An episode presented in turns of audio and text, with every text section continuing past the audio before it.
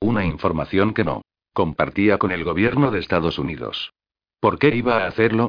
Después de todo, pagaba enormes cantidades para conseguirla, y el valor que tenía para él era precisamente su exclusividad. Al igual que muchos estadounidenses, creía realmente, y así lo proclamaba, que un ciudadano libre en un país libre tiene el derecho de situar sus intereses personales por delante de los objetivos de los gobiernos oficiales elegidos. Porque si cada ciudadano se dedicaba a fomentar su propio bienestar, ¿cómo podía dejar de prosperar el país? Siguiendo las recomendaciones de Dachi, Francis Kennedy estuvo de acuerdo en entrevistarse con este hombre. Audic era una de las personas más influyentes en Estados Unidos. No para el público, para quien no era más que una figura en la sombra, presentada en los periódicos y en la revista Fortune como un zar caricaturizado del petróleo. Pero ejercía una influencia enorme entre los representantes elegidos en el Senado y en la Cámara. También tenía numerosos amigos y asociados entre los pocos miles de hombres que controlaban las industrias más importantes de Estados Unidos y que formaban parte del Club Sócrates.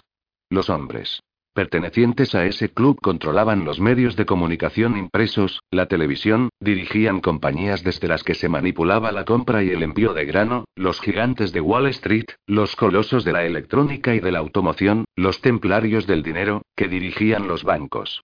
Y, lo más importante de todo, Audic era amigo personal del sultán de Sheraben.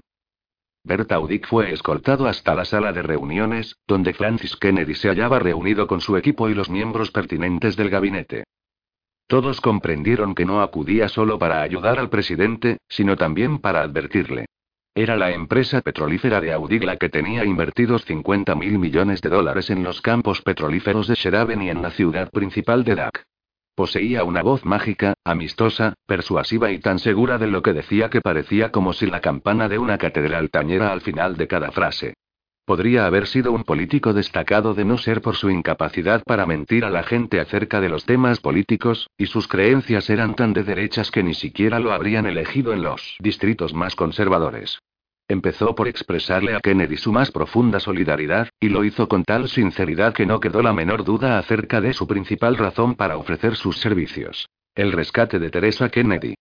Señor presidente, le dijo a Kennedy, he estado en contacto con todas las personas que conozco en los países árabes. Desaprueban este terrible asunto y nos ayudarán en todo lo que puedan.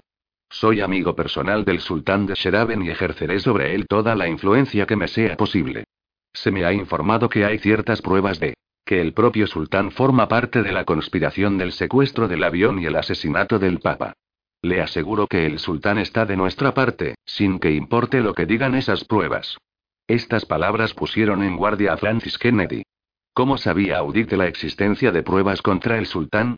Esa información solo la conocían los miembros del gabinete y su propio equipo, y se le había otorgado la máxima clasificación de seguridad. Cabía la posibilidad de que Audic fuera el medio con que contaba el sultán para asegurarse la absolución una vez terminara el problema. Que existiera un posible escenario en el que Audic y el sultán fueran los salvadores de su hija. Señor presidente, siguió diciendo Audic, tengo entendido que está usted dispuesto a cumplir con las exigencias de los secuestradores. Creo que es una actitud prudente. Cierto que eso será un golpe para el prestigio estadounidense, para su autoridad. Pero eso es algo que se podrá reparar más tarde. Sin embargo, permítame darle mi garantía personal en la cuestión que más le preocupa. Su hija no sufrirá ningún daño. El tañido de la campana de la catedral que era su voz sonó con seguridad. Y fue la certidumbre de sus palabras lo que hizo que Kennedy dudara de él. A partir de su propia experiencia en la arena política, Kennedy sabía que la expresión de una confianza completa es la cualidad más sospechosa en cualquier clase de líder. ¿Cree usted que debemos entregarles al hombre que asesinó al Papa? preguntó Kennedy. La respuesta no importaba, puesto que ya había dado órdenes de conceder a Yabril todo lo que pidiera. Sin embargo, quería escuchar lo que este hombre tuviera que decirle. Audic. Malinterpretó la pregunta. Señor presidente, sé que es usted católico, pero recuerde que este país es fundamentalmente protestante. No hay por qué convertir el asesinato de un papa en la más importante de nuestras preocupaciones políticas desde el punto de vista de la política exterior. El futuro de nuestro país exige mantener abiertas las venas del petróleo. Necesitamos Sheraben. Debemos actuar con mucho cuidado, inteligencia y sin apasionamientos. Y vuelvo a repetirle mi garantía personal. Su hija está a salvo. Sin lugar a dudas, aquel hombre era sincero y sus palabras impresionaban. Kennedy le dio las gracias y le acompañó hasta la puerta. Una vez que hubo abandonado la estancia, se volvió hacia Dachi y le preguntó. ¿Qué demonios ha estado diciendo? Solo ha pretendido indicarle unos cuantos puntos, contestó Dachi. Y quizá desea que no tenga usted la idea de utilizar la ciudad de Dak, que vale 50 mil millones de dólares, como elemento de negociación. Guardó un momento de silencio y añadió. Creo que él puede ayudar. Kennedy parecía perdido en sus pensamientos. Christian aprovechó el momento y dijo. Señor presidente, tengo que verle a solas. Kennedy se disculpó ante los presentes y llevó a Christian al despacho oval. Aunque no le gustaba utilizar la pequeña habitación, las demás estancias de la Casa Blanca estaban llenas de asesores y planificadores de estrategias, a la espera de instrucciones. A Christian, en cambio, le gustaba el despacho oval. La luz penetraba por los tres largos ventanales con cristales a prueba de balas. Había dos banderas. La alegre roja, blanca y azul del país, situada a la derecha de la pequeña mesa de despacho, y la bandera presidencial, de un azul más oscuro, situada a la izquierda. Kennedy le indicó que se sentara. Christian se preguntó cómo era posible que aquel hombre pareciera tan sereno. Aunque habían sido muy buenos amigos desde hacía muchos años, no detectaba en él ningún indicador de emoción. Ha transcurrido una hora entera de discusión inútil, dijo Kennedy. Ya he dejado bien claro que vamos a entregarles todo lo que pidan. A pesar de todo, ellos siguen discutiendo. Tenemos más problemas, dijo. Christian. Aquí mismo, en nuestro país. Me disgusta mucho tener que molestarle, pero es necesario. A continuación informó a Kennedy acerca de la carta sobre la bomba atómica. Probablemente no es más que una fanfaronada. Solo hay una posibilidad entre un millón de que esa bomba exista. Pero si existe, podría destruir diez manzanas de la ciudad y matar a miles de personas. Además, la lluvia radiactiva convertiría la zona en un lugar inhabitable durante no se sabe cuánto tiempo. Así pues, tenemos que tomarnos muy en serio esa única posibilidad. Confío en que no vaya a decirme ahora que esto también está relacionado con el secuestro, dijo Kennedy con un suspiro. ¿Quién sabe? se limitó a decir Christian. En cualquier caso, maneje el asunto de una forma sigilosa, y soluciónelo sin jaleo, dijo Kennedy. Incluíalo en la clasificación de secreto atómico. Kennedy apretó el botón del intercomunicador con el despacho de Dachi. Euge, tráeme copias de la ley clasificada de secretos atómicos, y también todos los archivos médicos sobre investigación cerebral. Prepárame. Una reunión con el doctor Anacone para después de esta crisis de los rehenes. Kennedy apagó el intercomunicador. Se levantó y miró a través de los ventanales del despacho oval. Con aire ausente, recorrió con los dedos la tela doblada de la bandera de Estados Unidos. Permaneció así durante largo rato, pensando. A Christian le asombró la capacidad de aquel hombre para separar este asunto de todo lo que estaba ocurriendo. Creo que se trata de un problema interno, una especie de fallo psicológico predicho desde hace años por los estudios de los especialistas. Estamos investigando a algunos sospechosos. Kennedy permaneció delante de la ventana unos minutos más. Cuando finalmente habló, lo hizo con suavidad. Chris, no comuniques nada de esto a ningún otro departamento del gobierno, y procura que no se enteren. Quiero que esto quede entre tú y yo. Ni siquiera deben saberlo Dachi y los demás miembros de mi equipo personal. Sería contraproducente añadirlo a todo lo demás. Comprendo, dijo Christian. En ese momento, Eugene Dachi entró en el despacho. Señor presidente, dijo Daci, Severicio, el jefe de seguridad italiano, se ha mostrado encantado al saber que vamos a entregar al asesino del Papa a ese tipo de Sheraben. Dice que ahora podrá descubrir y matar a ese hijo de perra. La ciudad de Washington estaba abarrotada por la continua llegada de representantes de los medios de comunicación y sus equipos, procedentes de todas partes del mundo. Había una especie de murmullo en el aire, como en un estadio abarrotado. Las calles aparecían llenas de gente que formaba vastas multitudes delante de la Casa Blanca, como si quisieran con ello compartir los sufrimientos del presidente. El cielo aparecía cruzado por aviones de transporte y aviones transcontinentales fletados especialmente. Los asesores gubernamentales y sus equipos personales volaban a países extranjeros para conferenciar acerca de la crisis. Lo mismo hacían los enviados especiales. Se trajo a la zona una división más de tropas del ejército para que patrullara la ciudad y protegiera todos los accesos a la Casa Blanca. Las enormes multitudes parecían dispuestas a permanecer en vela durante toda la noche, como si con ello trataran de asegurarle a Francis Javier Kennedy que él no se encontraba solo con su problema. El ruido producido por esa multitud envolvía a la Casa Blanca y sus terrenos circundantes. La programación regular de televisión era interrumpida continuamente para informar sobre la crisis de los rehenes y para especular sobre el destino de Teresa Kennedy. Se había filtrado la noticia de que el presidente estaba dispuesto a entregar al asesino del Papa, con tal de obtener la liberación de los rehenes y de su hija. Los expertos políticos convocados por las cadenas de televisión se mostraban divididos en cuanto a la prudencia de tal actitud, aunque todos ellos estaban de acuerdo en afirmar que el presidente Kennedy había actuado con precipitación, y que las primeras exigencias planteadas se hallaban, sin duda, abiertas a la negociación, como había sucedido en otras muchas crisis de rehenes durante los últimos años. También estaban más o menos de acuerdo en que el presidente había sentido pánico ante el peligro que corría su hija. Algunos canales hicieron que grupos religiosos rezaran por la seguridad de Teresa Kennedy, y solicitaron a su audiencia que suprimiera todo sentimiento de odio por sus semejantes, sin que importara lo malvados que estos pudieran ser. Hubo unos pocos canales, afortunadamente de pequeña audiencia, que presentaron satíricamente a Francis Kennedy a Estados Unidos como personajes débiles desmoronándose ante la amenaza. Y luego estuvo la actitud de Whitney Chever III, el eminente abogado izquierdista, quien dejó bien clara su posición. Los terroristas eran luchadores por la libertad, eso estaba claro, y se habían limitado a hacer aquello que habría hecho cualquier revolucionario en la lucha contra la tiranía mundial de Estados Unidos. Pero el principal punto de vista de Chever era que Kennedy se disponía a pagar un rescate enorme, sacándolo de los cofres del gobierno estadounidense, para liberar a su hija. ¿Podía creer alguien que el presidente se hubiera mostrado tan dócil si los rehenes no fueran parientes, o si fueran negros? Preguntó Chever. En cuanto a la liberación del asesino del Papa, Chever no justificaba el asesinato, pero eso constituía un problema del gobierno italiano y no de Estados Unidos, donde existía una separación efectiva entre Iglesia y Estado. No obstante, Chever terminó por aprobar la actitud tomada por Kennedy para liberar a los rehenes. Según él, eso podía conducir a un nuevo período de negociaciones y comprensión con las fuerzas revolucionarias del mundo actual. Y demostraba que la autoridad del Estado no podía arrastrar tan impunemente por el polvo los derechos individuales. Todos estos programas fueron grabados por las agencias gubernamentales de control, y la película del discurso de Chever se incluyó en un archivo especial que se envió a la atención del fiscal general, Christian Klee.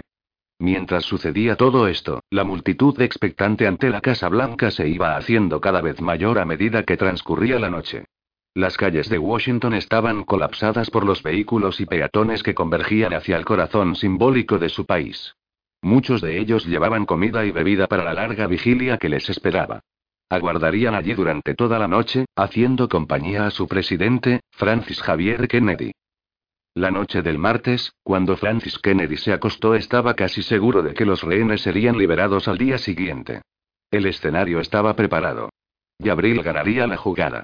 Se estaba preparando a Romeo para su traslado hacia Sheraben y la libertad. Sobre la mesita de noche del presidente se habían amontonado los documentos preparados por la CIA, el Consejo de Seguridad Nacional, el secretario de Estado, el secretario de Defensa y los memorándums redactados por su propio equipo personal. Cuando Jefferson, su mayordomo, le trajo el chocolate y los bizcochos, se acomodó en el sillón para leer aquellos informes. Todos venían a decir lo mismo. Su capitulación completa representaba una enorme pérdida de prestigio para Estados Unidos. Se pondría de manifiesto que el país más poderoso del mundo había sido derrotado y humillado por un puñado de hombres decididos. Apenas si se dio cuenta de que Jefferson entró en el dormitorio para limpiar la mesa. Después de haberle preguntado si deseaba más chocolate caliente, el mayordomo se despidió. Buenas noches, señor presidente. Kennedy continuó leyendo y leyendo entre líneas. Sintetizó los puntos de vista aparentemente divergentes de las distintas agencias gubernamentales. Mientras leía estos informes, intentó colocarse en el papel de la potencia mundial rival. Desde allí se vería a Estados Unidos como un país que se encontraba en su última fase de decadencia, como un gigante artrítico al que unos pilludos malévolos se atrevían a retorcerle la nariz. Dentro del propio país se estaba produciendo un drenaje interno de la sangre del gigante. Los ricos eran cada vez más ricos, mientras que los pobres se hundían cada vez más. La clase media luchaba desesperadamente por mantener su nivel de vida. El mundo contemplaba con desprecio al gigante del dinero, esperando a que se desmoronara su propia y grasienta riqueza. Quizá eso no sucediera en una década, ni en dos o en tres, pero, de repente, se transformaría en un cadáver gigantesco carcomido por todos aquellos cánceres. El presidente Francis Kennedy se dio cuenta de que esta última crisis, el asesinato del Papa, el secuestro del avión y de su hija, las humillantes exigencias planteadas, eran acciones deliberadas, planificadas para asestar un golpe contra la autoridad moral de Estados Unidos. Pero también había que tener en cuenta el ataque interno, la colocación de una bomba atómica de fabricación casera, si es que la había. El cáncer interior. Los perfiles psicológicos ya habían predicho la posibilidad de que pudiera suceder algo así, y se habían tomado precauciones. Pero no parecían suficientes. Y tenía que tratarse de algo interno. Era una conspiración demasiado peligrosa para unos terroristas, un intento demasiado burdo para hacerle cosquillas al gigante obeso. Se trataba de una carta demasiado salvaje que los terroristas, por muy osados que fuesen, nunca se atreverían a utilizar. Eso podría abrir la caja de Pandora de la represión. Y ellos sabían muy bien que si los gobiernos suspendían las leyes que garantizaban las libertades civiles, especialmente el de Estados Unidos, podrían destruir con facilidad a cualquier organización terrorista. Francis Kennedy estudió los informes que sintetizaban los datos conocidos de grupos terroristas y de las naciones que les prestaban su apoyo. Le sorprendió ver que China ofrecía a los grupos terroristas árabes más apoyo financiero que Rusia. Pero, después de todo, eso era comprensible. El eje ruso-árabe se hallaba cogido en una trampa. Los rusos tenían que apoyar a los árabes en contra de Israel porque Israel significaba la presencia estadounidense en el Oriente Medio. A los regímenes feudales árabes les preocupaba que Rusia quisiera hacer desaparecer sus propios estados por el comunismo. Pero había organizaciones específicas que en estos momentos no parecían estar relacionadas con la operación de Yabril, a la que consideraban demasiado extraña y sin ventajas concretas para el coste que implicaba, lo que constituía un aspecto negativo. Los rusos nunca habían defendido la libre empresa en cuestiones de terrorismo.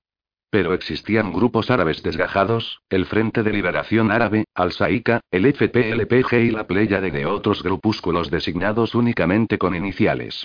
Estaban también las brigadas rojas, la japonesa, la italiana y la alemana. Esta última se había tragado a todos los pequeños grupos desgajados, después de una guerra interna de aniquilación mutua. Y luego estaban los famosos 100, que, según la CIA, no existían, sino que se trataba simplemente de una conexión internacional flexible. Gabriel y Romeo fueron clasificados como pertenecientes a ese grupo, también conocido como Cristos de la Violencia. Hasta China y Rusia contemplaban con horror a esos infames 100. Pero lo más curioso de todo era que ni siquiera los 100 parecían poder controlar a Yabril, quien había planificado y ejecutado la operación por su propia cuenta. Cierto que había utilizado hombres y material de las Brigadas Rojas, pero eso lo había hecho a través de Romeo, quien, desde luego, parecía haber sido su mano derecha, sin que trascendiera nada más, a excepción de la conexión, final y sorprendente, con el sultán de Sheraben.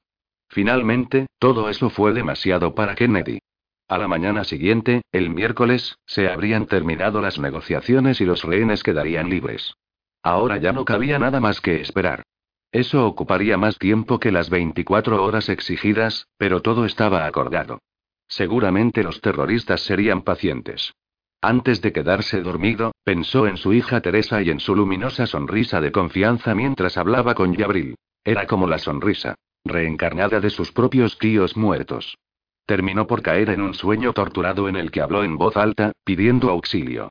Cuando Jefferson acudió corriendo al dormitorio, observó fijamente el rostro dormido del presidente, que mostraba una expresión de agonía, esperó un momento y luego lo despertó de su pesadilla.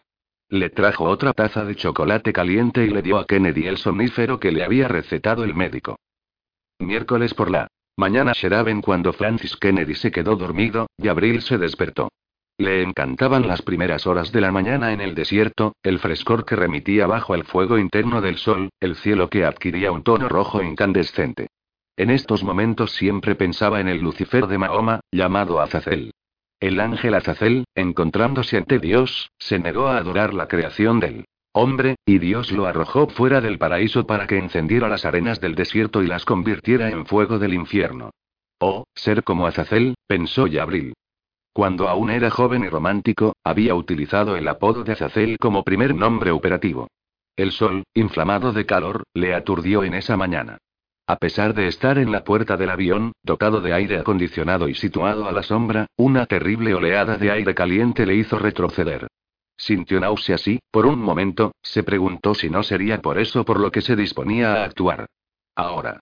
Cometería el último acto irrevocable, la última jugada de su partida de ajedrez que no le había comunicado ni a Romeo, ni al sultán de Sheraben, ni a los componentes de las brigadas rojas que le ayudaban. Un último sacrilegio. Más allá, observó el perímetro de las tropas del sultán, que tenían la terminal aérea como punto de apoyo y mantenían a raya a los miles de periodistas y reporteros de televisión. Contaba con la atención de todo el mundo, tenía en su poder a la hija del presidente de Estados Unidos. Disponía de una audiencia mucho mayor que la de cualquier gobernante, cualquier papa o profeta. Abarcaba con sus manos todo el globo. Y Abril se volvió hacia el interior del avión, apartándose de la puerta abierta. Cuatro de los hombres de su nuevo equipo estaban desayunando en la cabina de primera clase. Habían transcurrido ya 24 horas desde que emitiera su ultimátum. El tiempo se había agotado. Los hizo levantar a toda prisa para que cumplieran sus órdenes. Uno de ellos se dirigió hacia donde estaba el jefe de seguridad del perímetro militar, llevando una orden escrita por Yabril en la que se autorizaba a los equipos de televisión a acercarse más al avión. Entregó a otro de sus hombres un montón de hojas impresas en las que se proclamaba que, puesto que no se habían cumplido las exigencias planteadas por Yabril dentro de las 24 horas, se procedería a la ejecución de uno de los rehenes. Ordenó a dos de sus hombres que llevaran a la hija del presidente desde la primera fila de asientos de la cabina de la clase turista, aislada del resto del aparato, hasta la de primera clase. Cuando Teresa Kennedy entró en la cabina de primera clase y vio a Yabril esperando, su rostro se relajó en una sonrisa de alivio. Yabril se preguntó, ¿cómo podía estar tan encantadora después de haber pasado tanto tiempo en el avión? Pensó que debía de tratarse de la piel. Su piel no tenía grasa que pudiera acumular la suciedad. Le devolvió la sonrisa y con un tono amable y medio en broma, le dijo. Está usted muy hermosa, aunque un poco desarreglada. Refrescúese, póngase algo de maquillaje y peínese. Las cámaras de televisión nos esperan. Nos estará viendo todo el mundo y no quiero que nadie piense que la hemos tratado mal. La dejó entrar en el lavabo del avión y esperó. Ella tardó casi 20 minutos. Desde el otro lado de la puerta, escuchó el sonido del agua corriente y se la imaginó sentada, como una niña pequeña. Eso le hizo sentir un aguijonazo de dolor en el corazón y rogó. Azazel, Azazel, permanece conmigo ahora. Después escuchó el gran rugido tumultuoso de la multitud bajo el deslumbrante sol del desierto. Habían leído las octavillas. Escuchó también el ruido producido por las unidades móviles de televisión que se acercaban al aparato. Teresa Kennedy apareció. Y Abril vio una mirada de tristeza en su rostro. También de tenacidad. Ella había decidido que no diría nada, que no permitiría que la obligara a grabar su vídeo. Se había arreglado, estaba bonita y tenía fe en su propia fortaleza. Pero había perdido algo de su inocencia. Le sonrió a Yabril y dijo: No hablaré. Solo quiero que la vean, dijo Yabril tomándola de la mano. La condujo hasta la puerta abierta del avión y se quedaron allí, sobre el reborde. El aire enrojecido del sol del desierto quemaba sus cuerpos. Seis tractores móviles de la televisión parecían proteger al avión como monstruos prehistóricos, casi bloqueando a la enorme multitud que esperaba más allá del perímetro. Sonríales, dijo Yabril. Quiero que su padre vea por sí mismo que está usted a salvo. En ese momento, él le puso una mano en la espalda, sintiendo el cabello sedoso, tirando ligeramente de él para descubrirle la nuca. La piel blanca y marfileña estaba terriblemente pálida y la única mancha era un pequeño lunar negro que le descendía hacia el hombro. Ella se encogió un poco al sentir el contacto de su mano, y se volvió para ver lo que estaba haciendo. Gabriel la sujetó con más fuerza y la obligó a dirigir el rostro hacia adelante, de modo que las cámaras de televisión pudieran captar su belleza. El sol del desierto pareció enmarcarla en sus tonos dorados, con el cuerpo de él como formando su sombra. Levantó una mano para sujetarse en la parte superior de la puerta y conservar el equilibrio, y apretó la parte delantera de su cuerpo contra la espalda de ella, de tal modo que ambos quedaron en el mismo borde, muy juntos, pero con un contacto tierno. Extrajo la pistola con la mano derecha y la sostuvo contra la piel de la nuca, puesta al descubierto. Y entonces, antes de que ella pudiera comprender qué significaba el roce del metal, apretó el gatillo y dejó que el cuerpo de Teresa Kennedy se separara del suyo. En un primer instante, ella pareció flotar hacia arriba, hacia el sol, envuelta en el halo de su propia sangre. Luego, su cuerpo dio una sacudida de tal modo que las piernas señalaron hacia el suelo y, finalmente, en el aire, se giró de nuevo antes de golpear contra el cemento de la pista, quedando allí tendido, aplastado más allá de toda mortalidad, con la cabeza destrozada y abierta en un enorme agujero bajo el sol ardiente. Al principio, el único sonido que se escuchó fue el girar de las cámaras de televisión y el movimiento de las plataformas móviles. Luego, como arena que rodara sobre el desierto, llegó el gemido de miles de personas, en un grito interminable de terror. Aquel sonido primitivo, en el que no percibió la nota de júbilo esperada, sorprendió a Yabril. Retrocedió, apartándose de la puerta, hacia el interior del avión. Vio a los hombres de su destacamento mirándole con expresiones de horror, de asco, con un terror casi animal. Alá sea alabado, les dijo. Pero ellos no le contestaron. Esperó durante un largo rato y después añadió con sequedad. Ahora el mundo sabrá que actuamos en serio. Ahora nos darán todo aquello que pidamos. Pero en su mente anotó el hecho de que el rugido de la multitud no había sido de éxtasis, tal y como había esperado. La reacción de sus propios hombres también parecía ominosa. La ejecución de la hija del presidente de Estados Unidos, la extinción de aquel símbolo de autoridad, violaba un tabú que él no había tenido en cuenta. Pero daba igual que fuera así. Pensó por un momento en Teresa Kennedy, en su rostro dulce y el olor a violetas de su cuello blanco. Pensó en su cuerpo atrapado ahora por el halo rojo del polvo. Y pensó. Que se quede para siempre con Azazel, lejos del dorado marco del cielo, allá abajo, en las arenas del desierto. En su mente permaneció la última imagen de su cuerpo, con los pantalones blancos y anchos arracimados alrededor de las pantorrillas, dejando al descubierto los pies calzados con sandalias. El fuego del sol seguía envolviendo el avión y él estaba empapado en sudor. Y en ese momento, pensó. Soy Azazel. Washington en el amanecer del miércoles, profundamente atenazado por una pesadilla, envuelto en el rugido angustiado de una enorme multitud, el presidente Kennedy se despertó al ser ligeramente agitado por Jefferson. Extrañamente, y aunque aún no estaba despierto del todo, siguió escuchando el ruido de voces tempestuosas que penetraban las paredes de la Casa Blanca.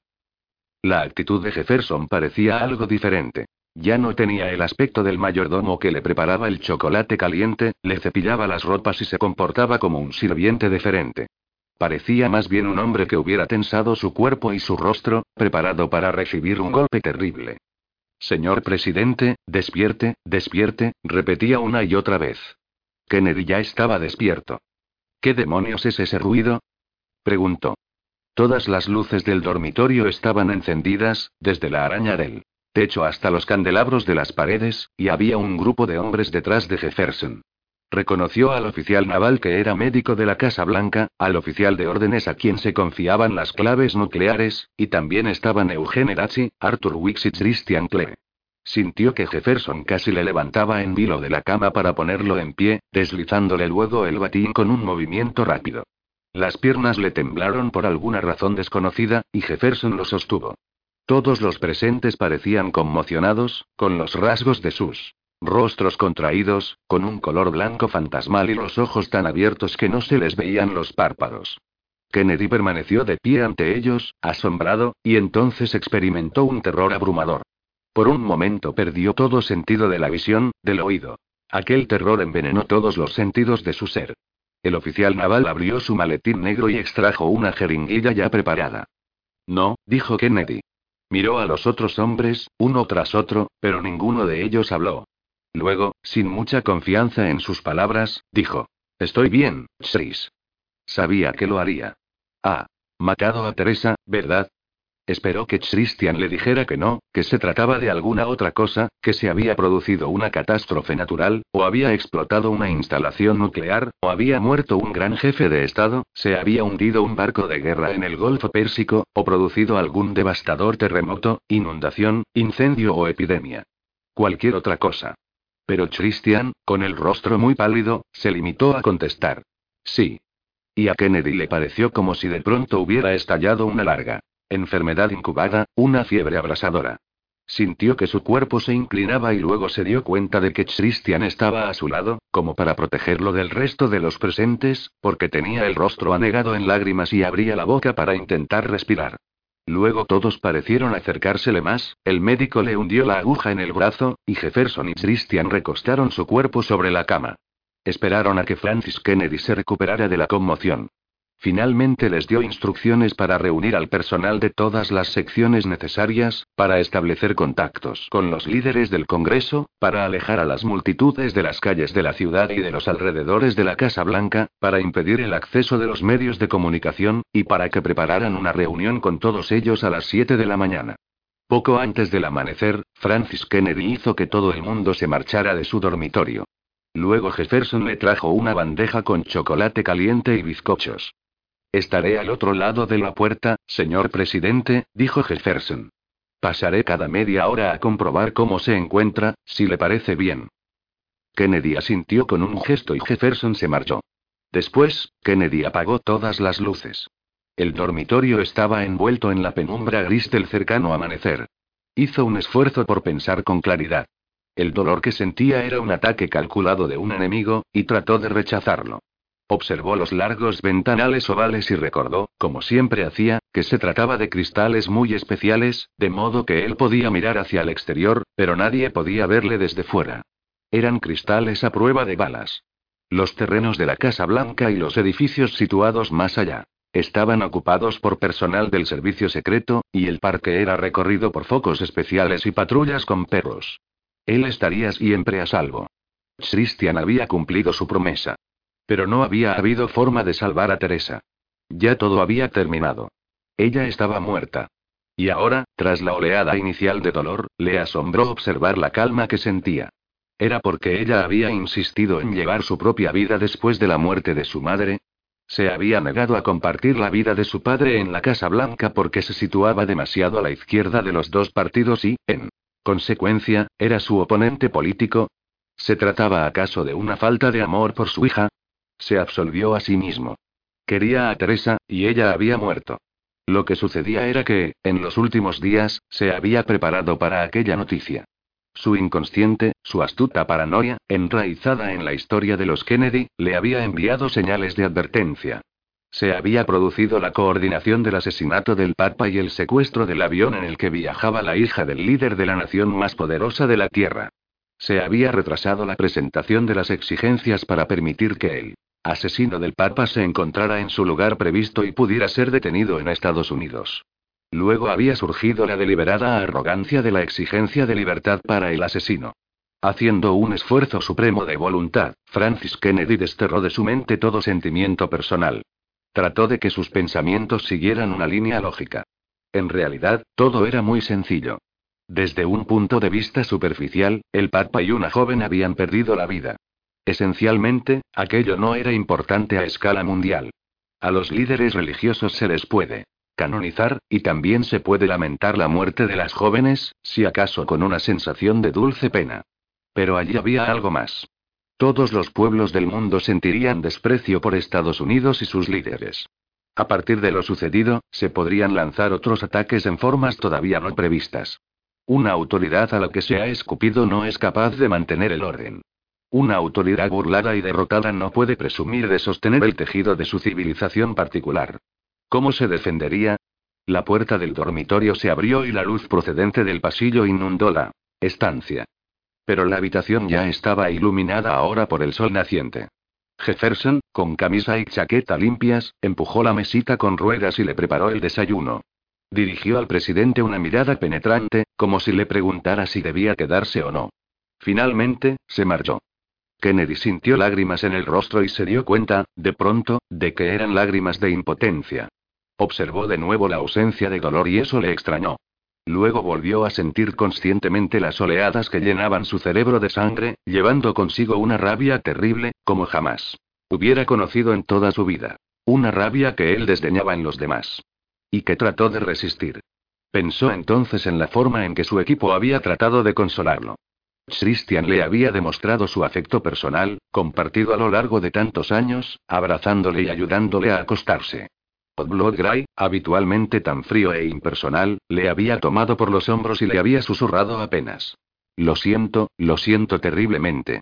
Arthur Wicks y Eugene Datsy se habían mostrado más reservados. Le habían tocado fugazmente y murmurado. Unas palabras que él no pudo escuchar. Y Kennedy observó el hecho de que Eugene Datsy, como jefe de sus inmediatos colaboradores, fue de los primeros en abandonar el dormitorio para empezar a organizar las cosas en el resto de la Casa Blanca. Wicks se había marchado con Datsy. Como jefe del Consejo de Seguridad Nacional le esperaba trabajo urgente y quizá temía escuchar de su presidente alguna orden salvaje de represalia, procedente de un hombre abrumado por el dolor de padre. En el breve espacio de tiempo transcurrido hasta que Jefferson regresó con el desayuno, Francis Kennedy supo que su vida sería completamente diferente a partir de entonces, y que quizá estuviera incluso fuera de su control. Trató de eliminar la cólera mediante un proceso de razonamiento. Recordó sesiones estratégicas en las que se discutieron tales acontecimientos. Arthur Wicks fue el que apoyó con mayor ahínco una acción fuerte. En una de tales sesiones, recordó el caso del antiguo presidente, Jimmy Carter. Cuando Irán tomó aquellos rehenes, Carter debería haber emprendido una acción fuerte, sin que importara el coste, dijo Wicks. Cuando volvió a presentarse a la reelección, el público le dio la espalda porque no pudo perdonarle los meses de humillación que había tenido que soportar y el hecho de que ellos, la nación más fuerte de la Tierra, hubieran tenido que tragarse la mierda que un pequeño país les había ido administrando a paletadas. Carter lo sabía, intervino Otto Gray, y se comportó de forma muy decente. Logró el regreso con vida de los rehenes antes de presentarse a la reelección. Claro que fue decente, replicó Wicks con sorna, ¿y qué? No era ese el trabajo que tenía que haber hecho. Al público estadounidense no le importaba que los rehenes vivieran o no. No al precio que tuvimos que pagar. Todo salió bien, dijo Dachi. Ninguno de los rehenes resultó muerto. Todos regresaron sanos y salvos a sus familias. Pasas por alto la verdadera cuestión, replicó Wicks. Carter perdió las elecciones. Y todo lo que tenía que haber hecho era ordenar un ataque militar y matar a un puñado de iraníes, aunque los rehenes hubieran resultado muertos en el proceso. Luego habría sido reelegido por abrumadora mayoría. Sabes que también podría haber sido de otro modo, dijo Eugene Dassy con una actitud reflexiva. Carter podría haber sido rechazado y, de todos modos, los rehenes habrían muerto. Luego se le habría apartado del cargo, a pesar de toda su buena conciencia.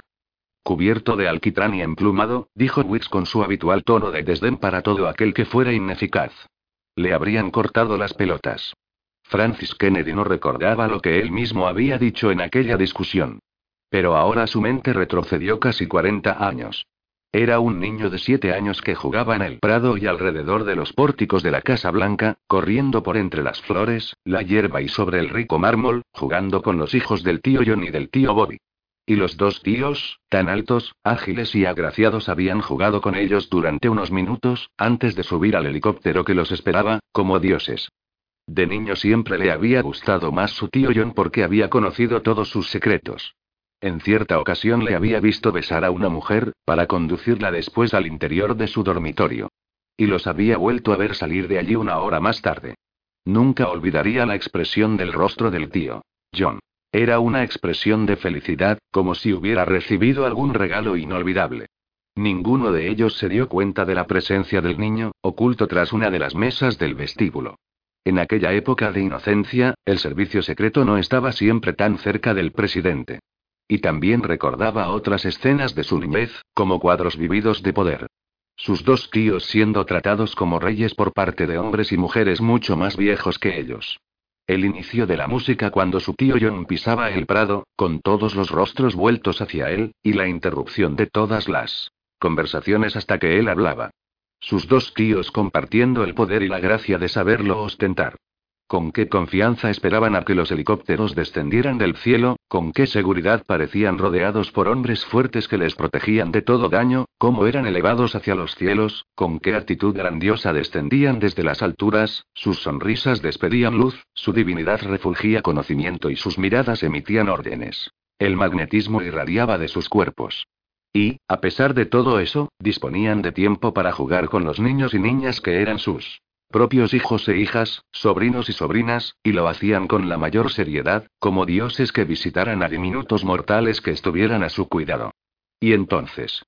Y entonces, el presidente John Fitzgerald Kennedy, nacido rico, casado con una mujer hermosa, líder de la nación más poderosa de la Tierra, había sido destruido por un pequeño hombre insignificante armado con un tubo de hierro barato y delgado. Un pequeño hombre sin recursos, con apenas el dinero necesario para comprar un rifle. Y de ese modo, un niño pequeño, Francis Javier Kennedy, se había visto expulsado de la tierra de hadas del poder y la felicidad que él creía duraría eternamente. Cuarenta años más tarde, Francis Kennedy recordó aquel día terrible. Él estaba jugando con otros niños y se apartó algo de ellos para sentarse en el jardín rosado, absorto en la tarea de ir arrancando pétalos sedosos de las flores. Y entonces, de repente, un grupo de mujeres que lloraban histéricamente los arrastraron a todos al interior de la Casa Blanca. Recordó que los condujeron a la sala roja, llena de gente que lloraba, hasta que apareció su madre y se lo llevó de allí. Y ya no volvió a ver a sus pequeños amigos, nunca volvió a jugar en el prado, ni a deambular por las columnas del pórtico o sobre los suelos de mármol. Junto con su madre llorosa, había visto en la televisión el funeral del tío John, el armón de artillería llevando el féretro, el caballo sin jinete, los millones de personas afligidas, y también había visto a su pequeño compañero de juegos como uno de los actores de aquella representación a nivel mundial. Y a su tío Bobby, y a su tía Jackie. En algún momento, su madre lo tomó en sus brazos y le dijo: No mires, no mires. Y se vio cegado por el largo cabello de su madre y por las pegajosas lágrimas. Pocos años más tarde, su tío Bobby también fue asesinado, y su madre lo llevó entonces a una cabaña de cazadores, en las montañas Sierra, donde no había televisión. Hasta que no fue un adulto no contempló los vídeos de aquel asesinato. Y, una vez más, fue un hombre insignificante, con un tubo de hierro barato, el que destruyó lo que quedaba del mundo de su madre. Ahora, el dardo de luz amarillenta que penetraba por la puerta abierta. Interrumpió sus recuerdos y vio que Jefferson entraba empujando una nueva mesita con ruedas. Llévate eso y dame una hora, dijo Francis Kennedy con serenidad. No me interrumpas hasta entonces. Raras veces le había hablado a Jefferson de un modo tan brusco y rígido. El mayordomo le dirigió una mirada de aprecio. Sí, señor presidente. Hizo dar media vuelta a la mesita con ruedas y cerró la puerta. El sol ya era lo bastante fuerte como para iluminar la habitación, aunque no para dar calor. Pero el latido de Washington entró en el dormitorio. Los vehículos de la televisión llenaban las calles, más allá de las verjas, y la riada de coches producía un murmullo como un enjambre gigantesco de insectos. Los aviones volaban constantemente en el cielo, todos ellos militares, ya que el espacio aéreo se había cerrado al tráfico civil. El presidente Francis Kennedy trató de luchar contra la rabia abrumadora que experimentaba, contra la bilis amarga y nauseabunda que sentía en la boca. Lo que se suponía iba a ser el mayor triunfo de su vida había resultado ser su mayor desgracia. Había sido elegido para la presidencia y su esposa había muerto antes de asumir el cargo. Sus grandes programas para unos Estados Unidos utópicos habían sido hechos pedazos por el Congreso, y no había tenido la fuerza suficiente para invocar su voluntad, su fortaleza y su inteligencia y superar aquella derrota. Ahora su hija había pagado el precio de su ambición y sus sueños. Aquella saliva nauseabunda le produjo náuseas al pasarla por la lengua y los labios. Su cuerpo parecía lleno de un veneno que debilitaba cada uno de sus miembros, y solo la rabia le hacía sentirse bien. En ese momento, algo sucedió en su cerebro, como una descarga eléctrica que luchara contra la agonía de sus células.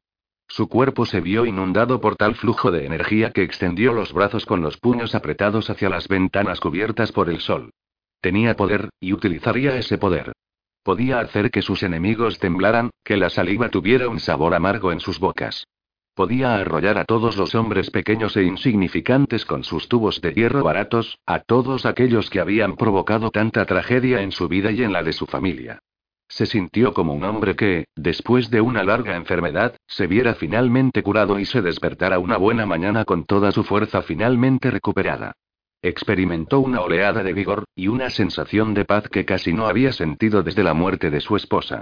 Se sentó en la cama y trató de controlar sus sentimientos, de recuperar la precaución y el curso racional de los pensamientos. Ya más calmado revisó sus opciones y todos sus peligros, y finalmente supo lo que debía hacer, y qué riesgos tendría que asumir. Aún percibió un último aguijonazo de dolor al pensar que su hija ya no existía. Luego abrió la puerta y llamó a Jefferson. Libro tercero. 8. Miércoles. Washington, Francis Kennedy se reunió con su equipo cuatro horas después del asesinato de su hija. Desayunaron en el comedor familiar de la Casa Blanca, con su pequeña chimenea y las paredes y las alfombras de un blanco amarillento. Eso no era más que un aspecto preliminar de la reunión más amplia a la que asistiría, y en la que se incluiría a la vicepresidenta, los miembros del gabinete y los representantes del Senado y de la Cámara. Eugene Lacey, como jefe del Estado Mayor del presidente, había preparado un memorándum de recomendaciones del equipo, redactado durante las horas transcurridas desde el asesinato de Teresa Kennedy. Otto Gay había informado por teléfono a los líderes del Congreso, mientras que Wicks había hecho lo mismo con el Consejo de Seguridad Nacional, el jefe de la CIA y el jefe de la Junta de Jefes de Estado Mayor. Christian Klee no había informado a nadie. La situación iba mucho más allá de cualquier teoría legal. Mientras Kennedy leía el memorándum de Dachi, los otros hombres tomaron el desayuno. Wicks tomó leche y tostadas. Odblogay trató de comer unos huevos con jamón y un pequeño bistec, pero lo dejó después de unos bocados. Dachi y Clee ni siquiera se preocuparon por el desayuno y permanecieron mirando a Kennedy, que seguía leyendo el memorándum. Al cabo de un rato, Kennedy dejó las seis páginas sobre la cartera de Dachi. Ninguna de aquellas recomendaciones se acercaba siquiera a lo que él tenía intención de hacer. Pero debía llevar cuidado. Gracias, dijo.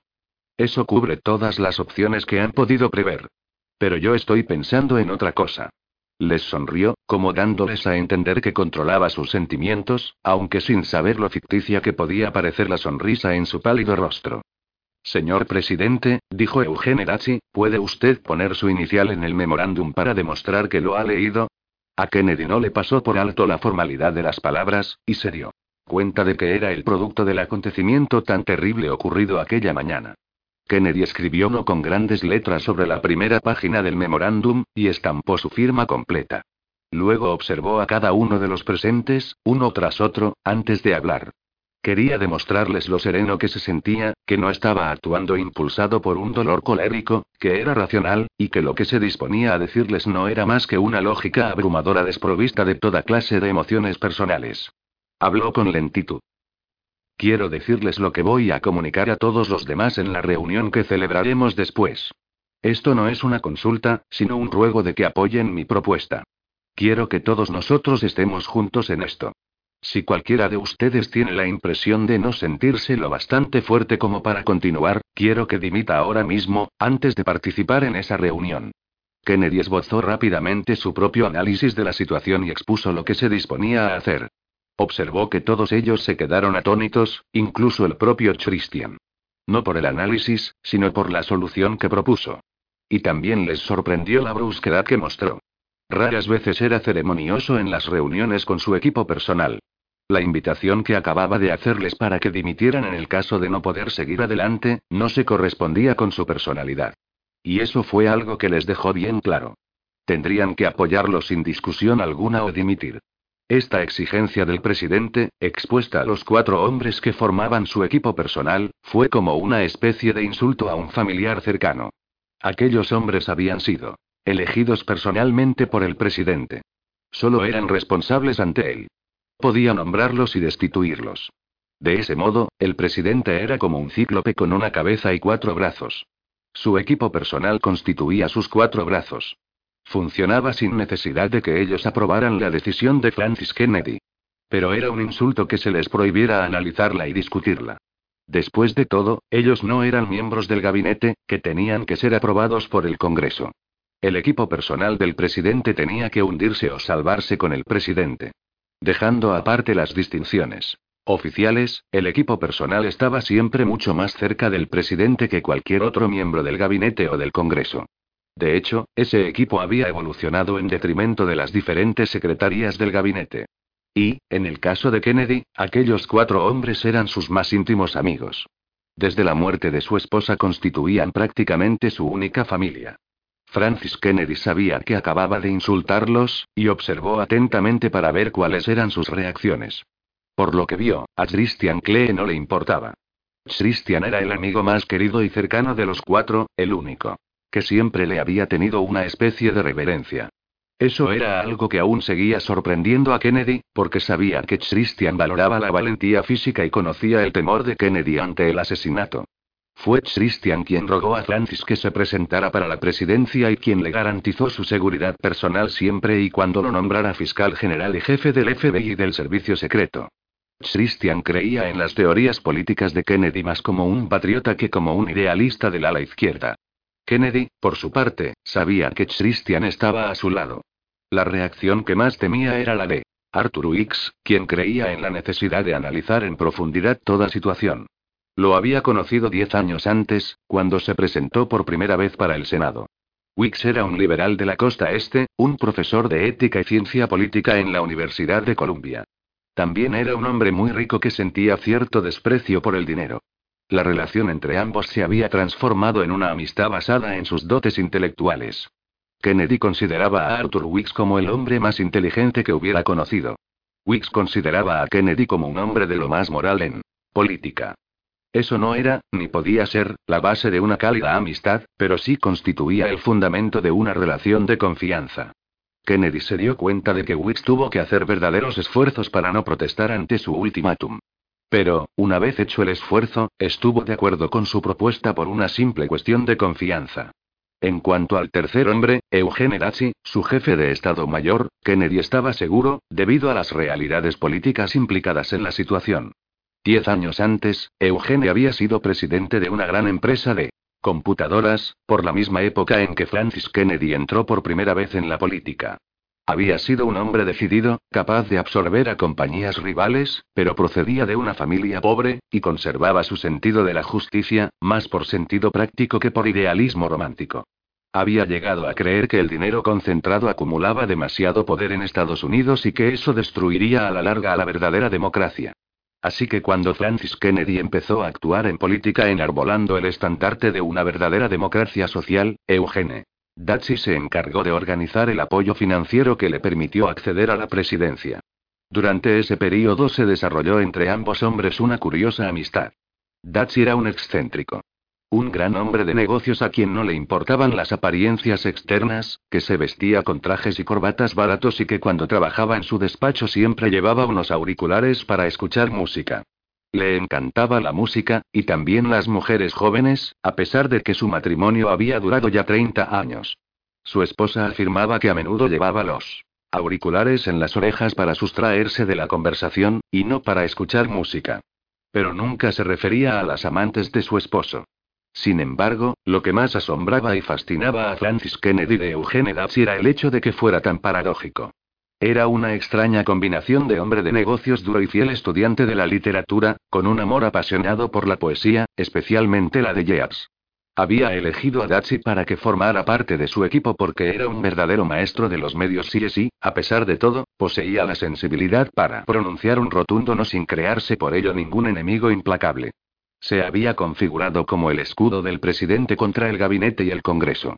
El secretario de Estado y el portavoz de la Cámara tenían que contestar satisfactoriamente las preguntas planteadas por él antes de poder ver al presidente. Punto, pero lo que permitió establecer una relación más personal entre ambos fue el ejercicio del indulto.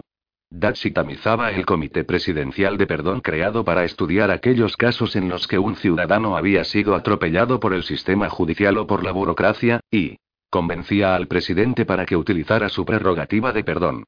Considérelo desde el siguiente punto de vista, le dijo a Francis Kennedy. El presidente de Estados Unidos tiene el poder para perdonar a cualquiera. El Congreso y los tribunales no pueden intervenir. Imagínese lo mucho que eso les duele. Aunque solo sea por esa razón, tiene que utilizar ese poder todo lo que pueda. Francis Kennedy no había estudiado ni practicado ese derecho sin que nunca le engañaran. Así que, al principio, se limitó a observar atentamente a Datsy en todo lo relacionado con los perdones. No obstante, cada caso que Datsy le presentaba tenía su propio mérito poético particular. Y raras veces estaban en desacuerdo. Así, esta misericordia especial y regia para con sus semejantes terminó por crear un lazo especial entre ambos. Por ello Kennedy comprendió que Datsy también estaría de acuerdo con su propuesta, y que no insistiría en mantener una discusión al respecto. Lo que solo dejaba por dilucidar la posición de Oblog Gray. La asociación de Oblog Gray con Francis Kennedy no se prolongaba en el tiempo más que la de este con Wicks. Y Dachi. Cuando se conocieron por primera vez, Gray era un ardiente partidario de la izquierda del movimiento político negro. De físico alto e imponente, había sido un profesor brillante y un orador de primera en sus tiempos de universidad. Kennedy había detectado bajo su ardor a un hombre dotado de una cortesía y una diplomacia naturales, capaz de persuadir a los demás sin necesidad de proferir amenazas. Después, en una situación potencialmente violenta que se produjo en Nueva York, Kennedy se ganó la admiración y la confianza de Oddblow.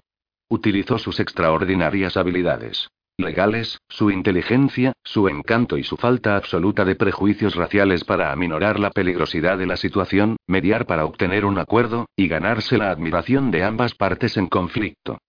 ¿Cómo diablos consiguió hacer eso? Le preguntó Oddblood más tarde, fue fácil, contestó Kennedy con una sonrisa. Les convencí de que yo no tenía nada que ganar en ello.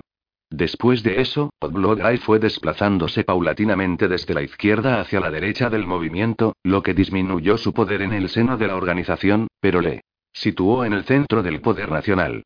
Apoyó a Kennedy en su carrera política y le estimuló para que se presentara a la presidencia. Kennedy lo nombró miembro de su equipo personal, como enlace con el Congreso, y encargado de la tarea de hacer aprobar las leyes del presidente. Ahora, Guy rindió su juicio a la confianza que tenía depositada en él. Pero por encima de todo ello, incluso de la admiración que estos cuatro hombres sentían por Kennedy, por su personalidad moral, su inteligencia, encanto e inacabable lista de logros, se encontraba el respeto que sentían por la valentía con que se había enfrentado a la primera gran derrota de su vida, la enfermedad y muerte de su esposa Catherine. Kennedy perseveró en su campaña por la presidencia y mantuvo incólumes sus objetivos en favor de la reforma política y social. El afecto de estos hombres por él se hizo aún más profundo cuando, a la búsqueda de una cierta estabilidad personal, Kennedy los adoptó a los cuatro como su nueva familia. Por lo menos uno de ellos cenaba cada noche con Kennedy en la Casa Blanca, y en otras muchas ocasiones. Ellos cenaban juntos, como amigos y sin formalidades. Llenos de entusiasmo, hacían planes para mejorar el país, discutían los detalles particulares de las leyes presentadas al Congreso, y delineaban estrategias para tratar con los países extranjeros. A menudo se sentían tan excitados como cuando eran jóvenes estudiantes universitarios, mientras tramaban confabulaciones contra la oligarquía de los ricos al tiempo que sufrían la anarquía de los pobres. Después de la cena, regresaban a sus casas soñando con un país nuevo y mejor que crearían entre todos. Pero se habían visto derrotados por el Congreso y por el Club Sócrates. Y eso le había sucedido no solo al presidente Francis Javier Kennedy, sino a todos ellos. Así que ahora, cuando Kennedy los miró, reunidos alrededor de la mesa del desayuno, todos ellos asintieron y luego se prepararon para asistir a la reunión general que se celebraría en la sala de gabinete. En Washington, eran las 11 de la mañana del miércoles. En la sala de gabinete se habían reunido los personajes políticamente más importantes del gobierno para decidir qué debía hacer el país. Allí estaba la vicepresidente Len Dupray, los miembros del gabinete, el jefe de la CIA, el jefe de la Junta de Jefes de Estado Mayor, que habitualmente no asistía a tales reuniones pero que, en esta ocasión, había recibido instrucciones del presidente para que asistiera, transmitidas por Eugene Lacci. Todos se levantaron cuando Kennedy entró en la sala. El presidente les hizo señas para que se sentaran. Solo permaneció de pie el secretario de Estado. Señor presidente, dijo, todos los presentes deseamos comunicarle nuestro más sentido pésame por la pérdida de su hija, y le expresamos nuestro cariño, asegurándole la mayor devoción y lealtad en estos momentos de crisis personal y de crisis para nuestra nación. Estamos aquí para ofrecerle algo más que nuestro consejo profesional. Estamos aquí para expresarle nuestra solidaridad individual. Había lágrimas en los ojos del secretario de Estado, y eso que era un hombre notable por su frialdad y reserva. Kennedy inclinó un momento la cabeza. Era el único de los presentes que no parecía mostrar ninguna emoción, como no fuera por la palidez de su rostro. Los miró durante largo rato, como si reconociera a cada uno de los presentes, como aceptando sus sentimientos de afecto y comunicándoles su gratitud. Sin embargo, y aun sabiendo eso, se dispuso a hacer añicos esos buenos sentimientos. Quiero darles las gracias a todos, dijo, y me siento agradecido también al poder contar con ustedes. Pero ahora les ruego que dejen de lado mi propia desgracia personal y no la tengan en cuenta en el contexto de esta reunión. Estamos aquí para decidir qué es lo mejor para nuestro país. En eso consiste nuestro deber y nuestra obligación más sagrada. Las decisiones que he tomado son estrictamente no personales. Se detuvo un momento, permitiendo que la conmoción y el reconocimiento causado por sus palabras calaran hondo en lo que solo él controlaba. Oh, Dios mío, lo va a hacer, pensó Ellen Dupray. En esta reunión veremos cuáles son nuestras opciones, siguió diciendo Kennedy. Dudo mucho que acepte cualquiera de sus opciones, pero debo darles la oportunidad de argumentarlas. Antes, sin embargo, permítanme presentarles mi propio escenario. Diré que cuento en ello con el apoyo de mi equipo personal. Guardó un momento de silencio, que empleó para proyectar todo su magnetismo. Después se enderezó y siguió diciendo. En primer lugar, el análisis de los hechos. Los trágicos y recientes acontecimientos han formado parte de un plan maestro concebido con audacia y ejecutado sin piedad. El asesinato del Papa el domingo de resurrección, el secuestro del avión en ese mismo día, la deliberada imposibilidad logística de cumplir con las exigencias para obtener la liberación de los rehenes, aun a pesar de que estuve de acuerdo en cumplirlas, y finalmente el asesinato innecesario de mi hija a primeras horas de esta mañana. Incluso la captura del asesino del Papa aquí, en nuestro país, un acontecimiento que no hubiéramos debido controlar, también forma parte de un plan general para que ellos pudieran exigir la liberación del asesino. Las pruebas que apoyan este análisis son realmente abrumadoras. Observó las miradas de incredulidad en sus rostros. Se detuvo un momento, antes de continuar. Pero ¿cuál podría ser el propósito de un plan tan terrorífico y complicado? En el mundo existe en la actualidad un gran desprecio por la autoridad, sobre todo la del Estado, pero, más específicamente, un desprecio por la autoridad moral de Estados Unidos. Se trata de algo que va mucho más allá del desprecio histórico por la autoridad expresado por los jóvenes y que a menudo es positivo, dentro de sus justos límites. El propósito de este plan terrorista consiste en desacreditar a Estados Unidos como figura de autoridad. No solo en las vidas de miles de millones de personas comunes, sino también ante los ojos de los gobiernos del mundo. Debemos contestar a ese desafío en algún momento, y es momento es ahora. Por lo que sabemos, Rusia no ha formado parte del plan, como tampoco han participado en él los países árabes, excepto el sultanato de Sheraben. Desde luego, el grupo terrorista clandestino mundial conocido como los 100 ha ofrecido su apoyo logístico y de personal. Pero todas las pruebas indican que solo un hombre controla la operación y que, al parecer, ese hombre no acepta ser controlado, excepto quizá por el sultán de Sheraben.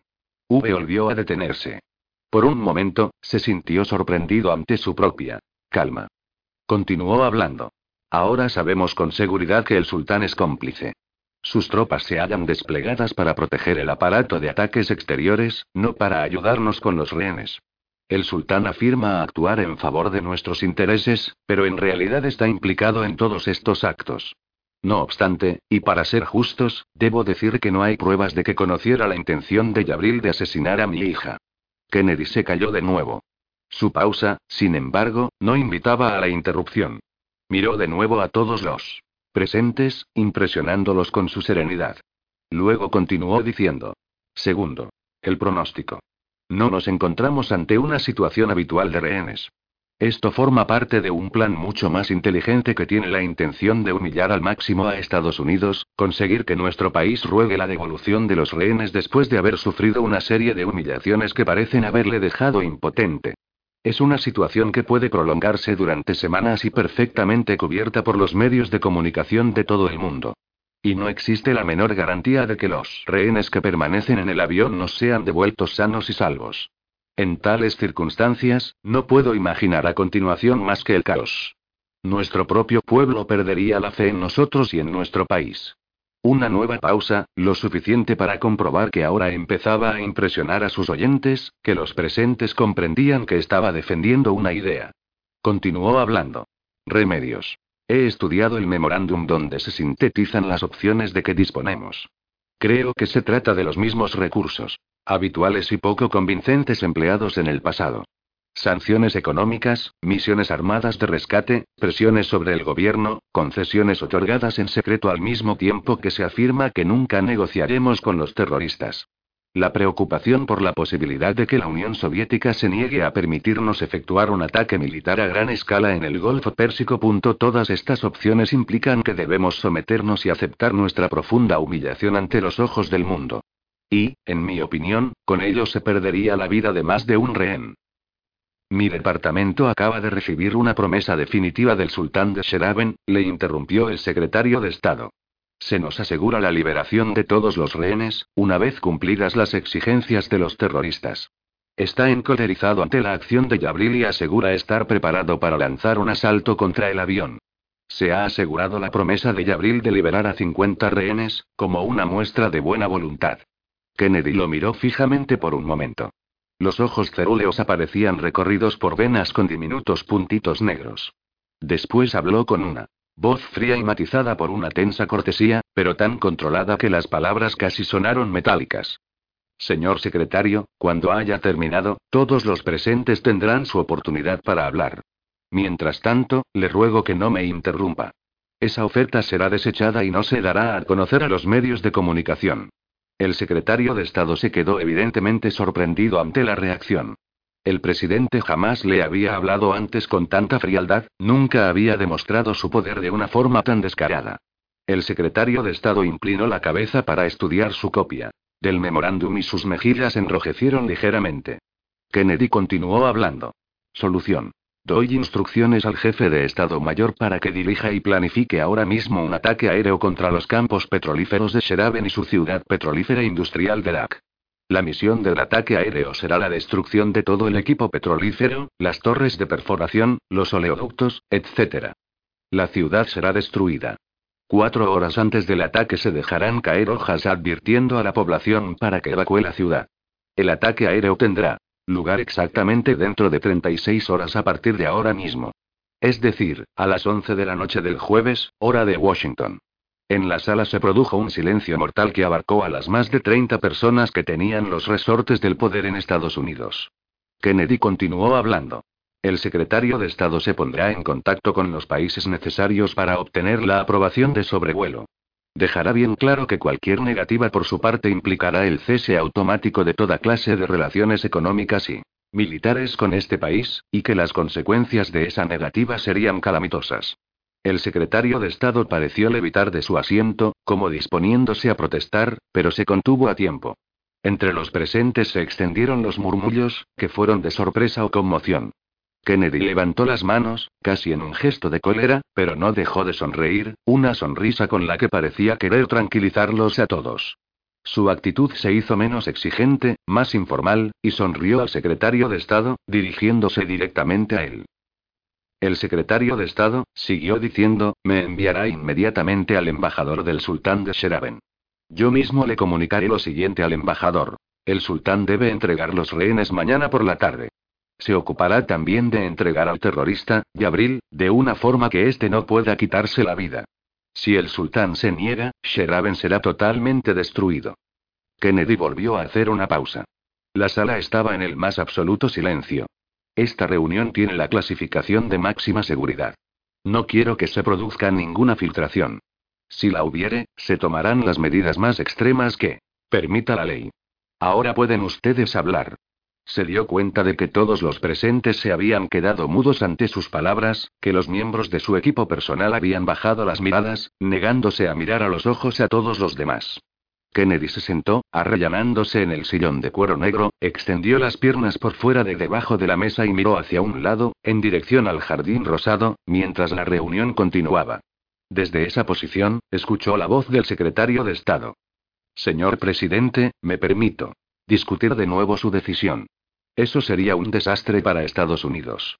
Si utilizáramos la fuerza para aplastar a una nación pequeña, nos convertiríamos en parias entre las naciones.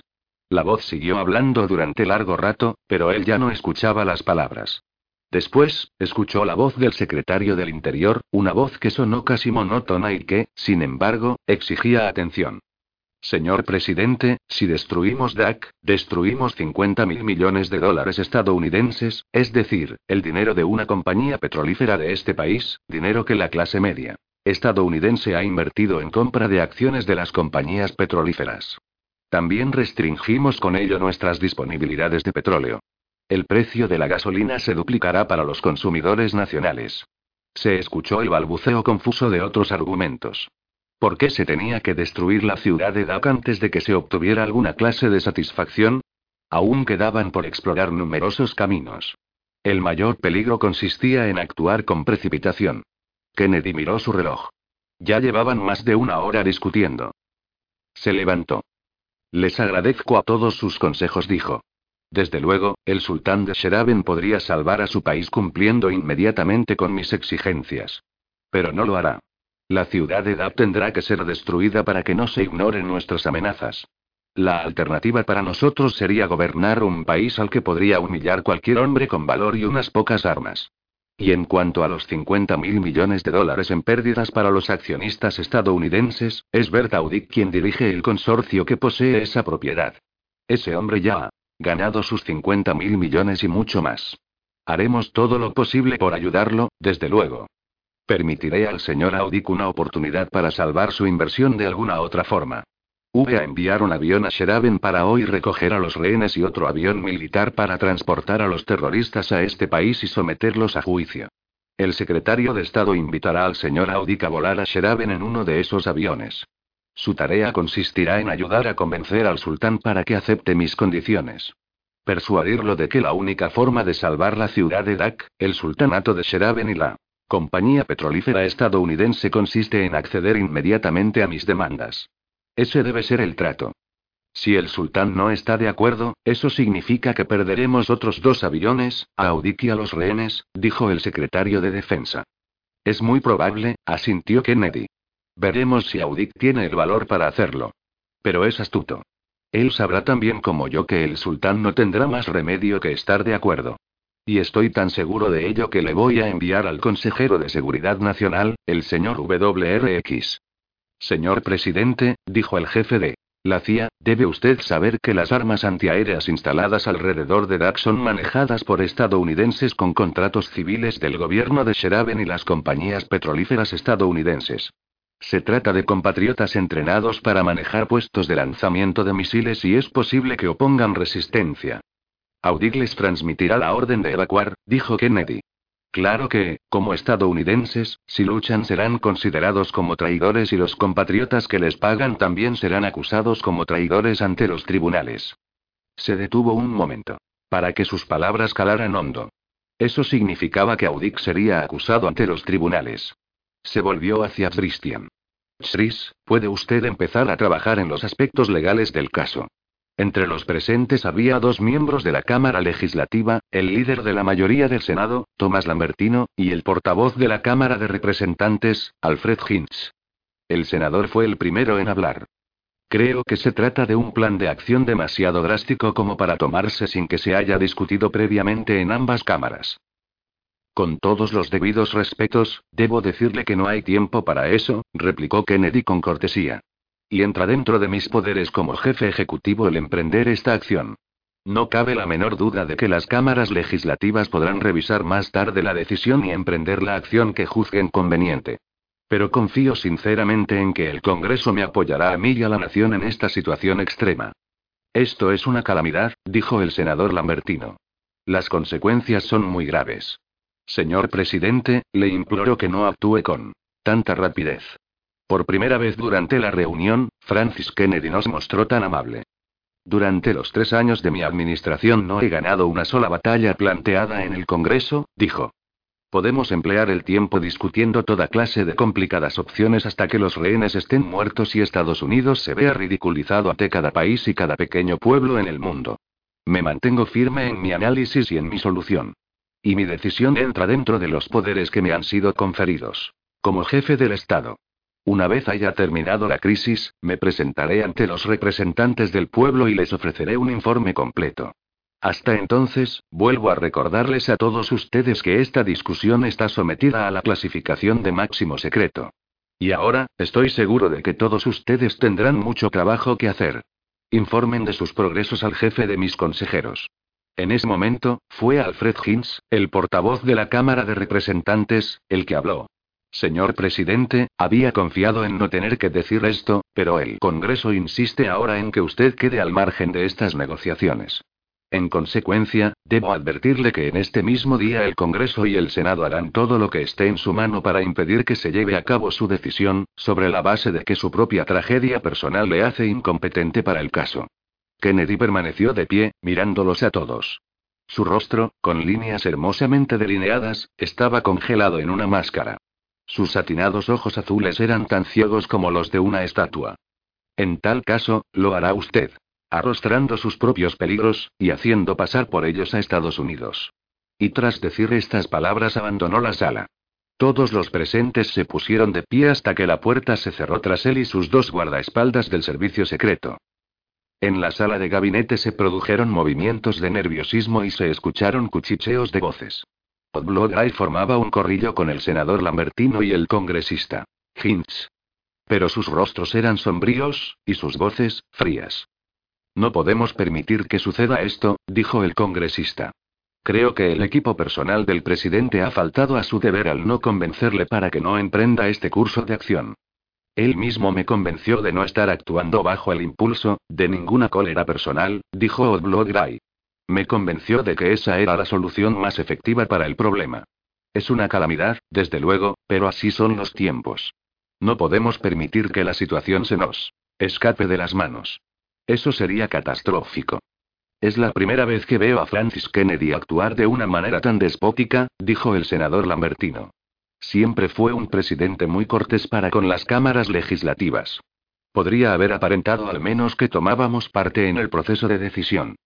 Se encuentra sometido a una gran tensión, dijo Odblodray. Sería muy útil que el Congreso no contribuyera a aumentar esa tensión. Lo que no es nada probable, pensó al tiempo que decía lo anterior. Precisamente el tema que hay que tratar aquí es el de la tensión, comentó el congresista Hinch con rostro preocupado. Oh, mierda, pensó Bloodgray, que se apresuró a despedirse y regresó rápidamente a su despacho para hacer cientos de llamadas telefónicas a los miembros del Congreso. Arthur Wicks, el consejero de Seguridad Nacional, estaba tratando de sondear al secretario de Defensa para asegurarse de que se celebraría inmediatamente una reunión de la Junta de Jefes de Estado Mayor. Pero el secretario de Defensa parecía sentirse tan atónito ante el curso de los acontecimientos, que se limitó a murmurar apenas unas respuestas, asintiendo, pero sin asegurar nada. Eugene Dapsi había observado las dificultades de Odblodray con los legisladores. Iba a haber grandes problemas. Miró a su alrededor, en busca de Christian Klee. Pero este se había desvanecido, lo que sorprendió a Dachi, ya que no era propio de él desaparecer en un momento tan crucial como este. Se volvió hacia él en Dupray. ¿Qué le parece a usted? Le preguntó. Ella le miró fríamente. Es una mujer muy hermosa, pensó Dachi. Algún día tendría que invitarla a cenar. Creo que tanto usted como el resto de su equipo personal han dejado solo al presidente, contestó ella finalmente. Su respuesta a la crisis es demasiado drástica. Su posición tiene lógica, replicó Dachi con enojo, y tenemos que apoyarle aunque estemos en desacuerdo. No le hizo ningún comentario acerca del ultimátum que el presidente había planteado a los miembros de su equipo. Punto así es como lo ha presentado él, dijo Ellen Dupray. Evidentemente, él. Congreso intentará arrebatarle las negociaciones de las manos. Luego tratará de suspenderlo de su cargo. Solo podrá hacerlo sobre las tumbas de su equipo, replicó Dachi. Le ruego que sea usted muy cuidadoso, dijo Ellen Dupray con serenidad. Nuestro país se halla en grave peligro. Ya en su despacho, Dachi puso a trabajar a sus secretarios e hizo que sus ayudantes informaran al resto del personal de lo que se iba a hacer. Su trabajo consistiría en coordinarlo todo para el presidente.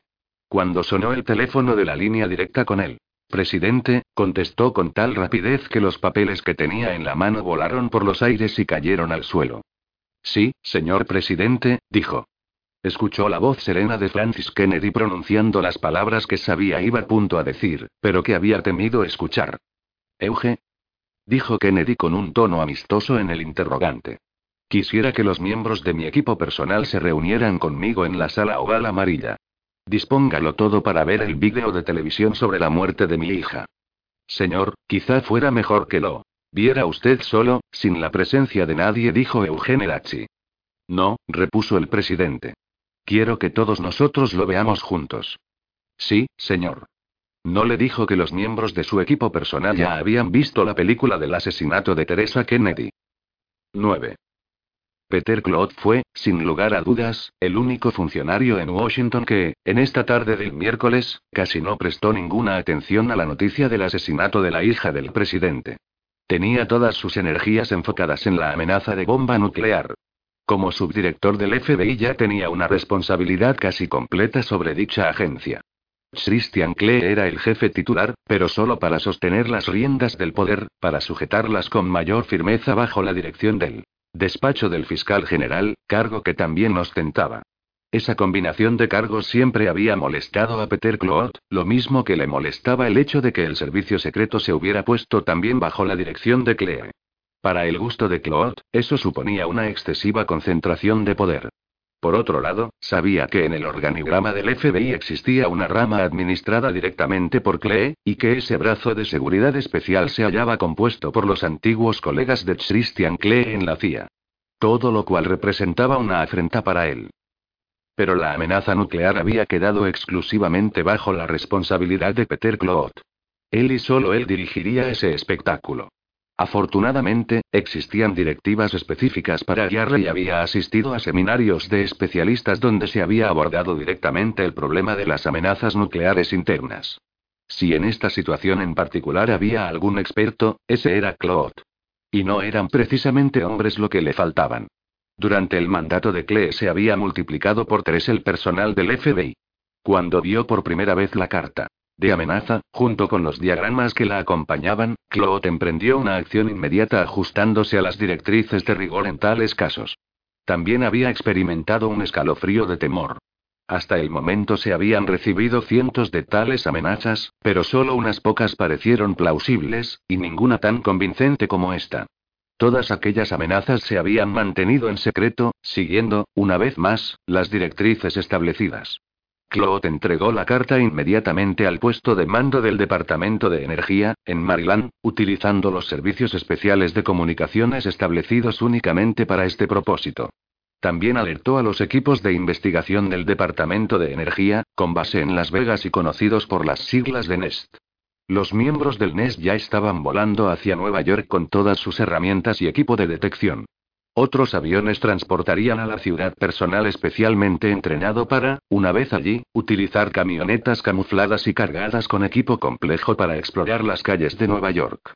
Se utilizarían helicópteros y hombres a pie, que llevarían maletines con contadores Geiger, con los que se recorrería toda la ciudad. Pero todo eso no le producía a Claude ningún dolor de cabeza. Todo lo que tendría que hacer sería proporcionar hombres armados del FBI para proteger a los investigadores del NEST. La tarea de Claude consistía en descubrir a los delincuentes. La gente del Departamento de Energía en Maryland había estudiado la carta, para transmitir un perfil psicológico del autor. Aquellos tipos eran realmente extraordinarios, pensó Claude. Ni siquiera sabía cómo lo hacían. Desde luego, una de las claves evidentes. Era que en la carta no se exigía dinero, lo que significaba que se trataba claramente de una posición política.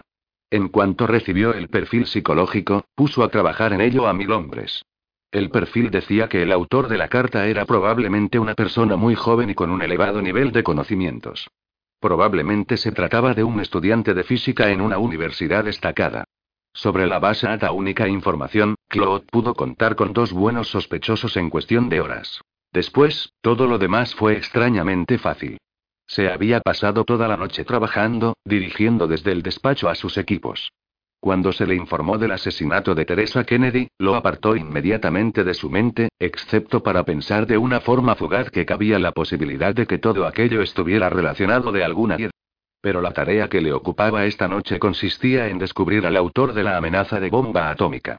Gracias a Dios, aquel hijo de perra era un idealista. Eso hizo que le resultara más fácil seguir la pista. Había un millón de ávidos hijos de puta capaces de hacer algo así por dinero, y descubrirlos le habría resultado mucho más difícil. Mientras esperaba a que le llegara la información, hizo pasar por la computadora las fichas de todas las anteriores amenazas nucleares. Nunca se había descubierto un arma nuclear, y los chantajistas atrapados en el momento en que intentaron recibir el dinero de su chantaje confesaron que jamás había existido tal arma. Algunos de ellos eran personas con conocimientos científicos básicos. Otros habían reunido información convincente, extrayéndola de una revista izquierdista en la que se publicó un artículo describiendo cómo fabricar un arma nuclear. Se había presionado a la revista para que no publicara aquel artículo, pero el asunto terminó en el Tribunal Supremo, donde se dictaminó que la supresión sería una violación de la libertad de expresión. Al pensar en ello, Peter Claude temblaba de rabia, incluso ahora. Aquel jodido país parecía dispuesto a destruirse a sí mismo. Hubo un detalle que observó con interés. En ninguno de los más de 200 casos aparecía implicada una mujer, un negro o un terrorista extranjero.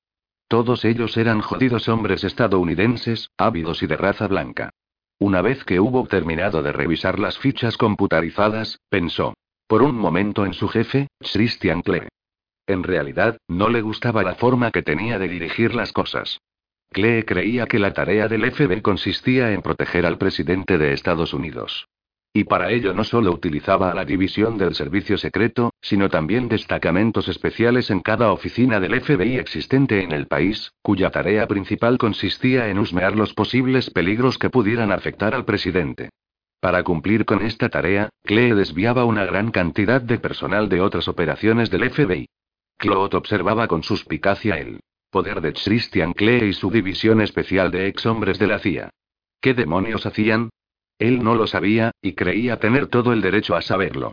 Esa división informaba directamente a Klee y eso no era bueno para una agencia gubernamental tan sensible a la opinión pública como el FBI. Hasta el momento no había sucedido nada.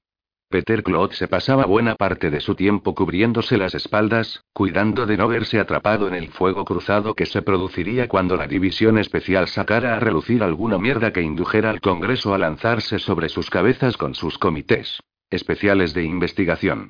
A la una de la madrugada entró en su despacho el asistente directo de Claude para informarle que había dos sospechosos bajo vigilancia, que se disponía de pruebas que confirmaban el perfil psicológico, y que también había otras pruebas circunstanciales. Solo se necesitaba la orden para llevar a cabo la detención. Antes tengo que informar a Clee, le dijo Claude a su ayudante. Quédese aquí mientras le llamo. Sabía que Clee estaría en el despacho de los consejeros del presidente o que, si no estaba allí, las omnipotentes telefonistas de la Casa Blanca no tardarían en encontrarlo. Consiguió ponerse en contacto con él al primer intento. Ya tenemos bien empaquetado todo lo relacionado con ese caso especial, le dijo Claude. Pero creo que debería informarle antes de practicar alguna detención. ¿Puede usted venir a verme? No, no puedo, contestó Clee con voz tensa. Tengo que reunirme ahora con el presidente. Seguro que usted lo comprende. ¿Quiere que siga adelante y le informe más tarde?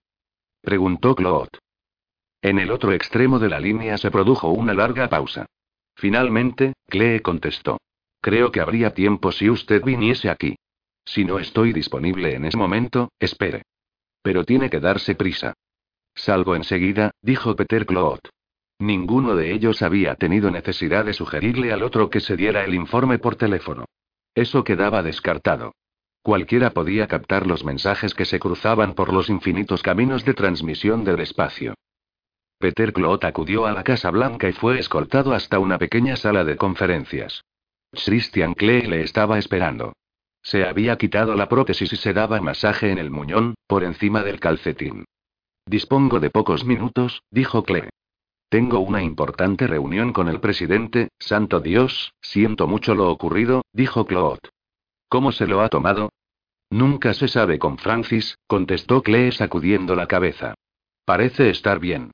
V volvió a sacudir la cabeza, como para alejar de sí la extrañeza, y luego dijo con brusquedad. Está bien, veamos de qué se trata. Miró a Claude con una expresión de disgusto. El aspecto físico de aquel hombre siempre le irritaba. Claude nunca parecía estar cansado, y era uno de esos hombres cuya camisa y traje jamás se arrugaban. Llevaba corbatas de lana anudadas con nudos cuadrados, habitualmente de un color gris claro, y en ocasiones de un negro rojizo. Los hemos localizado, dijo Claude. Se trata de dos jóvenes, de unos 20 años, que trabajan en los laboratorios del MIT. Son genios, con coeficientes de inteligencia superiores a 160, proceden de familias ricas, pertenecen políticamente al ala izquierda y participan en las manifestaciones antinucleares. Tienen acceso a información clasificada. Encajan con el perfil psicológico que nos han indicado los especialistas. Están en su laboratorio de Boston, trabajando en algún proyecto gubernamental y universitario. Hace un par de meses acudieron a Nueva York, un tipo se los tiró y a ellos les encantó. El tipo en cuestión estaba seguro de que era la primera vez que lo hacían. Se trata de una combinación mortal. Idealismo y las hormonas alborotadas de la juventud. En estos momentos los tenemos localizados y aislados. ¿Dispone usted de alguna prueba definitiva? Preguntó Christian. ¿Algo concreto? No los hemos interrogado y ni siquiera acusado, contestó Claude. Podemos efectuar un arresto preventivo, tal y como nos autorizan las leyes sobre bombas atómicas. Una vez que los presionemos a fondo, confesarán y nos dirán dónde han dejado el condenado artefacto, si es que existe. Yo no creo que exista.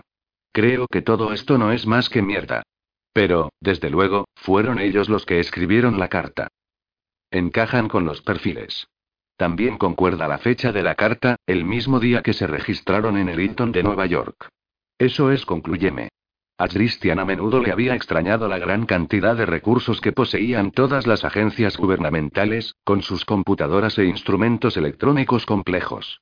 Resultaba desconcertante que fueran capaces de escuchar a cualquiera, en cualquier parte, sin importar las precauciones que se hubieran tomado, o que las computadoras pudieran revisar los registros de los hoteles de toda la ciudad en menos de una hora. También. Hacían otras cosas más graves y complicadas. Desde luego, a costa de unos gastos enormes. Está bien, vayamos a por ellos, dijo Christian. Pero no estoy tan seguro de que pueda hacerles confesar. Se trata de jóvenes astutos. Muy bien entonces, dijo Claude mirando a Christian directamente a los ojos. Es posible que no confiesen. Después de todo, estamos en un país civilizado. Solo tenemos que dejar que explote la bomba y mate a miles de personas. Sonrió por un momento, casi con malicia. O acude usted ante el presidente y le hace firmar una orden. De interrogatorio médico. Sección novena de la Ley de Control de Armas Nucleares. Que era precisamente lo que Claude había pretendido desde el principio. Christian se había pasado toda la noche tratando de evitar esa misma idea. Siempre le había conmocionado saber que un país como Estados Unidos pudiera disponer de una ley secreta como esa. La prensa podría haberlo descubierto con facilidad, pero, una vez más, existía aquella alianza entre los propietarios de los medios de comunicación y los gobernantes del país. Por eso la gente no conocía su existencia. Lo mismo podía decirse de muchas otras leyes relacionadas con temas nucleares. Christian conocía muy bien la sección novena. Como abogado que era, había quedado muy impresionado al estudiarla. Se trataba de aquella clase de salvajismo legal que a él siempre le había repelido. Esencialmente, la sección novena daba al presidente el derecho de ordenar un examen químico del cerebro para conseguir de cualquier persona la verdad, como si se colocara en el cerebro un detector de mentiras. La ley se había elaborado especialmente para obtener información sobre la colocación de ingenios nucleares, y encajaba a la perfección en el presente caso. No había tortura, y la víctima no sufría ningún daño físico. Simplemente se medían las neuronas del cerebro de tal modo que invariablemente dirían la verdad cuando se plantearan las preguntas. Se trataba de un procedimiento humano, que tenía como único inconveniente el que nadie sabía realmente el estado en que quedaría el cerebro una vez aplicado. Los experimentos indicaban que, en algunos casos excepcionales, podría producirse alguna pérdida de memoria, una ligera pérdida de capacidad de funcionamiento. La persona a la que se le hubiera aplicado se vería afectada en sus facultades, eso era incuestionable, pero, como decía el viejo chiste, así empezaban todas las lecciones de música. El mayor peligro consistía en que había un 10% de posibilidades de que se produjera una pérdida de memoria. Amnesia total y a largo plazo. Todo el pasado del sujeto quedaría borrado. Solo se trata de una remota posibilidad, dijo Christian, pero es posible que esto esté relacionado con el secuestro del avión y el asesinato del Papa. Hasta el hecho de haber capturado a ese tipo en Long Island parece un truco. ¿No podría formar parte esto también de una cortina de humo, de una trampa cazabobos? Claude lo miró durante largo rato, estudiándolo, como si debatiera mentalmente la respuesta que debía darle. Pero cuando la expresó no hubo la menor duda en su tono de voz. Ninguna posibilidad. Esto no es más que una de esas fatales coincidencias que se producen en la historia. Y que siempre conducen a la tragedia, comentó Christian con sequedad. Estos dos jóvenes no son más que locos a su propio estilo genial, siguió diciendo Claude. Son políticos. Están obsesionados por el peligro nuclear a que se ve sometido el mundo. No les interesan las actuales disputas políticas. No les importa una mierda ni los árabes, ni Israel, ni los pobres o los ricos de Estados Unidos. Ni los demócratas ni los republicanos. Lo único que quieren es que el globo gire más deprisa, sobre su eje. Ya sabe a qué me refiero. Sonrió con aire de suficiencia. Todos ellos creen ser como dioses. Nada puede conmoverlos. Pero la mente de Christian se había detenido en una cosa. Si Claude no sospechaba de la existencia de una relación entre este condenado asunto de la bomba atómica y los secuestradores, era porque no existía. Normalmente, Claude sospechaba de todo y de todos. Y entonces se le ocurrió otro pensamiento. Con aquellos dos problemas que tenían entre manos, había metralla política volando por todas partes. No actúes demasiado deprisa, pensó. Francis se encontraba ahora en un peligro terrible, y él tenía que protegerlo. Quizá pudieran conseguir que unos actuaran contra otros. Escuche, Peter, le dijo a Claude. Quiero que esta sea la más secreta de las operaciones. Aíslela de todas las demás. Quiero que se detenga a esos dos jóvenes y se los instale en los servicios de detención hospitalaria que tenemos aquí, en Washington. Solo estaremos enterados usted, yo y los agentes de la división especial que tengamos que utilizar. Muéstreles a esos agentes la ley de seguridad atómica, bajo absoluto secreto. Que nadie vea a esos jóvenes, que nadie hable con ellos, excepto yo mismo. Me encargaré personalmente del interrogatorio. Claude le dirigió una mirada de extrañeza. No le gustó que la operación quedara en manos de la División Especial de Clee. El equipo médico querrá ver una orden presidencial antes de introducir los productos químicos en los cerebros de esos jóvenes. Se la pediré al presidente, dijo Christian. El tiempo es crucial en este asunto, dijo Claude con naturalidad, y dice que nadie les interrogará excepto usted. ¿Me incluye eso a mí? ¿Y si usted está ocupado con el presidente? No se preocupe, contestó Christian sonriéndole. Estaré ahí. Y recuerde, Peter, solo yo. Y ahora, infórmeme de los detalles. Tenía otras cosas en la cabeza.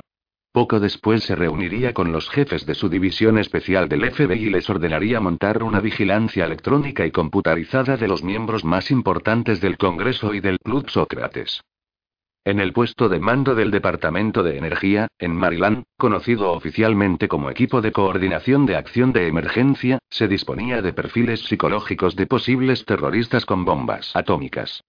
Allí había fichas de psicóticos y de cómo podrían reunir conocimientos suficientes como para plantear una amenaza plausible.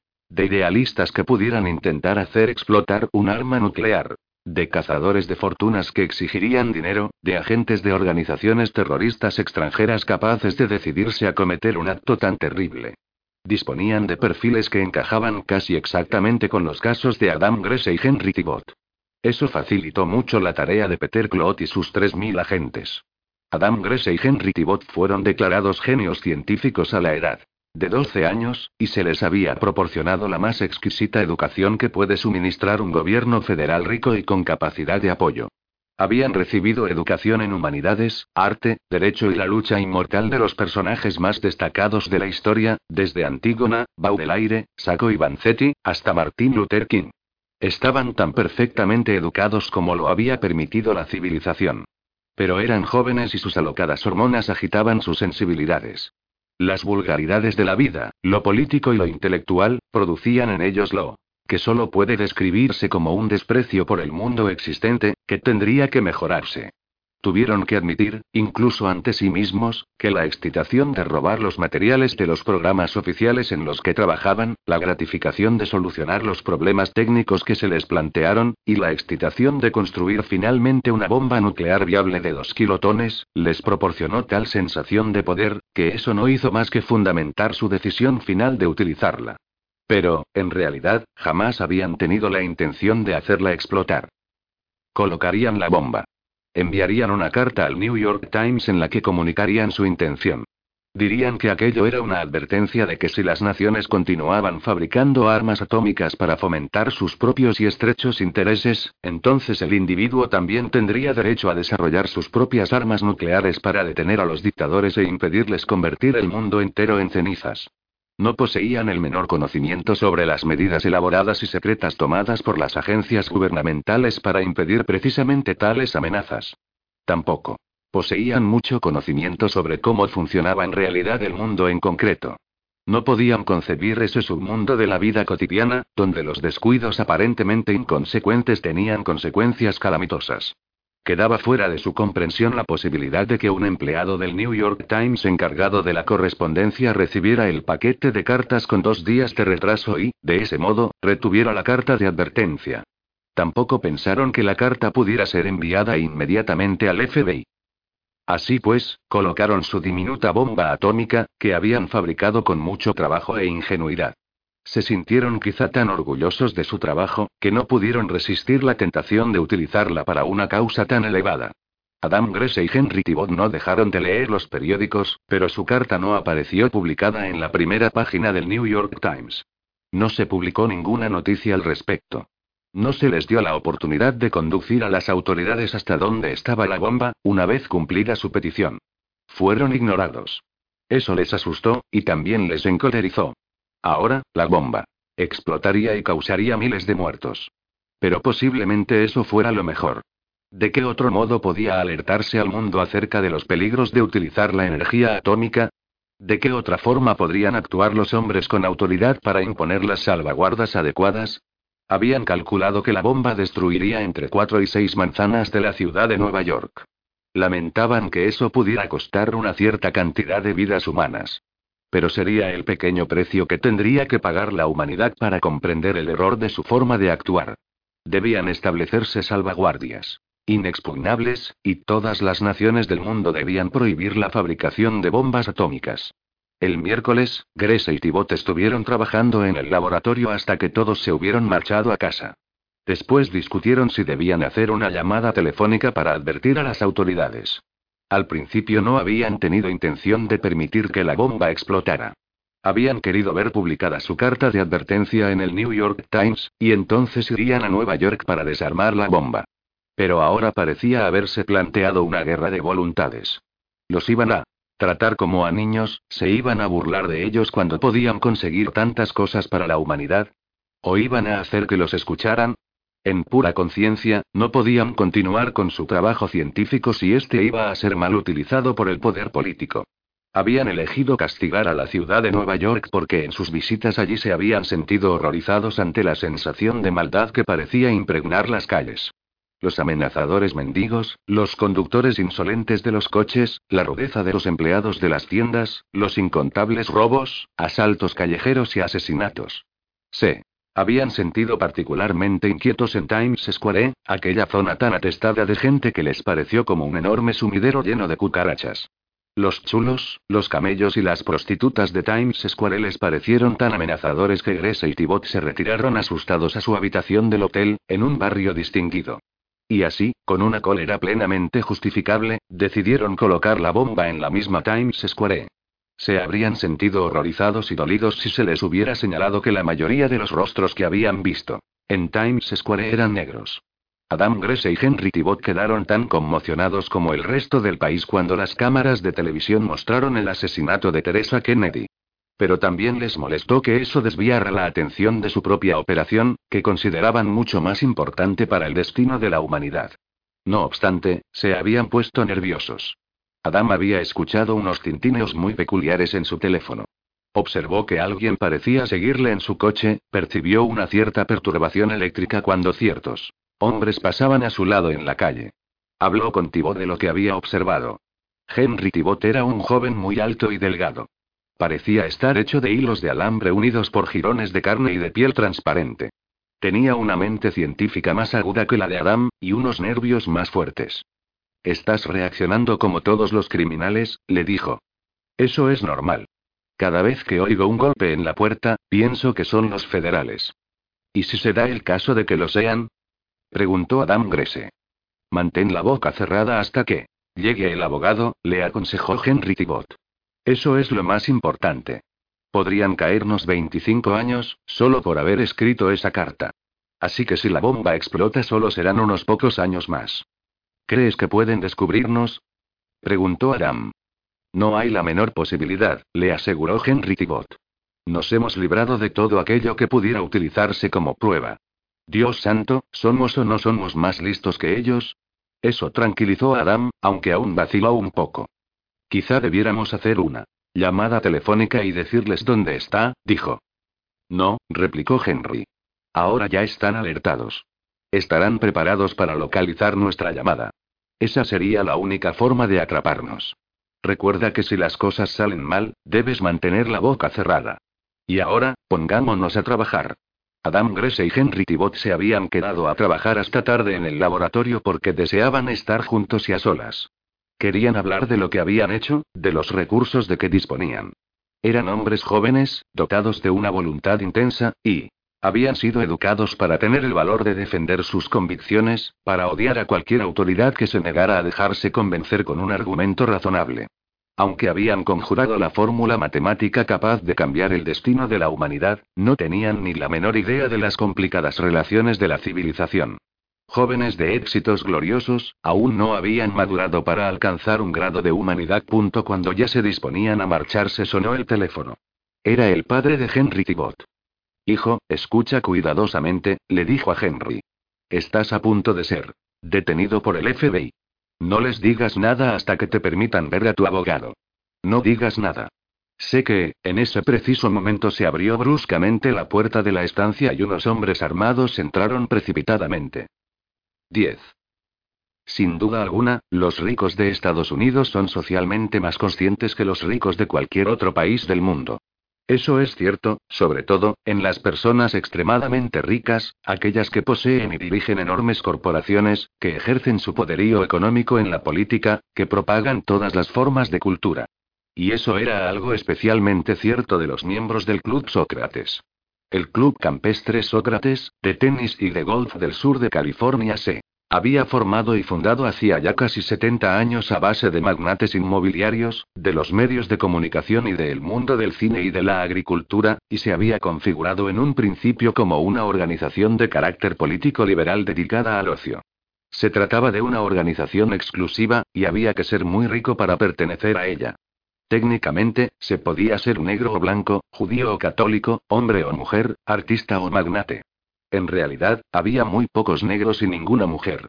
El club campestre Sócrates evolucionó finalmente hasta transformarse en un club privado para los muy ilustrados y los ricos muy responsables. Prudentemente, contaba con un ex subdirector de operaciones de la CIA como jefe de sus sistemas de seguridad, y sus barreras de protección electrónica eran las mayores de Estados Unidos. El club se utilizaba cuatro veces al año como lugar de retiro para unos 50 o 100 hombres, que eran los propietarios efectivos de casi todo lo que existía en el país. Acudían a pasar una semana y, durante ese tiempo, el servicio se reducía al mínimo. Ellos se hacían las camas, se servían las copas y, a veces hasta cocinaban su propia cena en las barbacoas al aire libre. Había, claro está, algunos camareros, cocineros y doncellas, así como los inevitables ayudantes de esos hombres importantes. Después de todo, el mundo de los negocios y la política no podía detenerse mientras ellos recargaban sus baterías espirituales. Durante su estancia de una semana, estos hombres se reunían formando pequeños grupos y se pasaban el tiempo ocupados en discusiones privadas. Asistían a seminarios dirigidos por profesores distinguidos procedentes de las universidades más famosas, en los que se hablaba de ética, filosofía, la responsabilidad de la élite afortunada para con los menos afortunados de la sociedad. Famosos científicos les daban conferencias sobre los beneficios y peligros de las armas nucleares, la investigación cerebral, la exploración del espacio o la economía. También jugaban al tenis, nadaban en la piscina, organizaban campeonatos de vagamon y de bridge y discutían hasta bien entrada la noche de toda clase de temas, desde la virtud y la maldad, el amor y las mujeres, hasta el matrimonio y la aventura. Se trataba de los hombres más responsables de la sociedad estadounidense. Pero trataban de hacer dos cosas convertirse en mejores seres humanos al tiempo que recuperaban su adolescencia, y unirse en la tarea de conseguir una sociedad mejor, tal y como ellos percibían que tenía que ser. Después de haber pasado una semana juntos, regresaban a sus vidas cotidianas, refrescados con nuevas esperanzas, con un deseo de ayudar a la humanidad y una percepción más aguda de cómo se podrían engranar todas sus actividades para preservar la estructura de su sociedad. Y establecer quizá al mismo tiempo una más estrecha relación personal que les ayudara en sus negocios. Esta semana se había iniciado el lunes posterior al domingo de resurrección. La asistencia se había reducido, a menos de 20, debido a la crisis en los asuntos nacionales, con el asesinato del Papa y el secuestro del avión donde viajaba la hija del presidente, y su posterior asesinato. George Greenway era el más viejo de estos hombres. A la edad de 80 años aún era capaz de jugar un partido de dobles en el tenis, aunque gracias a una cortesía cuidadosamente aprendida, no se imponía a los hombres más jóvenes que podrían verse obligados a jugar con un estilo condescendiente. Sin embargo, seguía siendo un tigre en las prolongadas sesiones de vagamon. Greenwell consideraba que ninguna crisis nacional era asunto suyo, a menos que tuviera algo que ver con el grano. Porque su compañía era propietaria y controlaba la mayor parte del trigo producido en Estados Unidos. Había alcanzado su momento de mayor esplendor 30 años antes, cuando Estados Unidos impuso el embargo de las ventas de grano a Rusia, como una medida de presión política, tendente a doblegar a Rusia en la Guerra Fría. George Greenwell era un patriota, pero no un estúpido. Sabía que Rusia no podría soportar tal presión. También sabía que si Estados Unidos imponía el embargo, terminaría por arruinar a los agricultores estadounidenses. Así pues, desafió al presidente de Estados Unidos y exportó el grano prohibido, desviándolo hacia otras compañías extranjeras que lo transportaban a Rusia. Con ello se había ganado el odio del gobierno. En el Congreso se presentaron leyes tendentes a recortar el poder de su compañía, de propiedad familiar, para transformarla en pública y colocarla bajo alguna clase de control regulador. Pero el dinero con el que Greenway había contribuido a las campañas de senadores y congresistas no tardó en terminar con todas aquellas insensateces. A Greenway le encantaba el club campestre Sócrates porque era lujoso, pero no tanto como para incitar la envidia de los menos afortunados. También le gustaba porque no era conocido por los medios de comunicación, ya que sus miembros eran los propietarios de la mayoría de las emisoras de televisión, los periódicos y revistas. Y también le hacía sentirse joven, le permitía participar socialmente en las vidas de los hombres jóvenes que eran sus iguales en el uso del poder. Había ganado grandes sumas de dinero extra durante aquel embargo de grano, comprando trigo y maíz a los sitiados agricultores estadounidenses, y vendiéndolo a precios elevados a una Rusia desesperada. Pero se había asegurado de que ese dinero beneficiara al pueblo de Estados Unidos. Lo había hecho por una cuestión de principios, el principal de los cuales consistía en creer que su inteligencia era superior a la de los funcionarios gubernamentales. El dinero extra, por valor de cientos de millones de dólares, se canalizó hacia museos, fundaciones educativas, programas culturales en la televisión, especialmente de música, que constituía la gran pasión de Greenwell. Se enorgullecía de ser civilizado, apoyándose en que lo habían enviado a las mejores escuelas y universidades, donde le habían enseñado el comportamiento social de los ricos responsables y se le había transmitido un sentimiento de civilidad y afecto por sus semejantes. El hecho de ser estricto en todos sus tratos de negocios no era más que su forma de practicar el arte, y las matemáticas de millones de toneladas de grano sonaban en su cerebro con la misma claridad y dulzura que la música de cámara. Uno de sus pocos ataques de rabia y noble se produjo cuando un joven profesor de música de una de las universidades creadas por una de sus fundaciones, publicó un ensayo en el que se elevaba la música de jazz y de rock and roll por encima de la de Brahms y Schubert, y se atrevía a tildar de fúnebre a la música clásica. George Greenwell se prometió a sí mismo destituir a aquel profesor de su puesto, aunque finalmente prevaleció su cortesía aprendida. Luego el joven profesor publicó otro ensayo en el que aparecía la desgraciada frase. Beethoven. Ah. ¿Quién le importa una mierda? Eso ya fue el final. El profesor nunca llegó a saber lo ocurrido, pero lo cierto es que un año más tarde se encontró dando lecciones particulares de piano en San Francisco. El club campestre Sócrates tenía una originalidad.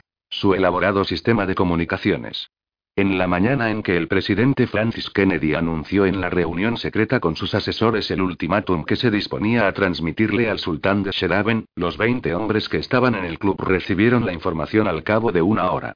Solo Greenwell sabía que esa información había sido transmitida por Oliver Olipant, el oráculo. Era una cuestión de principios el que estos retiros anuales de grandes hombres no se utilizaran para planificar o conspirar, y que solo sirvieran para comunicar objetivos generales, informar de intereses comunes, o aclarar posibles confusiones en cuanto al funcionamiento general de una sociedad tan complicada.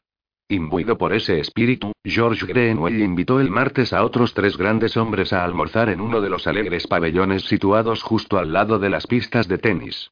Laurence Salentine era propietario de una gran cadena de televisión y de algunas compañías de televisión por cable. Tenía periódicos en tres grandes ciudades, cinco revistas y uno de los mayores estudios cinematográficos. A través de otras empresas subsidiarias, era propietario de una gran editorial. También poseía 12 estaciones locales de televisión situadas en grandes ciudades. Todo eso tan solo en Estados Unidos. Además, ejercía su poderosa presencia en los medios de comunicación de otros países extranjeros. Solo tenía 45 años de edad, y era un hombre delgado y elegante, con la cabeza cubierta de cabello plateado y una coronilla de rizos al estilo de los emperadores romanos, aunque eso era algo que ahora estaba muy de moda entre los intelectuales, los artistas y en Hollywood. Su aspecto y su inteligencia llamaban la atención, y era uno de los hombres más influyentes de Estados Unidos. No había congresista, o senador, o miembro del gabinete que no le devolviera las llamadas. Sin embargo, no había logrado entablar relaciones amistosas con el presidente Kennedy, quien parecía tomarse como cosa personal la actitud hostil demostrada por los medios de comunicación ante los nuevos programas sociales preparados por su administración. El segundo hombre del grupo era Louis Inch, propietario de más edificios y terrenos en las grandes ciudades de Estados Unidos que cualquier otra compañía o individuo del país. Siendo un joven de solo 40 años, había comprendido por primera vez la verdadera importancia de construir directamente hacia lo alto, hasta alcanzar casi alturas imposibles. Había adquirido derechos sobre muchos edificios existentes y luego había construido enormes rascacielos que incrementaban por 10 el valor de los antiguos. Él, más que ningún otro, había cambiado la misma luz de las ciudades, construyendo oscuros y largos cañones entre edificios comerciales que demostraron ser más pobres de lo que nadie suponía. Elevó los alquileres en ciudades como Nueva York, Chicago y Los Ángeles hasta el punto de que no pudieron pagarlos las familias ordinarias, y limitaron la vida en esas ciudades a los ricos o a los económicamente fuertes.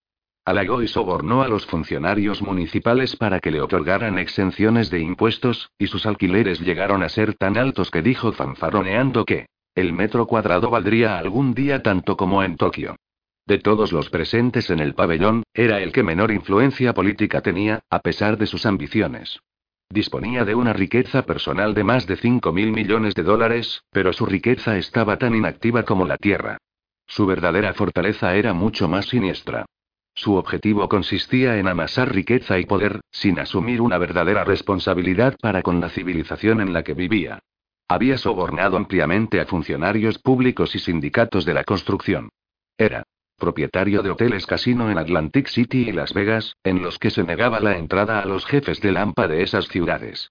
Al hacerlo así, y de la forma curiosa con que suele suceder en el proceso democrático, se había ganado el apoyo de las figuras secundarias de los imperios criminales. Todos los departamentos de servicios de sus numerosos hoteles tenían contratos con empresas que suministraban vajillas, servicios de lavandería, servicio doméstico, licores y alimentos. A través de subordinados, mantenía conexión con este submundo criminal. Desde luego, no era tan estúpido como para que esa conexión no fuera más que un hilo microscópico. Ningún atisbo de escándalo había manchado nunca el buen nombre de Louis Inch. Y ello lo debía no solo a su sentido de la prudencia, sino también a la ausencia de todo carisma personal. Por todas estas razones, se veía relativamente despreciado a nivel personal por casi todos los miembros del club campestre Sócrates. Pero era tolerado porque, gracias a un aspecto particular de su magia, una de sus compañías era la propietaria de los terrenos circundantes del club, y siempre existía el temor subyacente a que pudiera construir allí viviendas baratas para 50.000 familias y ahogar la zona del club con hispanos y negros. El tercer hombre, Martín Mudford, iba vestido con pantalones deportivos, camisa blanca con el cuello abierto y una chaqueta deportiva azul. Era un hombre de 60 años y quizá fuera el más poderoso de los cuatro porque controlaba el dinero en numerosas áreas diferentes. De joven había sido uno de los protegidos del oráculo, y había aprendido muy bien sus lecciones. De él explicaba historias asombrosas que encantaban a la audiencia del club. Campestre Sócrates. Martín Mudford basó su carrera en inversiones bancarias y ya desde el principio despegó como tiburón, gracias, según él, a la influencia del oráculo. Cuando joven, había sido sexualmente muy vigoroso y así lo había demostrado. Ante su sorpresa, los esposos de algunas de las mujeres a las que había seducido acudieron a verle no para vengarse, sino para pedirle un préstamo bancario. Con una pequeña sonrisa en sus rostros, se presentaban de muy buen humor. Siguiendo su propio instinto, les concedía los préstamos personales aún sabiendo que nunca se los devolverían. En aquella época no sabía aún que los funcionarios bancarios encargados de los préstamos aceptaban regalos y sobornos para otorgar préstamos inseguros a pequeños negocios. Resultaba fácil camuflar el papeleo. Quienes dirigían los bancos deseaban prestar dinero, ese era su negocio y de ahí obtenían su beneficio, así que sus reglas estaban redactadas a propósito para facilitar el trabajo de los encargados de los préstamos. Claro que tenía que haber una buena cantidad de papeleo, memorándums de entrevistas y todo lo demás. Pero Martin Mudford le costó al banco unos pocos centenares de miles de dólares antes de que fuera transferido a otro departamento, en otra ciudad, algo que a él le pareció una circunstancia afortunada pero que, a juzgar por lo que averiguó más tarde, no fue más que un encogimiento de hombros condescendiente por parte de sus superiores. Una vez dejados atrás los errores de la juventud, perdonados y olvidados, y bien aprendidas sus lecciones, Mudford se elevó muy alto en su mundo. Treinta años más tarde, Mudford se sentaba en el pabellón del Club Campestre Sócrates, y se había convertido en la figura financiera más poderosa de Estados Unidos. Era presidente de un gran banco, propietario de una cantidad sustancial de acciones en emisoras de televisión, él y sus amigos poseían el control de la gigantesca industria automovilística y había establecido conexiones con la industria del transporte aéreo. Utilizó el dinero para tejer una telaraña con la que envolver grandes participaciones en empresas de electrónica. Incluso en aquellas áreas que no controlaba siempre existía algún que otro delgado filamento suyo que demostraba que, al menos, lo había intentado. También dominaba las grandes compañías de inversiones de Wall Street, en las que se cerraban tratos para comprar enormes grupos que se añadían a otro igualmente enorme. Cuando estas batallas se encontraban en sus momentos álgidos, Martin Mudford enviaba una oleada de dinero tan torrencial como el mar para dejar solucionado el tema. Al igual que los otros tres hombres, poseía a algunos miembros del Congreso y del Senado. Los cuatro hombres se sentaron ante la mesa redonda del pabellón, junto a las pistas de tenis, rodeados por el verdor y el esplendor de las flores de California y Nueva Inglaterra.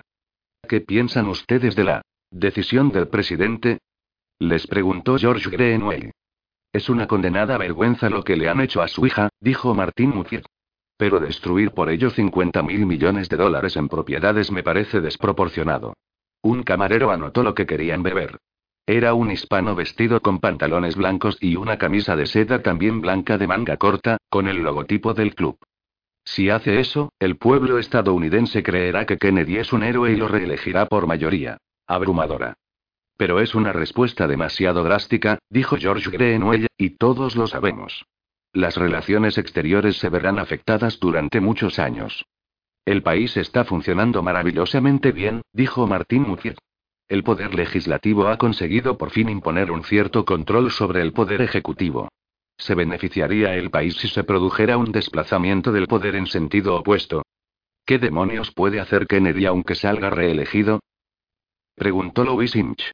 Es el Congreso el que lo controla, y nosotros tenemos mucho que decirles. En la Cámara no hay más de 50 miembros que no hayan sido elegidos con nuestro dinero. Y en el Senado no hay nadie entre ellos que no sea millonario. No tenemos que preocuparnos por el presidente. George Greenwell había estado mirando más allá de las pistas de tenis, hacia el maravilloso azul del Océano Pacífico, tan sereno y majestático. Un océano surcado en estos momentos por barcos que transportaban su grano, por valor de miles de millones de dólares, hacia todo el mundo. El pensamiento de que poseía la capacidad para alimentar o dejar morir al mundo de hambre le proporcionaba una ligera sensación de culpabilidad. Se disponía a hablar cuando acudió el camarero trayendo las bebidas. Greenwell era prudente a su edad, y había pedido agua mineral. Tomó un sorbo de su vaso y, una vez que se hubo retirado el camarero, habló con tonos cuidadosamente modulados. Siempre se comportaba de un modo exquisitamente cortés, la cortesía propia de un hombre que, desgraciadamente, ha tomado decisiones brutales en su vida. No debemos olvidar nunca que el puesto de presidente de Estados Unidos puede llegar a constituir un gran peligro para el proceso democrático. Eso son tonterías, intervino Salentine. Los otros funcionarios del gobierno le impedirán tomar una decisión personal. Los militares, por muy ignorantes que sean, no se lo permitirán a menos que sea razonable. Y eso lo sabe usted muy bien, George. Es cierto, desde luego, asintió George Greenway. En épocas normales. Pero piensen, por ejemplo, en Lincoln.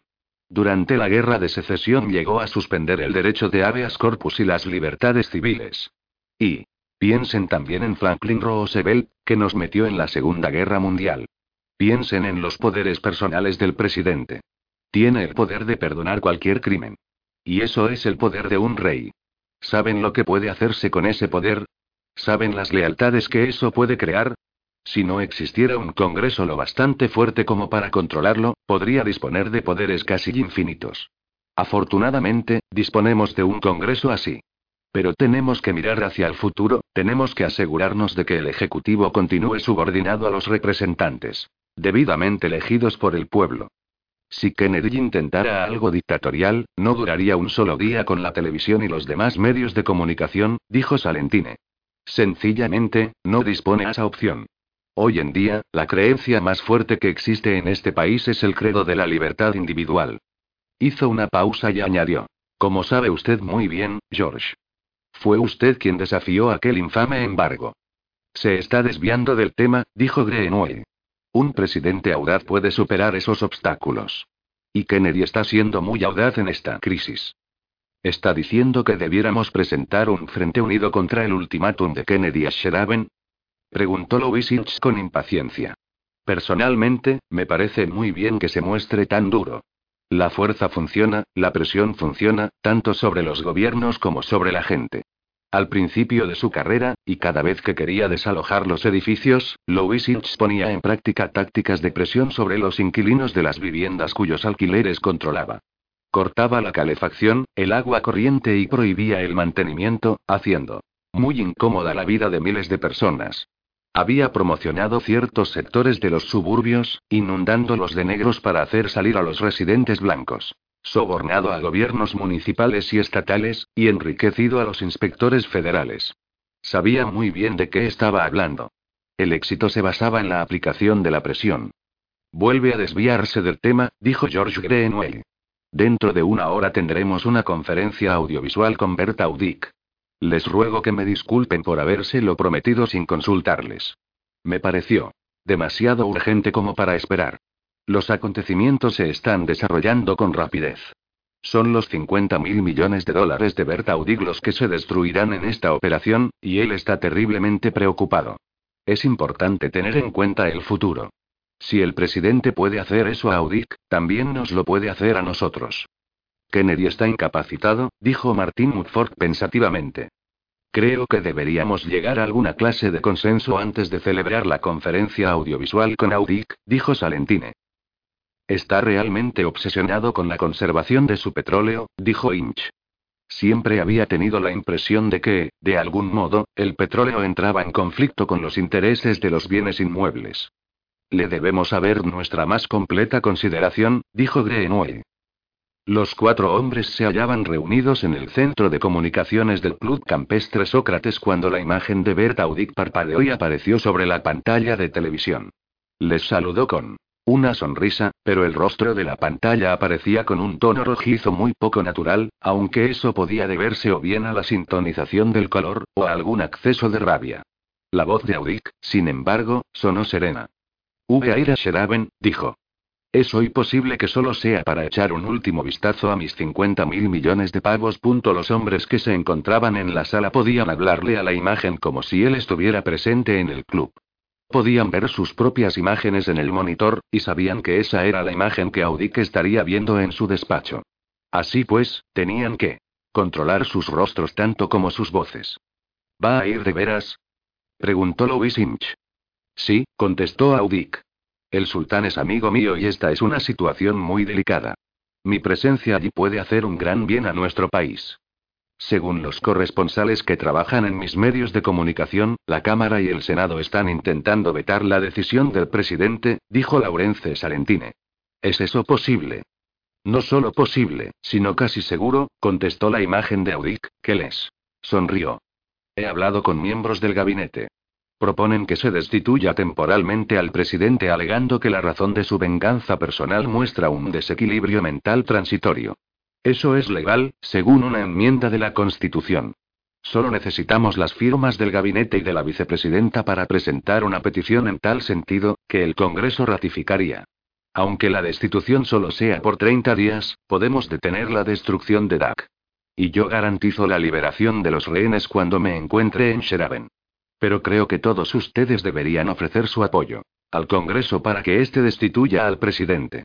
Eso es algo que le deben a la democracia de este país, del mismo modo que yo se lo debo a mis accionistas. Todos nosotros sabemos muy bien que si hubieran asesinado a alguien que no fuera su hija, jamás habría elegido esta vía de acción. Bert, dijo George Greenwell, los cuatro hemos hablado de este asunto, y estamos de acuerdo en apoyarle, así como al Congreso. Lo consideramos como nuestro deber. Haremos las llamadas telefónicas necesarias, y coordinaremos nuestros esfuerzos. Pero Laurence Salentine tiene que hacer algunas observaciones pertinentes que le gustaría plantear. El rostro de Audic sobre la pantalla mostró una expresión de cólera y disgusto. Larry, créame, no es momento para que sus medios de comunicación se sienten sobre la verja a contemplar lo que sucede, dijo Audic. Si Kennedy puede costarme 50 mil millones de dólares, es posible que llegue el día en que todas sus emisoras de televisión se queden sin licencia federal, y entonces no le quedará más remedio que joderse. No levantaré un dedo para ayudarle. George Greenwell parpadeó ante la vulgaridad y la franqueza de la respuesta. Louis Inch y Martin Mudford sonrieron. Laurence Salentine no demostró la menor emoción. Contestó con una voz serena y suave. Bert, estoy con usted, no le quepa la menor duda. Creo que un hombre capaz de destruir 50 mil millones de dólares para poner en práctica una amenaza está indudablemente desequilibrado y no es la persona adecuada para dirigir el gobierno de Estados Unidos. Estoy con usted, se lo aseguro. Los medios televisivos interrumpirán sus programas para emitir boletines informativos anunciando que el presidente Kennedy está siendo analizado desde el punto de vista psiquiátrico, y que es posible que el trauma de la muerte de su hija le haya trastornado temporalmente. Eso preparará el terreno para el Congreso. Pero este es un tema en el que poseo algo más de experiencia que la mayoría. El pueblo estadounidense aceptará la decisión del presidente, con la reacción popular natural a todos los actos de poderío nacional. Si el presidente tiene éxito en su acción y consigue la liberación de los rehenes, obtendrá con ello incontables alianzas y votos. Kennedy posee inteligencia y energía, y si consigue pasar un pie por la puerta puede barrer al Congreso. Salentine se detuvo un momento, tratando de elegir sus palabras con todo cuidado. Pero si su amenaza fracasa, se asesina a los rehenes, y no se soluciona el problema, entonces Kennedy estará políticamente acabado. Sobre la pantalla, la imagen de Bert Audic parpadeó. Tras un momento de silencio, dijo con un tono de voz grave y calmado. Eso no es una alternativa. Si llega tan lejos, habrá que salvar a los rehenes, y nuestro país tendrá que ganar la partida. Además, en un caso así ya se habrán perdido los 50 mil millones de dólares. Es posible que no quieran llevar a cabo una misión tan drástica, pero una vez que la hayan iniciado tenemos que procurar que alcance el éxito. Estoy de acuerdo, dijo Salentine, aunque, en realidad, no lo estaba. Absolutamente de acuerdo. Aún queda otra cuestión. Una vez que el presidente comprenda el peligro representado por el Congreso, lo primero que querrá hacer será dirigirse a la nación por televisión. Sean cuales fueren los defectos de Kennedy, es un verdadero mago en la pequeña pantalla. Una vez que haya presentado su argumentación por esa pantalla, el Congreso se encontrará con grandes problemas. ¿Qué sucederá si el Congreso inhabilita a Kennedy durante 30 días? Existe, además, la posibilidad de que el presidente tenga razón en su lectura, de que los secuestradores conviertan este asunto en algo de largo alcance, con Kennedy como un tema marginal. Salentine volvió a hacer una pausa, tratando de llevar cuidado con lo que decía. En tal caso, Kennedy se convertiría en un héroe aún mayor. Lo mejor que podemos hacer es dejarle que gane o pierda él solo. De ese modo, la estructura política de este país no sufrirá ningún daño a largo plazo. Quizás sea eso lo mejor. Y de ese modo yo pierdo 50 mil millones, ¿no es así? replicó Bertaudic. El rostro de la pantalla estaba enrojeciendo de cólera. No, no había ningún defecto en la sintonización del color.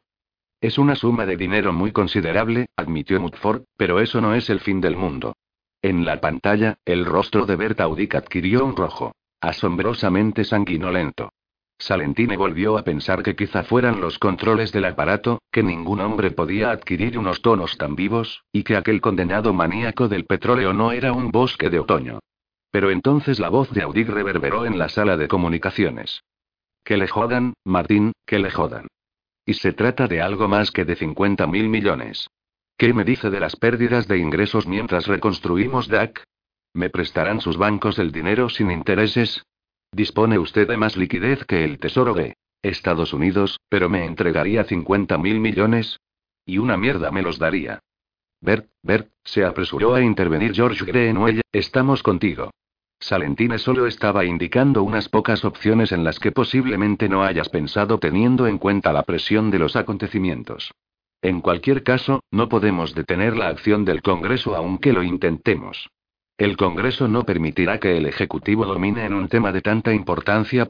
Y ahora, todos tenemos mucho trabajo que hacer, de modo que sugiero dar por terminada esta conferencia. Bert, dijo Salentine con una sonrisa, esos boletines informativos anunciando el estado mental del presidente se emitirán por televisión dentro de tres horas. Las otras emisoras seguirán nuestra misma línea. Llámeme y dígame lo que piensa. Es posible que se le ocurra alguna idea. Y otra cosa más, si el Congreso vota por deponer al presidente antes de que éste solicite tiempo en la televisión, las emisoras le negarán ese tiempo, sobre la base de que se le ha declarado mentalmente incapacitado y de que ya no es el presidente. Hágalo así, dijo Audic con su rostro ahora ya de un color natural. La conferencia terminó con despedidas corteses. Caballeros, dijo finalmente Laurence Salentine, sugiero que nos dirijamos todos a Washington en mi avión. Creo que deberíamos hacerle una visita a nuestro viejo amigo Oliver Olipant. El oráculo, dijo Martin Mudford con una sonrisa. Mi viejo mentor. Él nos dará algunas respuestas. Una hora más tarde volaban ya hacia Washington. A Sheriff Wallet, embajador de Sheraben, convocado por el presidente Kennedy, se le enseñaron vídeos secretos de la CIA en los que se veía a Yabril cenando con el sultán en el palacio de este. El embajador quedó verdaderamente conmocionado. ¿Cómo podía estar implicado el sultán en una tentativa tan peligrosa? Sheraben era un país pequeño, apacible y amante de la paz, como era prudente para una nación militarmente débil. La reunión tuvo lugar en el despacho oval, ante la presencia de Bert Audic. El presidente estaba acompañado por dos miembros de su equipo personal, Arthur Wicks, asesor de seguridad nacional, y Eugene Erachi, jefe de sus consejeros. Tras haber sido formalmente presentado, el embajador de Sheraben le dijo a Kennedy, mi querido señor presidente, créame que no tenía el menor conocimiento de esto. Le ruego acepte mis más sinceras disculpas personales y mi rechazo por lo ocurrido. El hombre estaba a punto de echarse a llorar. Pero debo añadir algo en lo que creo. El sultán no puede haber estado de acuerdo en causarle ningún daño a su hija. Espero que eso sea cierto, dijo Francis Kennedy con gravedad, porque en tal caso estará de acuerdo con mi propuesta. El embajador escuchó con un recelo que era más personal que político. Se había educado en una universidad estadounidense y era admirador del estilo de vida de Estados Unidos. Le gustaba la comida, las bebidas alcohólicas, las mujeres estadounidenses y su rebeldía ante el yugo masculino, la música y las películas de Estados Unidos. Había entregado dinero a todos los que pudo utilizar y enriquecido a los burócratas. Del Departamento de Estado. Era un experto en petróleo y amigo personal de Bert Audic.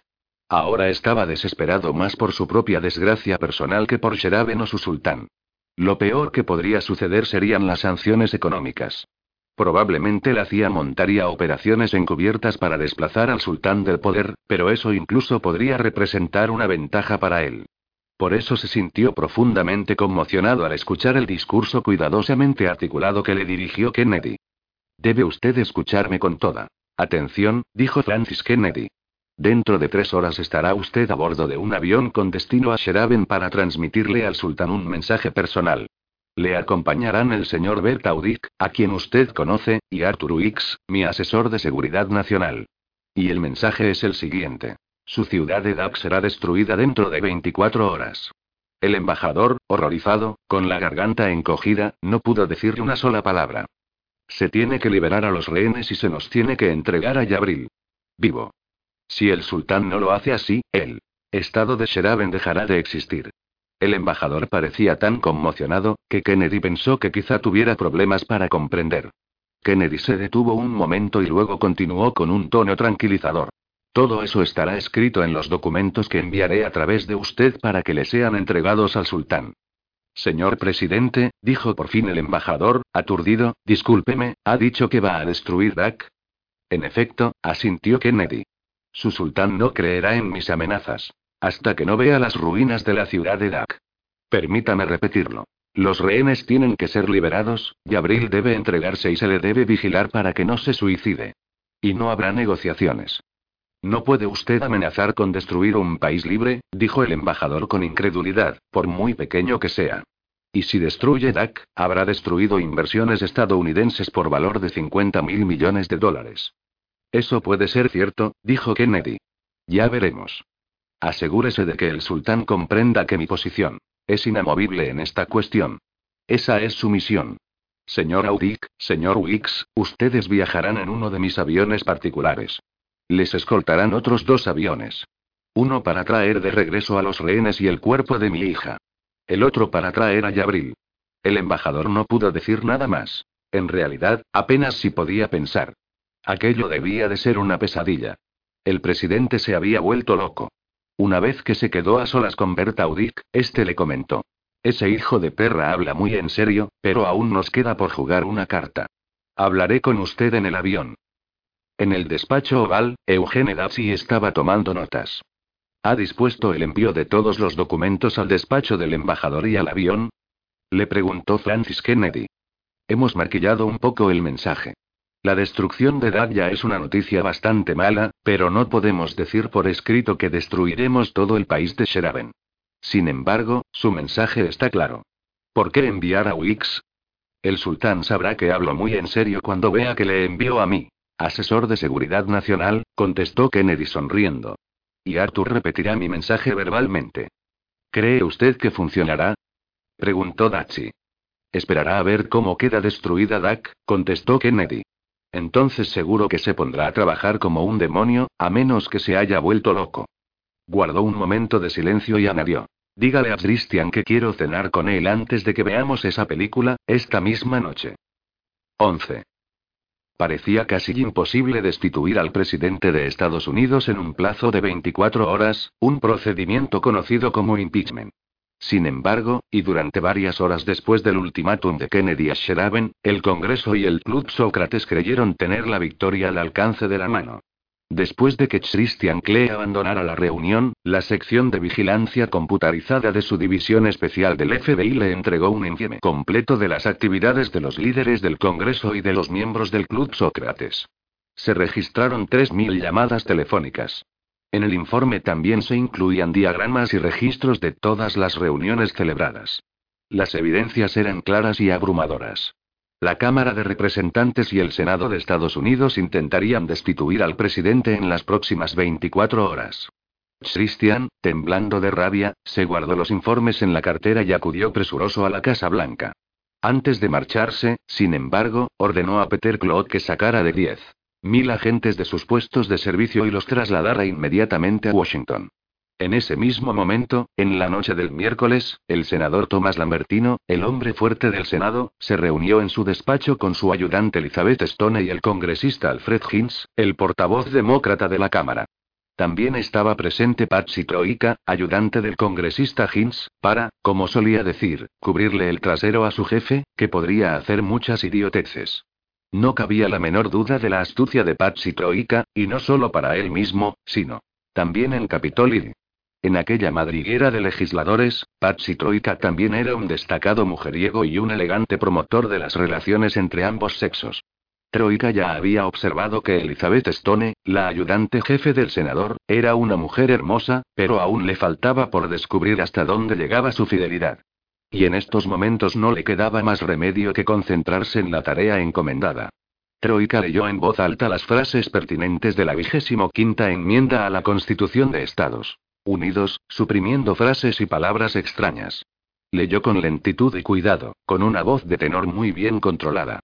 El vicepresidente asumirá inmediatamente los poderes y deberes del puesto como presidente en funciones, siempre que el vicepresidente y la mayoría o bien de los funcionarios principales de los departamentos ejecutivos, hizo una pausa, se inclinó hacia Hinz y le susurró.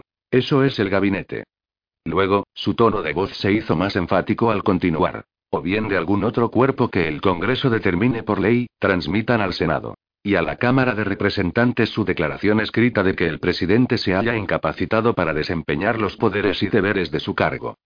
Mierda, exclamó el congresista Hinz. No puede resultar tan sencillo destituir al presidente. No lo es, dijo el senador Lambertino con voz tranquilizadora. Continúe leyendo, Paxi. Patsy Troika pensó amargamente que era típico que su jefe no conociera la Constitución, por muy sagrada que fuese. Terminó por abandonar sus esfuerzos. Que se joda la Constitución. Hinz jamás lo entendería, así que tendría que explicarlo en lenguaje llano. Esencialmente, dijo, el vicepresidente y el gabinete deben firmar una declaración de incompetencia para destituir a Kennedy. En tal caso, el vicepresidente se convierte en presidente. Un segundo más tarde, Kennedy emite una contradeclaración y dice estar bien. Así, vuelve a ser presidente. Entonces, es el Congreso el que decide. Mientras tanto, Kennedy puede hacer lo que guste. Y con eso desaparece DAC, dijo el congresista Hinz. La mayoría de los miembros del gabinete firmarán la declaración, dijo. El senador Lambertino. Tendremos que esperar a ver qué hace la vicepresidenta. No podemos proceder sin su firma. El Congreso tendrá que reunirse no más tarde de las 10 de la noche del jueves para decidir el tema a tiempo para impedir la destrucción de DAC. Y para ganar debemos contar con una votación favorable de dos tercios, tanto en la Cámara como en el Senado. Yo puedo garantizar el resultado en el Senado. ¿Podrá la Cámara hacer su trabajo? Desde luego, asintió el congresista Hinz. He recibido una llamada del Club Sócrates. Ellos se disponen a presionar a todos los miembros de la Cámara. La Constitución dice, o bien de algún otro cuerpo que el Congreso determine por ley. ¿Por qué no evitar la firma de todo el gabinete y de la vicepresidenta y hacer que el propio Congreso sea ese cuerpo? En tal caso, podrían decidir sin dilaciones. Eso no funcionará, Patsy, dijo el congresista Hinz con paciencia. No tiene que parecer como una venganza.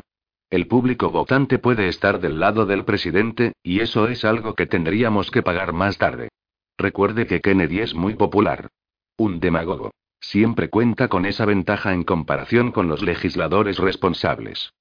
No deberíamos tener ningún problema limitándonos a seguir el procedimiento, dijo el senador Lambertino. El ultimátum del presidente Asheraben es demasiado extremista y demuestra una mente temporalmente desequilibrada por su propia tragedia personal. Por la que, desde luego, siento la mayor simpatía y pena, como, de hecho, nos sucede a todos. Mi gente en la Cámara tiene que presentarse a la reelección cada dos años, dijo el congresista Hinz. Kennedy eliminaría a un buen puñado de ellos si fuera declarado competente después de ese periodo de 30 días. Tenemos que mantenerlo fuera del cargo. El senador Lambertino asintió con un gesto. Sabía que los seis años de mandato de los senadores era algo que siempre molestaba a los miembros de la Cámara de Representantes. Eso es cierto, asintió, pero recuerde que ya se habrá establecido que él tiene graves problemas psicológicos, y eso es algo que podremos utilizar para mantenerlo alejado del puesto, por el simple procedimiento de que el Partido Demócrata le niegue la nominación. Patsy Troika había observado una cosa. Elizabeth Stone, la ayudante jefe del senador, no había dicho una sola palabra durante toda la reunión. Sin embargo, ella tenía un jefe con cerebro, no se veía obligada a proteger a Lambertino de sus propias estupideces. Si me permiten sintetizar, dijo Troika, diría que la vicepresidenta y la mayoría del gabinete votan a favor de destituir al presidente, para lo cual deberían firmar la declaración esta misma tarde. El equipo personal del presidente seguirá negándose a firmar. Sería de una gran ayuda que firmaran la declaración, pero no lo harán. Según el procedimiento constitucional, la única firma esencial es la del vicepresidente. Tradicionalmente, el vicepresidente aprueba toda la política del presidente. ¿Estamos absolutamente seguros de que ella firmará? ¿O que no tardará en hacerlo? Lo que cuenta aquí es el tiempo. ¿Qué vicepresidente no desea convertirse en presidente? replicó Hinz echándose a reír. Ella se ha pasado los tres últimos años deseando que a él le diera un ataque al corazón. Entonces Elizabeth Stone habló por primera vez. La vicepresidenta no piensa de ese modo. Es absolutamente leal al presidente, dijo con frialdad. Cierto que es casi seguro que firmará esa declaración, pero lo hará por razones honradas. El congresista Hinz la miró con una paciente resignación y le dirigió un gesto de apaciguamiento. Lambertino frunció el ceño. Troika permaneció con el rostro impasible, pero interiormente se sintió encantado. Sigo diciendo que es mejor evitar a todo el mundo, insistió Patsy Troika. Que sea el Congreso el que vaya al fondo de la cuestión. El congresista Hinz se levantó del cómodo sillón donde estaba sentado. No se preocupe, Patsy, no creo que a la vicepresidenta le falte tiempo para desembarazarse de Kennedy. Firmará. Lo que probablemente no le guste es aparecer como una usurpadora. Usurpador era una palabra utilizada a menudo en la Cámara de Representantes para referirse al presidente Kennedy. El senador Lambertino observó a Troika con aversión. No le gustaba la relativa familiaridad en la actitud de aquel hombre, el hecho de que cuestionara los planes de sus superiores. No cabe la menor duda de que esta acción para destituir al presidente es legal, aunque no tenga precedentes, dijo. La vigésimo quinta enmienda a la Constitución no especifica que se tengan que presentar pruebas médicas. Pero la decisión del presidente de destruir DAC es una buena prueba, una vez que se haya hecho esto, existirá un precedente, dijo Patsy Troika sin poderlo evitar. De ese modo, una votación de dos tercios del Congreso podrá destituir a cualquier presidente. Al menos en teoría. Observó con satisfacción que había logrado captar al menos la atención de Elizabeth Stone. Continuó diciendo. Seríamos como otra república bananera, solo que a la inversa, con el legislativo convertido en dictador. Eso, por definición, no puede ser cierto, dijo el senador Lambertino con sequedad. El legislativo es elegido directamente por el pueblo, y no dicta nada, como lo puede hacer un solo hombre. No, a menos que el club Sócrates se te eche sobre el trasero, pensó Patsy Troika con desprecio. Entonces se dio cuenta de lo que enojaba al senador. Por lo visto, el senador abrigaba sus propias aspiraciones presidenciales y no le gustaba que nadie dijera que el Congreso podría librarse del presidente cada vez que quisiera. Terminemos con esto de una vez, dijo Hinz. Todos nosotros tenemos muchas cosas que hacer. En el fondo, esto no es más que un movimiento de consolidación de nuestra democracia. Patsy Troika aún no estaba acostumbrado a la simplicidad directa de los grandes hombres como el senador y el portavoz de la Cámara, y mucho menos cuando aquella sinceridad se correspondía con sus intereses egoístas más estimados. Observó una cierta expresión en el rostro de Elizabeth Stone y se dio cuenta de que ella pensaba exactamente lo mismo que él. Iba a tener que conseguirla sin que importara lo que le costase. Luego, con una humildad que concordaba con aquella sinceridad fingida, dijo. ¿Cabe la posibilidad de que el presidente declare que el Congreso desobedece una orden ejecutiva con la que está en desacuerdo y que después desafíe el voto del propio Congreso? ¿Es posible que se dirija a la nación por televisión, antes de que se reúna el Congreso? Y puesto que el equipo personal de Kennedy se niega a firmarla, declaración, al público le parecerá plausible que Kennedy se encuentra bien. Eso podría producir una gran cantidad de problemas, sobre todo si los rehenes son asesinados después de la destitución de Kennedy. Las repercusiones sobre el Congreso podrían ser tremendas. Ni el senador ni el congresista parecieron sentirse muy impresionados por este análisis. Hinz le dio unas palmaditas en la espalda y le dijo: Patsy, lo tenemos cubierto todo, de modo que asegúrese de preparar el papeleo. En ese momento sonó el teléfono. Elizabeth Stone lo tomó. Escuchó un momento por el auricular y luego dijo. Senador, es la vicepresidenta. Antes de tomar su decisión, la vicepresidenta Len Dupray decidió efectuar su carrera diaria. Era la primera vicepresidenta de Estados Unidos, tenía 55 años y era una mujer extraordinariamente inteligente. Aún era hermosa, posiblemente porque se había aficionado a la comida sana a los 20 años, y después durante su embarazo de un ayudante de fiscal de distrito, su esposo.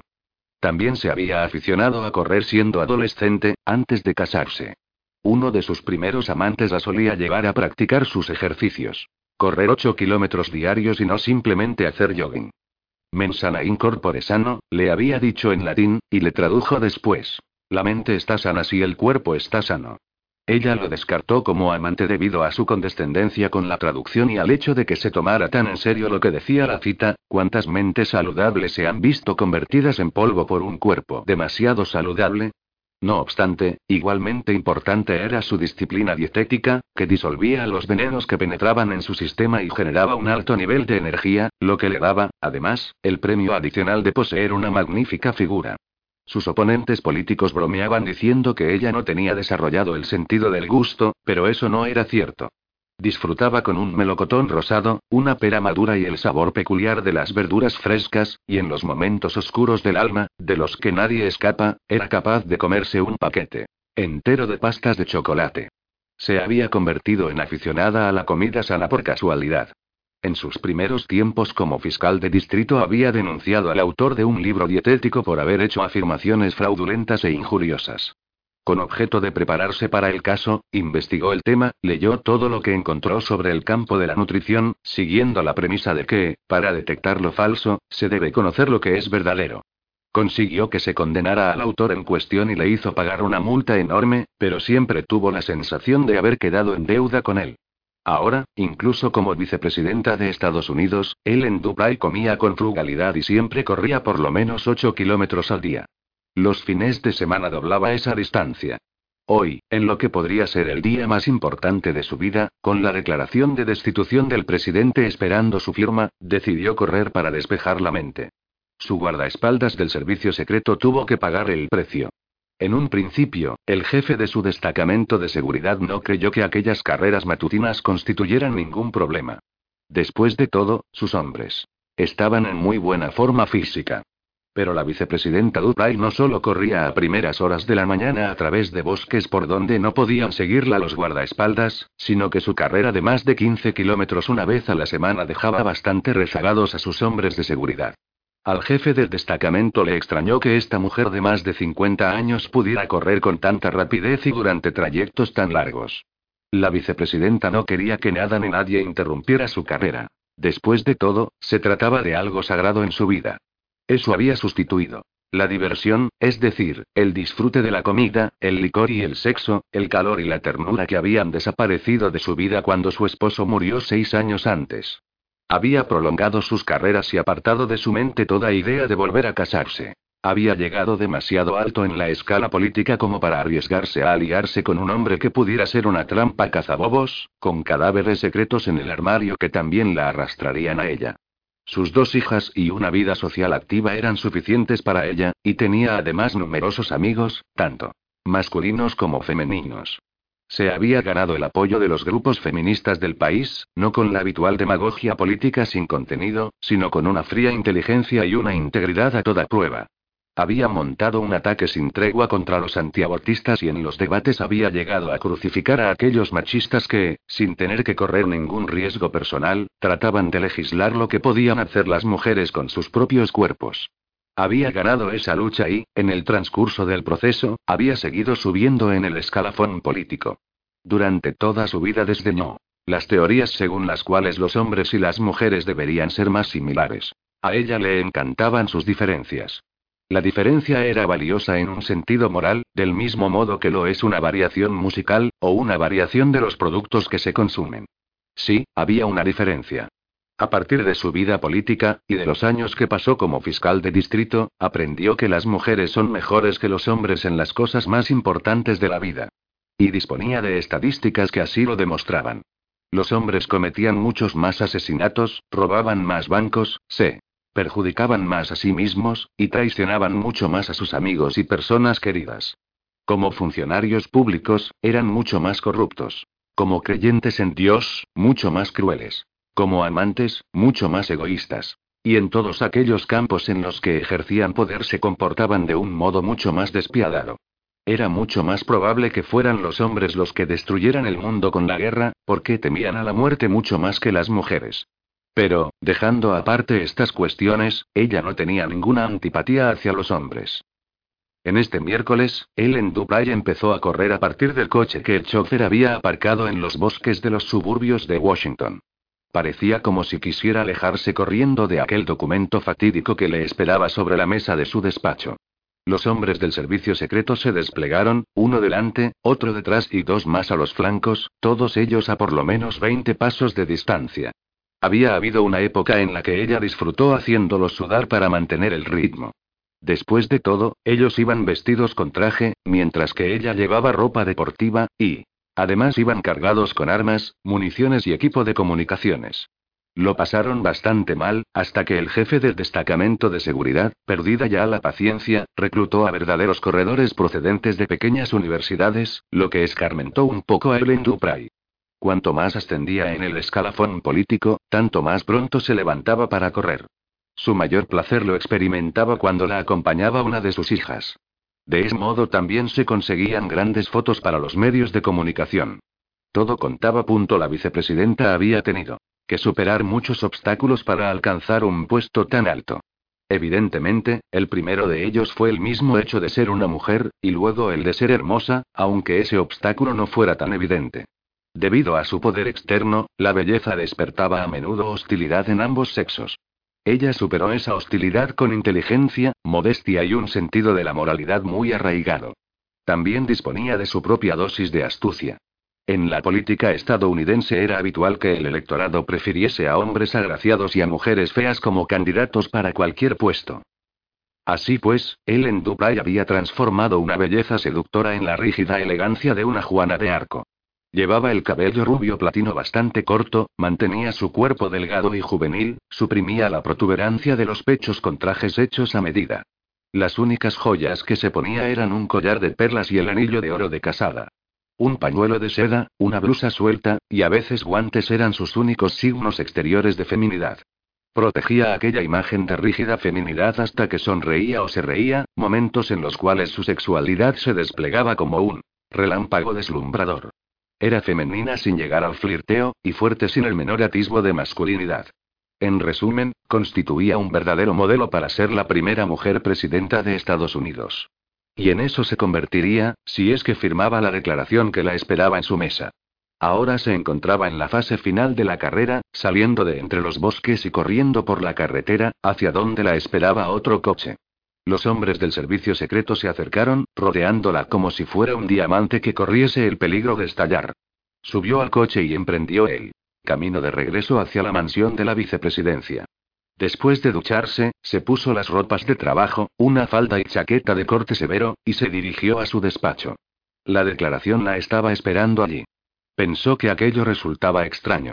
Había luchado desde siempre por escapar a una vida demasiado encajonada. Había desarrollado una brillante carrera como abogada, al mismo tiempo que tenía dos hijas. Siguió una carrera política al tiempo que conservaba un matrimonio feliz y fiel. Había sido socia de una firma de abogados, luego representante, después senadora y, durante todo ese tiempo, siguió siendo una madre dedicada y cariñosa con sus hijas. Había dirigido su vida de una forma impecable, solo para convertirse en otra especie de ama de casa, la de ser vicepresidenta de Estados Unidos. Como tal, tenía que seguir a su marido político, el presidente, y ejecutar las tareas domésticas para él. Recibía a los líderes de países pequeños, asistía a comités sin poder pero con títulos altisonantes, aceptaba los informes que se le transmitían de una forma condescendiente, ofrecía consejos que se aceptaban con cortesía, pero a los que no se daba una consideración respetuosa. Se veía obligada, en suma, a repetir las opiniones y apoyar las políticas de su esposo político.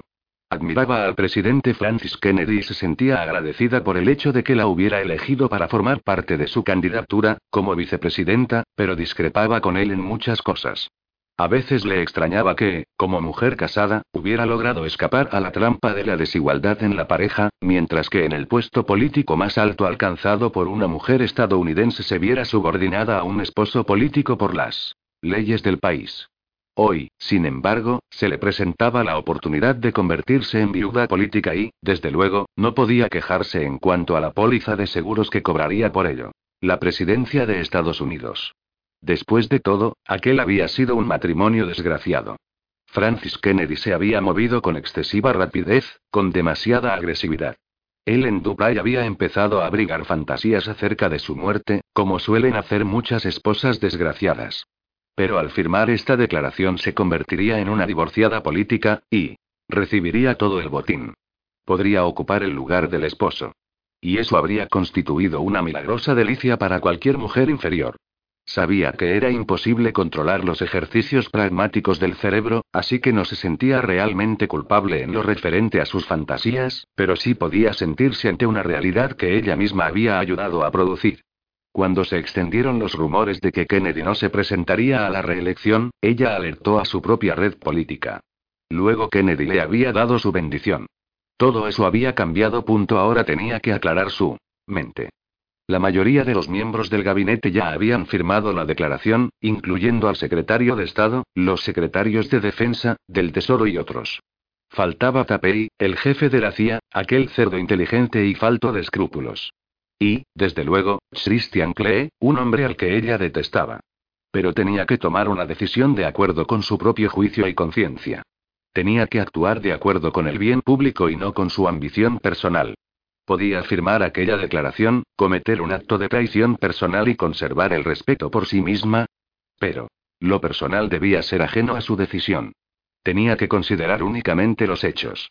Al igual que Christian Clay y muchos otros, había observado el cambio producido en Kennedy después de la muerte de su esposa, justo antes de su elección como presidente. Un cambio caracterizado por la pérdida de energía, de habilidades políticas. Él en Dubai sabía, como muchos otros, que solo se consigue realizar un buen trabajo presidencial creando un consenso con el poder legislativo. Para eso se tiene que saber cortejar, atraer y quizá dar algunas patadas. Hay que maniobrar por los flancos, infiltrarse y seducir a la burocracia. Se tiene que controlar al gabinete, y los miembros del equipo personal tienen que formar un grupo de Atilas y Salomones. Hay que regatear, recompensar y arrojar unos pocos truenos. En cierto modo, se debe conseguir que todo el mundo diga, sí, por el bien del país y por mi propio bien. No haber hecho esas cosas constituía el mayor defecto de Kennedy como presidente, así como el haberse adelantado demasiado a su tiempo y el haber procurado que su equipo personal lo hiciera mejor. Un hombre tan inteligente como Kennedy debería haber podido hacer las cosas de mejor modo. Y, sin embargo, percibía en los movimientos malogrados de Kennedy una especie de desesperación moral, una lucha encarnizada del bien contra el mal. Después de sus derrotas, él se había retirado a su despacho como un niño malhumorado y, lo mismo que un niño, había hecho correr el rumor de que no volvería a presentarse para la reelección. Ella creía que en la muerte de la esposa de Kennedy se encontraba la raíz de los fracasos de su administración, y al creerlo así confiaba en no estar efectuando una regresión hacia un sentimentalismo femenino pasado de moda. Pero era posible que hombres tan extraordinarios como Kennedy se desmoronaran debido a una tragedia personal, la contestación a esa pregunta era afirmativa.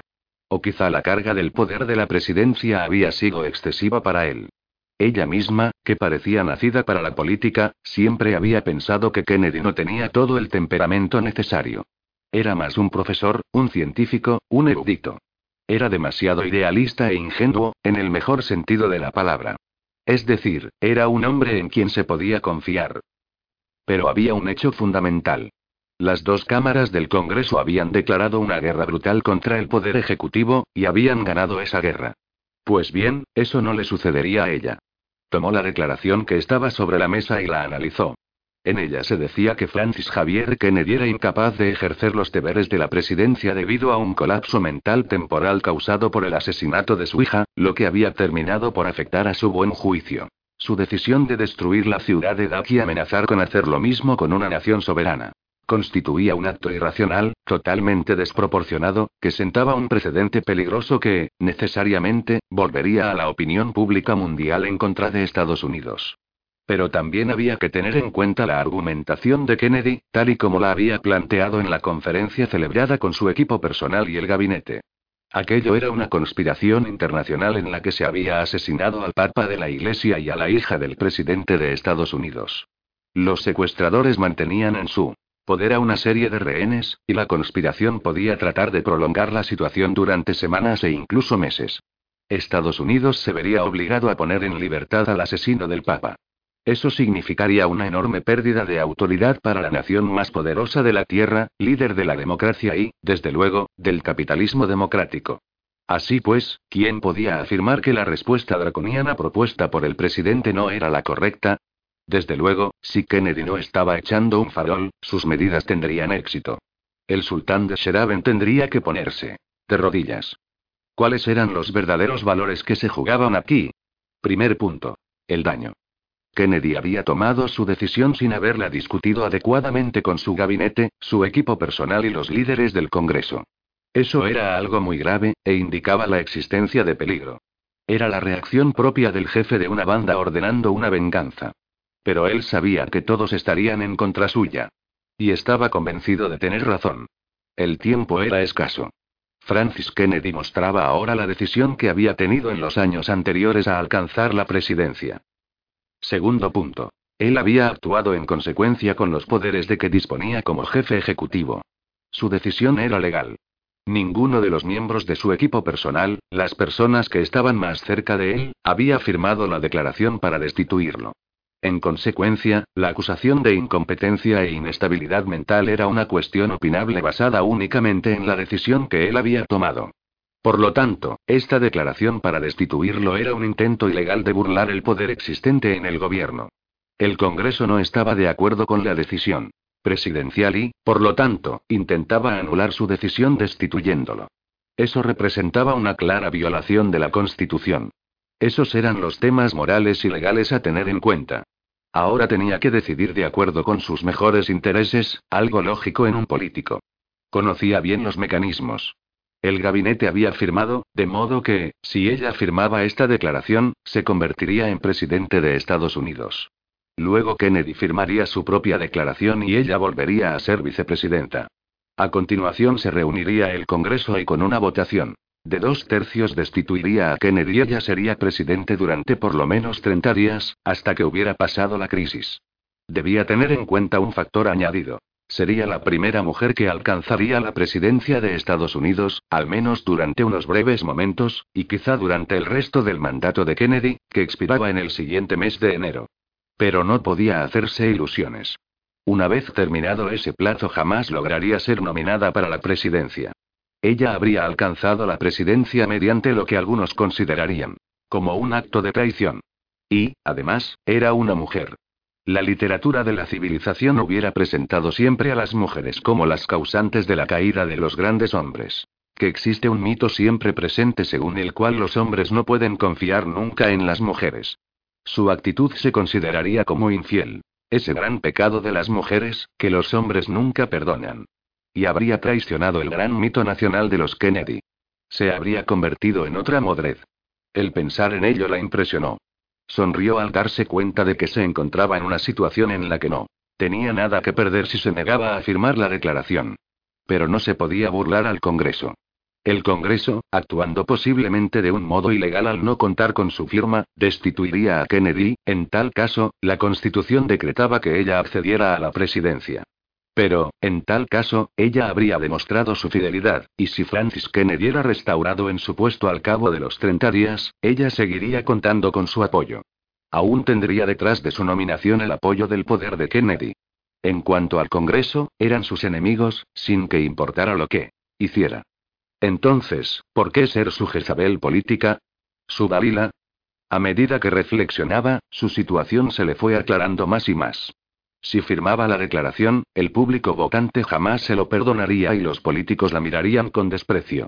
Y luego, si es que se convertía en presidente, lo más probable es que trataran de realizar con ella el mismo acto de castración. Pensó que probablemente la acusarían basándose en las características de su sexo, y cualquier cruel expresión masculina sería tema de inspiración para hacer chistes y burlas por todo el país. Entonces tomó su decisión. No firmaría la declaración. Eso demostraría que ella no era ávidamente ambiciosa, que era leal. Empezó a redactar la declaración que entregaría a su ayudante administrativo para que la preparara. En ella escribió simplemente que no podía firmar, con la conciencia clara, un documento que la elevaría a un poder tan alto. Que permanecería neutral en esta lucha. Pero incluso eso podía ser peligroso. Arrugó la hoja que había estado escribiendo. Simplemente se negaría a firmar, y el Congreso tendría que seguir adelante sin ella. Hizo una llamada al senador Lambertino. Después llamaría a otros legisladores y explicaría su posición. Pero no les entregaría nada por escrito. La negativa de la vicepresidente Len Dupray a firmar la declaración fue un golpe que dejó aturdidos al congresista Hinz y al senador Lambertino. Solo una mujer podía ser tan contradictoria, tan ciega a la necesidad política, tan cerrada como para no aprovechar esta oportunidad de convertirse en presidente de Estados Unidos. Pero tendrían que seguir adelante sin ella. Repasaron sus opciones y llegaron a la conclusión de que debían seguir adelante. Patsy Troika. Había seguido un camino correcto en su análisis, y ahora tenían que eliminar todos los pasos preliminares. El Congreso tendría que designarse a sí mismo como el cuerpo facultado para decidir, ya desde el principio. Pero Lambertino y Hinz seguían buscando una fórmula para que el Congreso pareciera imparcial.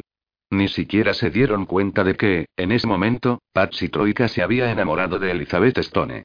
Nunca te tires a una mujer de más de 30 años, había sido siempre el credo de Patsy Troika. Ahora, por primera vez en su vida, creía que la excepción podría ser la ayudante del senador Lambertino. Era alta y cimbreante, con grandes ojos grises y un rostro de expresión dulce cuando estaba en reposo. Era una mujer evidentemente inteligente y, sin embargo, sabía mantener la boca cerrada. Pero lo que le hizo enamorarse de ella fue que cuando recibieron la noticia de que la vicepresidenta no firmaría la declaración, Elizabeth le dirigió a Patsy una sonrisa de reconocimiento como profeta por el hecho de haber propuesto la solución correcta. Para Troika había muchas y buenas razones que justificaban su postura. Una de ellas era que, en realidad, a las mujeres no les gustaba joder tanto como a los hombres, ya que siempre se arriesgaban más en formas muy diferentes. Pero antes de los 30 años, las mujeres poseían más jugo y menos cerebro. Después de los 30, sus ojos miraban más de soslayo, se hacían más habilidosas, empezaban a pensar que los hombres se lo pasaban demasiado bien, y extraían lo mejor de la naturaleza y de las relaciones con la sociedad. Uno nunca sabía si se estaba haciendo el tonto, o si se firmaba alguna clase de nota prometedora. Pero Elizabeth Stone parecía recatadamente dura, de esa forma virginal que tienen a veces las mujeres y, además, tenía más poder que él. No tendría que preocuparse por la posibilidad de que ella actuara con precipitación. Y tampoco importaba que estuviera ya cerca de los 40 años. Mientras planificaba la estrategia con el congresista Hinz, el senador Lambertino observó que Troika se sentía interesado por su ayudante femenina. Eso no le molestó. Lambertino era uno de los hombres personalmente virtuosos del Congreso. No tenía líos de faldas, estaba casado desde hacía 30 años y tenía cuatro hijos mayores. Tampoco tenía problemas financieros y era rico. Por derecho propio. En cuanto a la política, estaba tan limpio como puede estarlo cualquier político en Estados Unidos, pero lo que sí sentía era un genuino interés por el pueblo de su país. Cierto que era ambicioso, pero esa era la esencia de la vida política. Su virtud no le convertía en inocente con respecto a las maquinaciones del mundo. La negativa de la vicepresidenta a firmar la declaración asombró al congresista Hinz, pero el senador no se dejó sorprender con tanta facilidad. Siempre había pensado que la vicepresidenta era una mujer muy inteligente. Le deseaba que todo le fuera bien, sobre todo porque estaba convencido de que ninguna mujer poseía las conexiones políticas duraderas o los mecenas financieros necesarios para alcanzar la presidencia. Sería una oponente muy vulnerable en la lucha por la próxima nominación. Tenemos que movernos con rapidez, dijo el senador. El Congreso debe designar a un grupo, o designarse a sí mismo con capacidad para declarar incompetente al presidente. ¿Qué le parecen diez senadores en un panel con cinta azul? preguntó el congresista Hinz con una tímida sonrisa.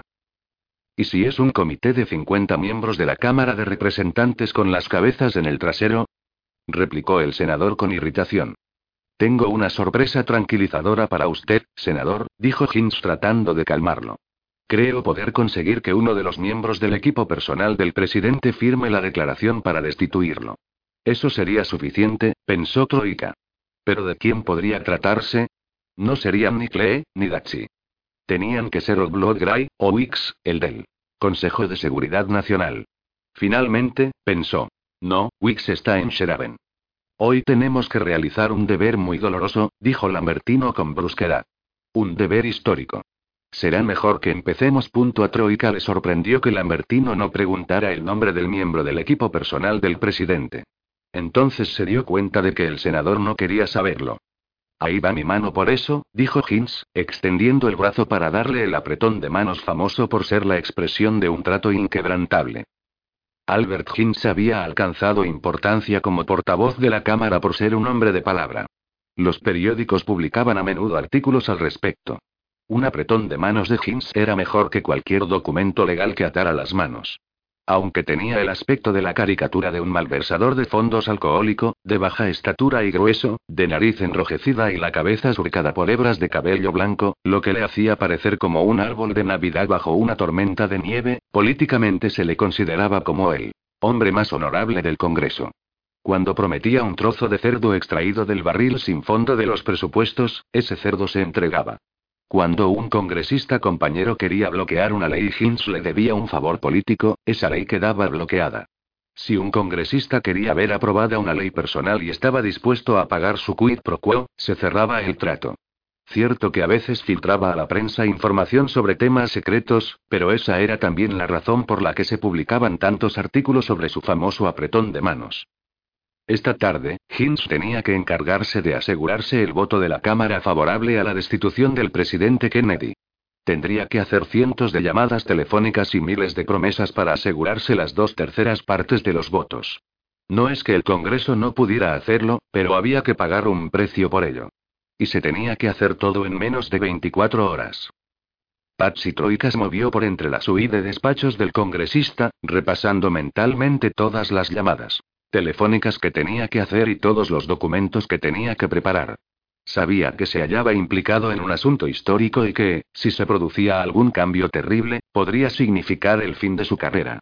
Le extrañaba que hombres como Hinz y Lambertino, por los que sentía un cierto desprecio, pudieran tener el valor suficiente como para situarse en la primera línea de batalla. Se disponían a dar un paso muy peligroso. Apoyados en una turbia interpretación de la Constitución, se preparaban para transformar el Congreso en un cuerpo con capacidad para destituir al presidente de Estados Unidos. Cruzó por entre la luz verde y fantasmagórica de una docena de computadoras manejadas por el personal administrativo. Menos mal que disponían de computadoras. ¿Cómo era posible que antes se hicieran las cosas sin ellas? Al pasar junto a una de las operadoras, le tocó ligeramente el hombro, con un gesto de camaradería que nadie habría tomado por una insinuación. No quedes con nadie para esta noche, le dijo. Estaremos aquí hasta la mañana. La sección de la revista del New York Times había publicado recientemente un artículo sobre las costumbres sexuales vigentes en Capitol Hill, el edificio donde se alojaban el Senado y la Cámara de Representantes, junto con sus equipos administrativos. En el artículo se comentaba que entre los 100 senadores y los 435 congresistas elegidos, así como sus enormes equipos humanos, la población ascendía de varios miles, de los que más de la mitad eran mujeres.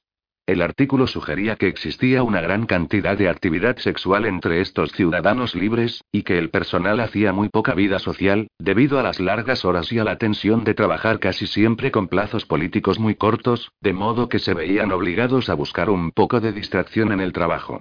También indicaba que los despachos de los congresistas y las suites de los senadores estaban equipados con divanes. El artículo explicaba que en las oficinas gubernamentales había clínicas médicas especiales y médicos entre cuyos deberes se encontraba el discreto tratamiento de las infecciones venéreas. Las cifras, desde luego, eran confidenciales, pero el autor afirmaba que había logrado echar un vistazo, comprobando que el porcentaje de infecciones era superior a la media nacional, algo que él mismo atribuía no tanto a la promiscuidad como al ambiente social incestuoso. A continuación, el autor se preguntaba si toda esta fornicación no estaría afectando a la calidad de la tarea legislativa que se desarrollaba en Capitolilla, edificio al que se refería denominándolo madriguera de conejos. Patsy Troika se tomó el artículo a nivel personal. Realizaba una jornada media de 16 horas diarias durante seis días a la semana, y siempre estaba disponible los domingos. ¿Acaso? ¿No tenía derecho a llevar una vida sexual normal como cualquier otro ciudadano? Maldita sea, no le quedaba tiempo para ir a fiestas, para cortejar a las mujeres, para comprometerse con una relación. Todo eso tenía que suceder aquí, en las incontables suites y pasillos, bajo la humeante luz verde de las computadoras y los timbres militares de los teléfonos. Eso era algo que había que encajar entre unos pocos minutos de bromas, una sonrisa significativa o el desarrollo de las estrategias de trabajo. Seguro que aquel condenado articulista del Times acudía a todas las fiestas de los editores, participaba en largos almuerzos, conversaba tranquilamente con periodistas colegas y podía hacer lo que quisiera sin que los periódicos informaran hasta de los detalles más asquerosos. Troika entró en su despacho privado, se dirigió al cuarto de baño y emitió un suspiro de alivio al sentarse sobre la taza del váter, con un bolígrafo en la mano. Garabateó unas notas sobre todo lo que tenía que hacer. Se lavó las manos, haciendo juegos malabares con la libreta y el bolígrafo. Sintiéndose algo mejor, la tensión de destituir a un presidente le había producido un nudo en el estómago, se dirigió al pequeño carrito de los licores, tomó hielo del pequeño refrigerador y se preparó un gin tonic. Pensó entonces en Elizabeth Stone. Estaba seguro de que no había nada entre ella y su jefe, el senador. Y era una mujer astuta, mucho más que él, que había sabido mantener la boca cerrada. La puerta de su despacho se abrió y entró la joven a la que había tocado en el hombro. Traía un montón de hojas impresas por computadora. Patsy Troika se sentó ante su mesa para repasarlas. Ella permaneció de pie a su lado. Troika sintió el calor de su cuerpo, un calor generado por las largas horas que ella se había pasado aquel día ante la computadora. El propio Patsy Troika había entrevistado a esta joven cuando se presentó para ocupar el puesto. Decía a menudo que si las chicas que trabajaban en la oficina siguieran siendo tan guapas como lo eran el día en que las entrevistaba, podría hacer que aparecieran todas en Playboy. Y si continuaran siendo tan coquetas y dulces, se casaría con ellas. Esta joven se llamaba Janet Twingale, y era realmente hermosa. El primer día que la vio, una frase de Dante cruzó por la mente de Patsy Troika. He aquí a la diosa que me subyugará. Desde luego, no permitió que ocurriera tal desgracia. Pero así de hermosa le pareció aquel primer día. A partir de entonces ya nunca volvió a ser tan hermosa. Su cabello seguía siendo rubio, pero no dorado. Sus ojos aún tenían aquel azul extraño, pero ahora llevaba gafas y estaba un poco más fea sin aquel primer maquillaje perfecto con que la había conocido. Sus labios tampoco eran tan rojos como entonces. Su cuerpo no parecía tan voluptuoso como el primer día, algo natural, puesto que ella trabajaba duro y ahora se vestía más cómodamente para aumentar su eficacia. Pero, en conjunto, él había tomado una buena decisión. Aquella mujer todavía no había aprendido a mirar de soslayo. Janet Wingale, qué nombre tan grande. Ahora se inclinaba por encima del hombro de él, para señalarle algunos detalles en las hojas impresas. Troika se dio cuenta de que desplazó los pies de tal modo que se situó más junto a él que detrás de él. El cabello dorado le rozó la mejilla, con una calidez sedosa y un olor a flores desmenuzadas. Tienes un perfume fantástico, dijo Patsy Troika, casi temblando a causa del calor del cuerpo de la mujer, que le envolvía. Ella no se movió, ni dijo nada. Pero su cabello era como un contador Geiger sobre la mejilla de él, captando la irradiación del placer de su cuerpo. Era un placer amistoso, como el de dos compañeros que se corren una juerga juntos. Podían pasarse toda la noche repasando hojas computarizadas, contestando una gran cantidad de llamadas telefónicas, convocando reuniones de emergencia. Lucharían lado a lado. Sosteniendo las hojas computarizadas con la mano izquierda, Patsy Troika dejó que la mano derecha tocara la parte posterior del muslo, por debajo de la falda. Ella no se movió. Los dos miraban intensamente las hojas computarizadas. Dejó la mano allí, perfectamente quieta, permitiendo que quemara la piel satinada que electrificaba su escroto. No se dio cuenta de que las hojas se le habían caído sobre la mesa. El cabello inundaba su rostro, él se giró ligeramente y las dos manos se metieron bajo la falda, como pequeños pies que recorrieran aquel campo satinado bajo el nylon sintético de los panties. Más abajo, hacia el vello púbico y la húmeda y angustiada dulzura de la carne que había por debajo. Patsy Troika apareció levitar de su asiento y tuvo la impresión de permanecer suspendido en el aire, con su cuerpo formando un nido de águila sobrenatural en el que Janet le terminó por descansar sobre su regazo, con un movimiento de aleteo. Milagrosamente, quedó sentada directamente sobre su polla, que había surgido de una forma misteriosa, y ambos se encontraron frente a frente, besándose, él hundiéndose en las flores desmenuzadas y rubias, gimiendo con pasión, y Janet Wingale repitiendo apasionadas palabras de ternura que él acabó por comprender. Cierra la puerta con llave, le. Estaba diciendo. Patsy Troika liberó la mano izquierda húmeda y apretó el botón electrónico que los dejó encerrados a ambos en aquel momento de éxtasis breve y perfecto. Se tumbaron en el suelo tras un grácil buceo, ella le envolvió la nuca con las largas piernas y él pudo ver los muslos, blancos como la leche, moviéndose ambos a un ritmo unísono y perfecto, mientras Patsy Troika susurraba extasiado. Ah, cielos, cielos. Luego, milagrosamente, los dos se encontraron de pie, con las mejillas encendidas, los ojos reluciendo de placer, con las miradas renovadas, jubilosas, preparados ya para afrontar las largas y penosas horas de trabajo que les esperaban. Con galantería, Patsy Troika le entregó el gin tonic que se había preparado, con su alegre tintineo de cúbitos de hielo. Graciosa y agradecida, ella se humedeció la boca reseca. Eso ha sido maravilloso, dijo Patsy Troika, sincero y agradecido. Amorosa, ella le acarició la nuca y le besó. Sí, ha sido estupendo. Momentos más tarde se encontraban ambos ante la mesa, estudiando las hojas. Computarizadas, esta vez en serio, concentrados en el lenguaje y en las cifras. Janet era una trabajadora maravillosa. Patsy Troika sintió una enorme gratitud y le murmuró con una genuina cortesía. Janet, estoy verdaderamente loco por ti. En cuanto haya terminado esta crisis tenemos que acordar una cita, ¿vale? HMMM, murmuró Janet dirigiéndole una cálida sonrisa. Una sonrisa amistosa. Me encanta trabajar contigo, le dijo. 12. La televisión nunca había tenido una semana tan gloriosa. El domingo, la noticia del asesinato del Papa se repitió multitud de veces en todas las emisoras, en los canales por cable, en los informes especiales de noticias. El martes, el asesinato de Teresa Kennedy se repitió de una forma incluso más continua, hasta el punto de que pareció flotar a través de las ondas del universo de un modo infinito. A la Casa Blanca llegaron millones de mensajes de adhesión. En las calles de todas las grandes ciudades de Estados Unidos aparecieron viandantes llevando brazaletes negros. Cuando, a últimas horas del miércoles, las emisoras de televisión alcanzaron el clímax de las noticias con la filtración del ultimátum del presidente Francis Kennedy al sultán de Sheraben, grandes multitudes se fueron congregando en todo Estados Unidos, experimentando un salvaje frenesí de júbilo. No cabía la menor duda de que apoyaban la decisión del presidente. Los corresponsales de televisión que entrevistaban a los ciudadanos en la calle se vieron apabullados ante la ferocidad de los comentarios. El grito común era, acogotar a los hijos de perra. Finalmente, los jefes de los servicios de noticias de las redes de televisión impartieron órdenes para que no se retransmitieran más escenas callejeras y se detuvieran las entrevistas. Las órdenes tuvieron su origen en Laurence Salentine, que había formado un consejo con los otros propietarios de los medios de comunicación. En la Casa Blanca, al presidente Francis Kennedy no le quedó tiempo para llorar a su hija.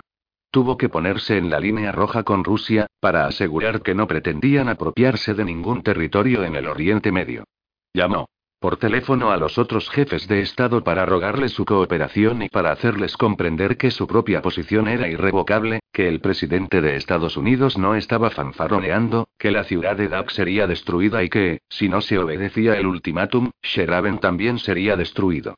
Arthur Wicks y Bert Audig ya se encontraban de camino hacia Sheraben en un avión a reacción del que aún no disponía la industria aeronáutica civil.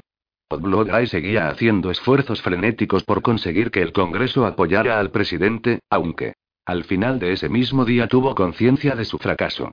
Eugene Dazzi se ocupó serenamente de todos los memorándums que le llegaron de los miembros del gabinete y del Departamento de Defensa, con los auriculares firmemente colocados sobre la cabeza para sustraerse de cualquier tipo de conversación innecesaria por parte del personal a sus órdenes.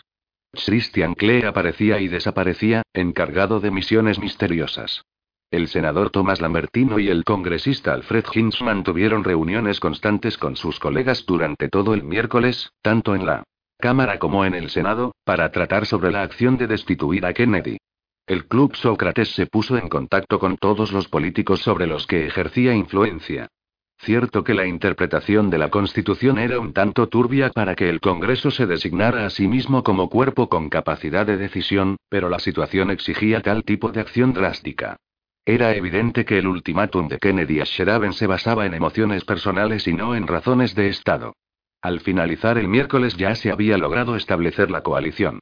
Ambas cámaras, con apenas los dos tercios de los votos asegurados, se reunirían el jueves por la noche, pocas horas antes de que expirara el ultimátum de Kennedy de destruir la ciudad de Dak.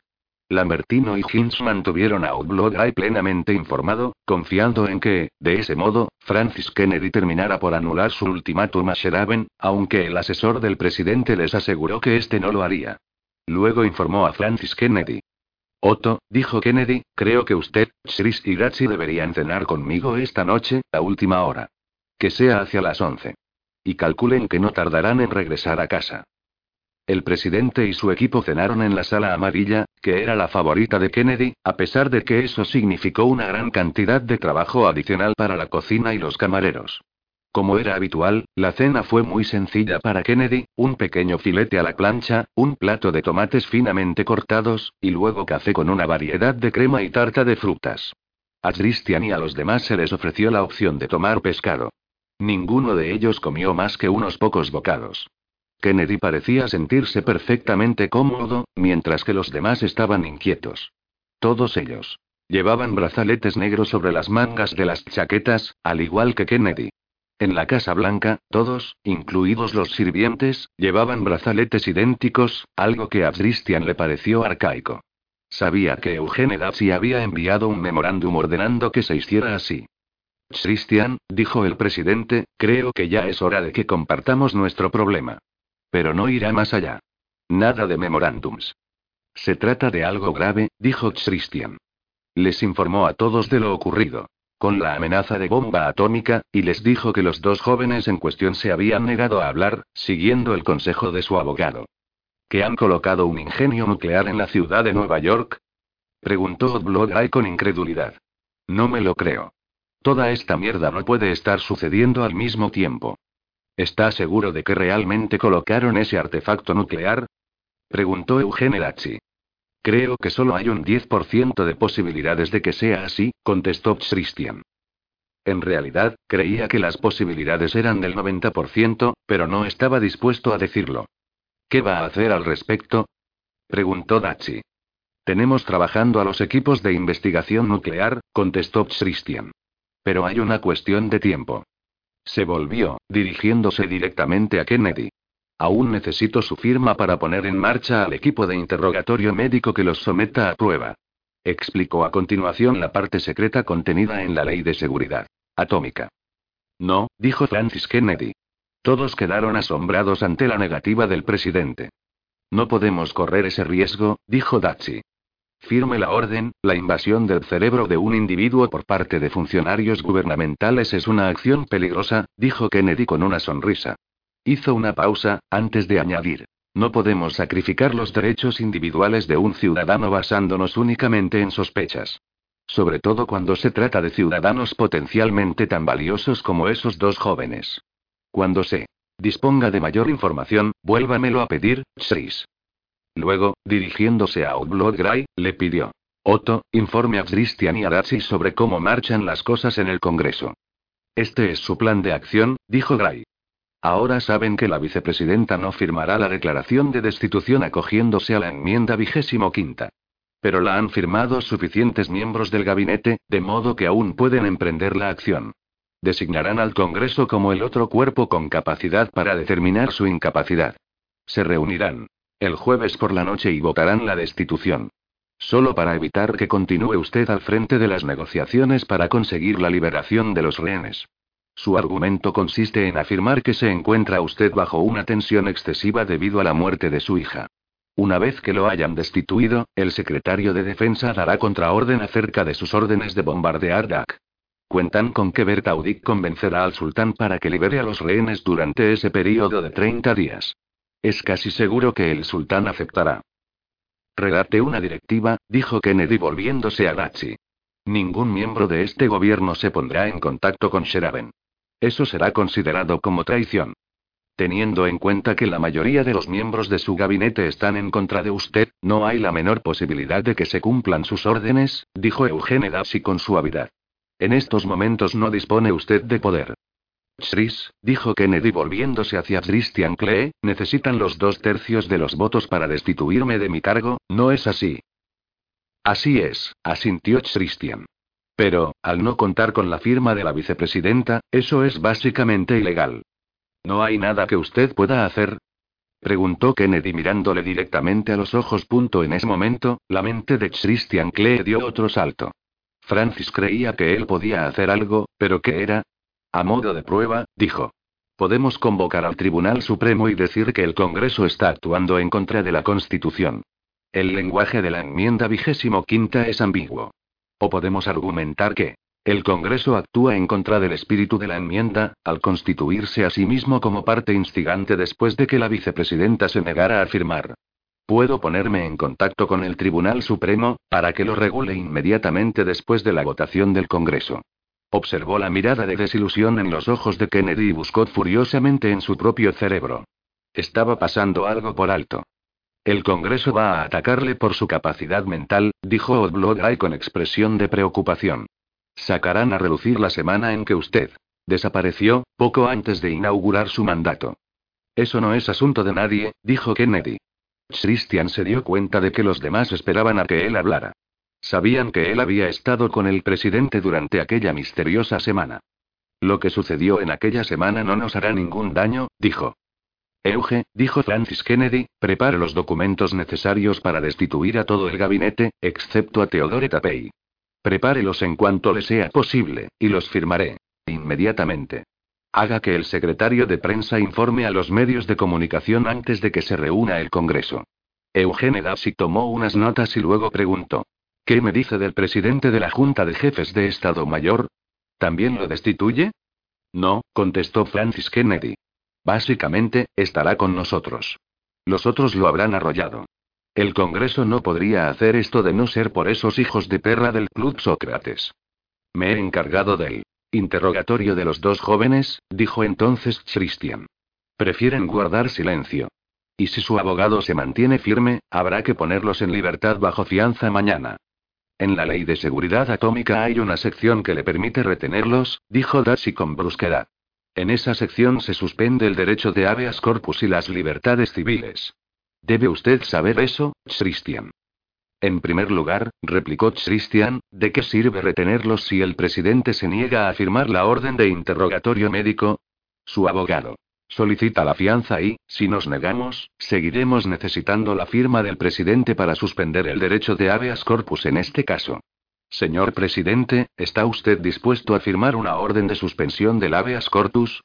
No, contestó Kennedy con una sonrisa. El Congreso utilizaría eso contra mí. Ahora, Christian se sintió más seguro.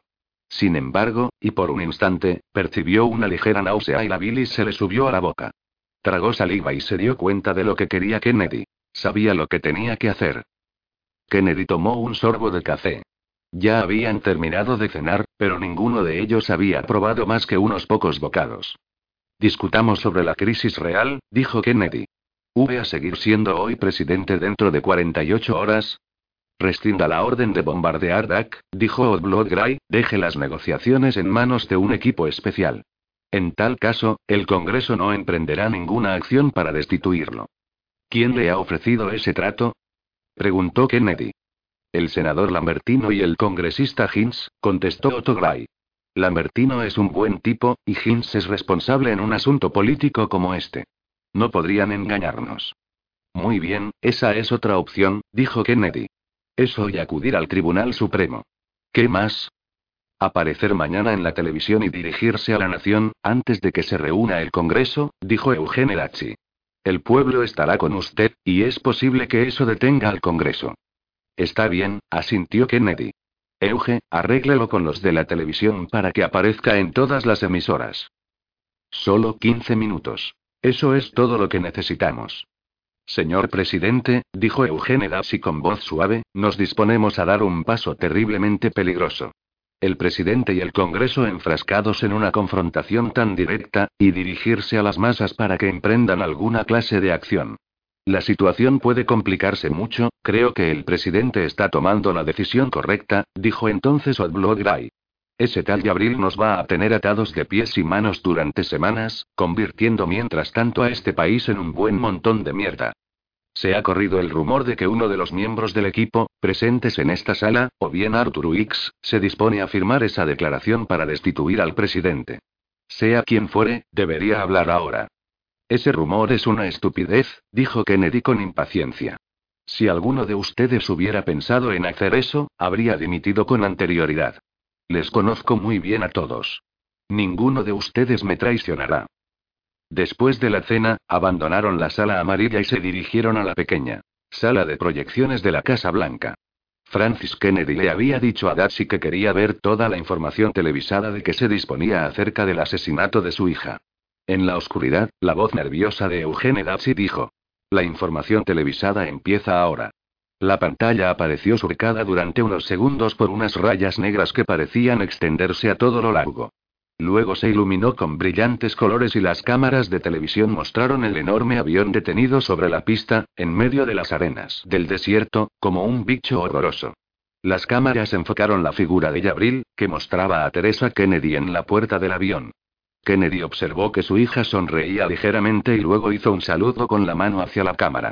Fue un saludo extraño, como tratando de tranquilizar, y, sin embargo, indicativo de su subyugación. Gabriel estaba a su lado. Luego se situó ligeramente por detrás. Y entonces se produjo el movimiento del brazo derecho, en cuya mano aún no se veía el arma. Inmediatamente después, el estampido fulminante del disparo, la fantasmagórica nubecilla rosada y el cuerpo de Teresa Kennedy cayendo. Kennedy escuchó el gemido de la multitud, y lo reconoció como de dolor, y no de triunfo. Luego la figura de Yabril apareció en la puerta del avión. Empuñaba el arma, un tubo brillante y aceitoso de metal negro. La sostuvo como un gladiador habría empuñado una espada, pero no hubo vítores. La película terminaba ahí.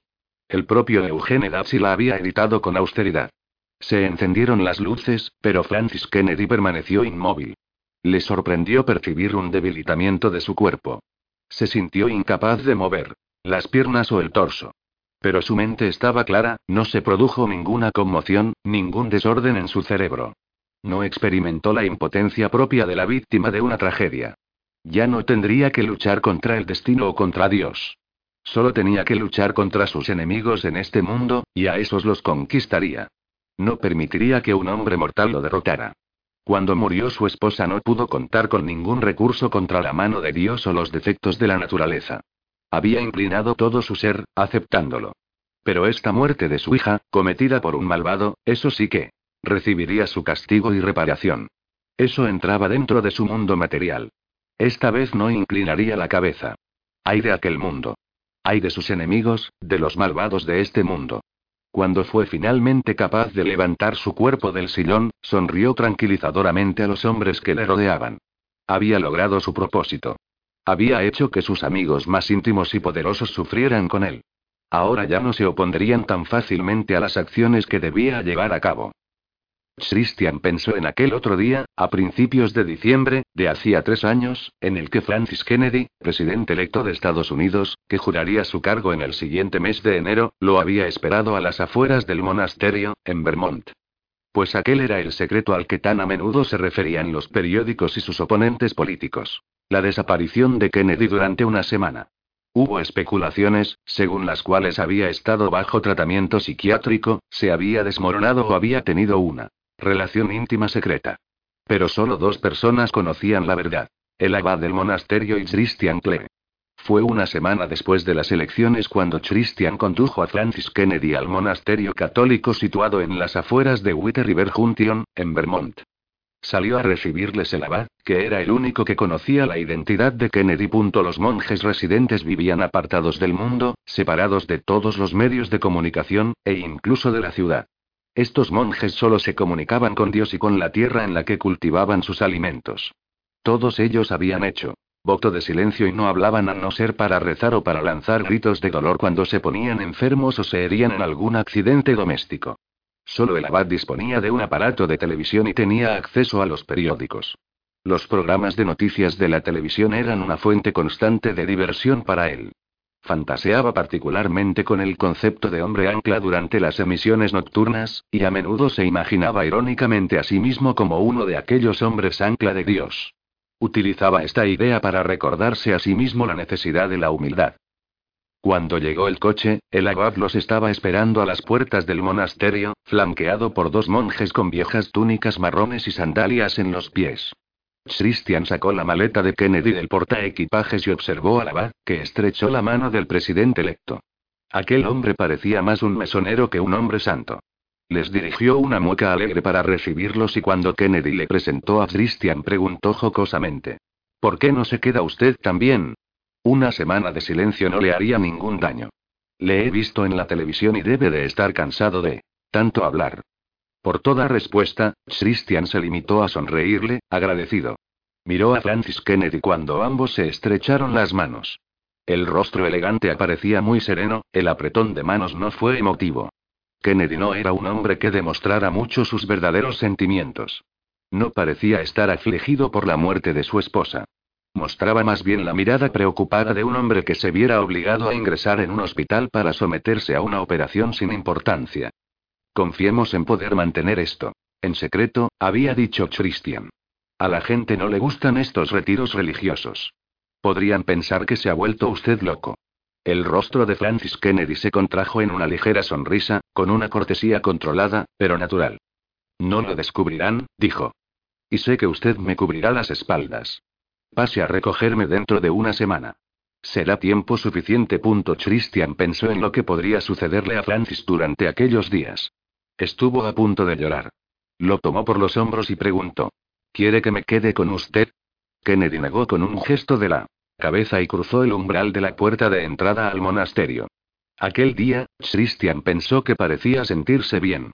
El día después de Navidad amaneció tan claro y luminoso, tan limpio por el frío, que pareció como si todo el mundo estuviera encerrado en una urna de cristal, con el cielo como un espejo y la tierra de un color marrón acerado.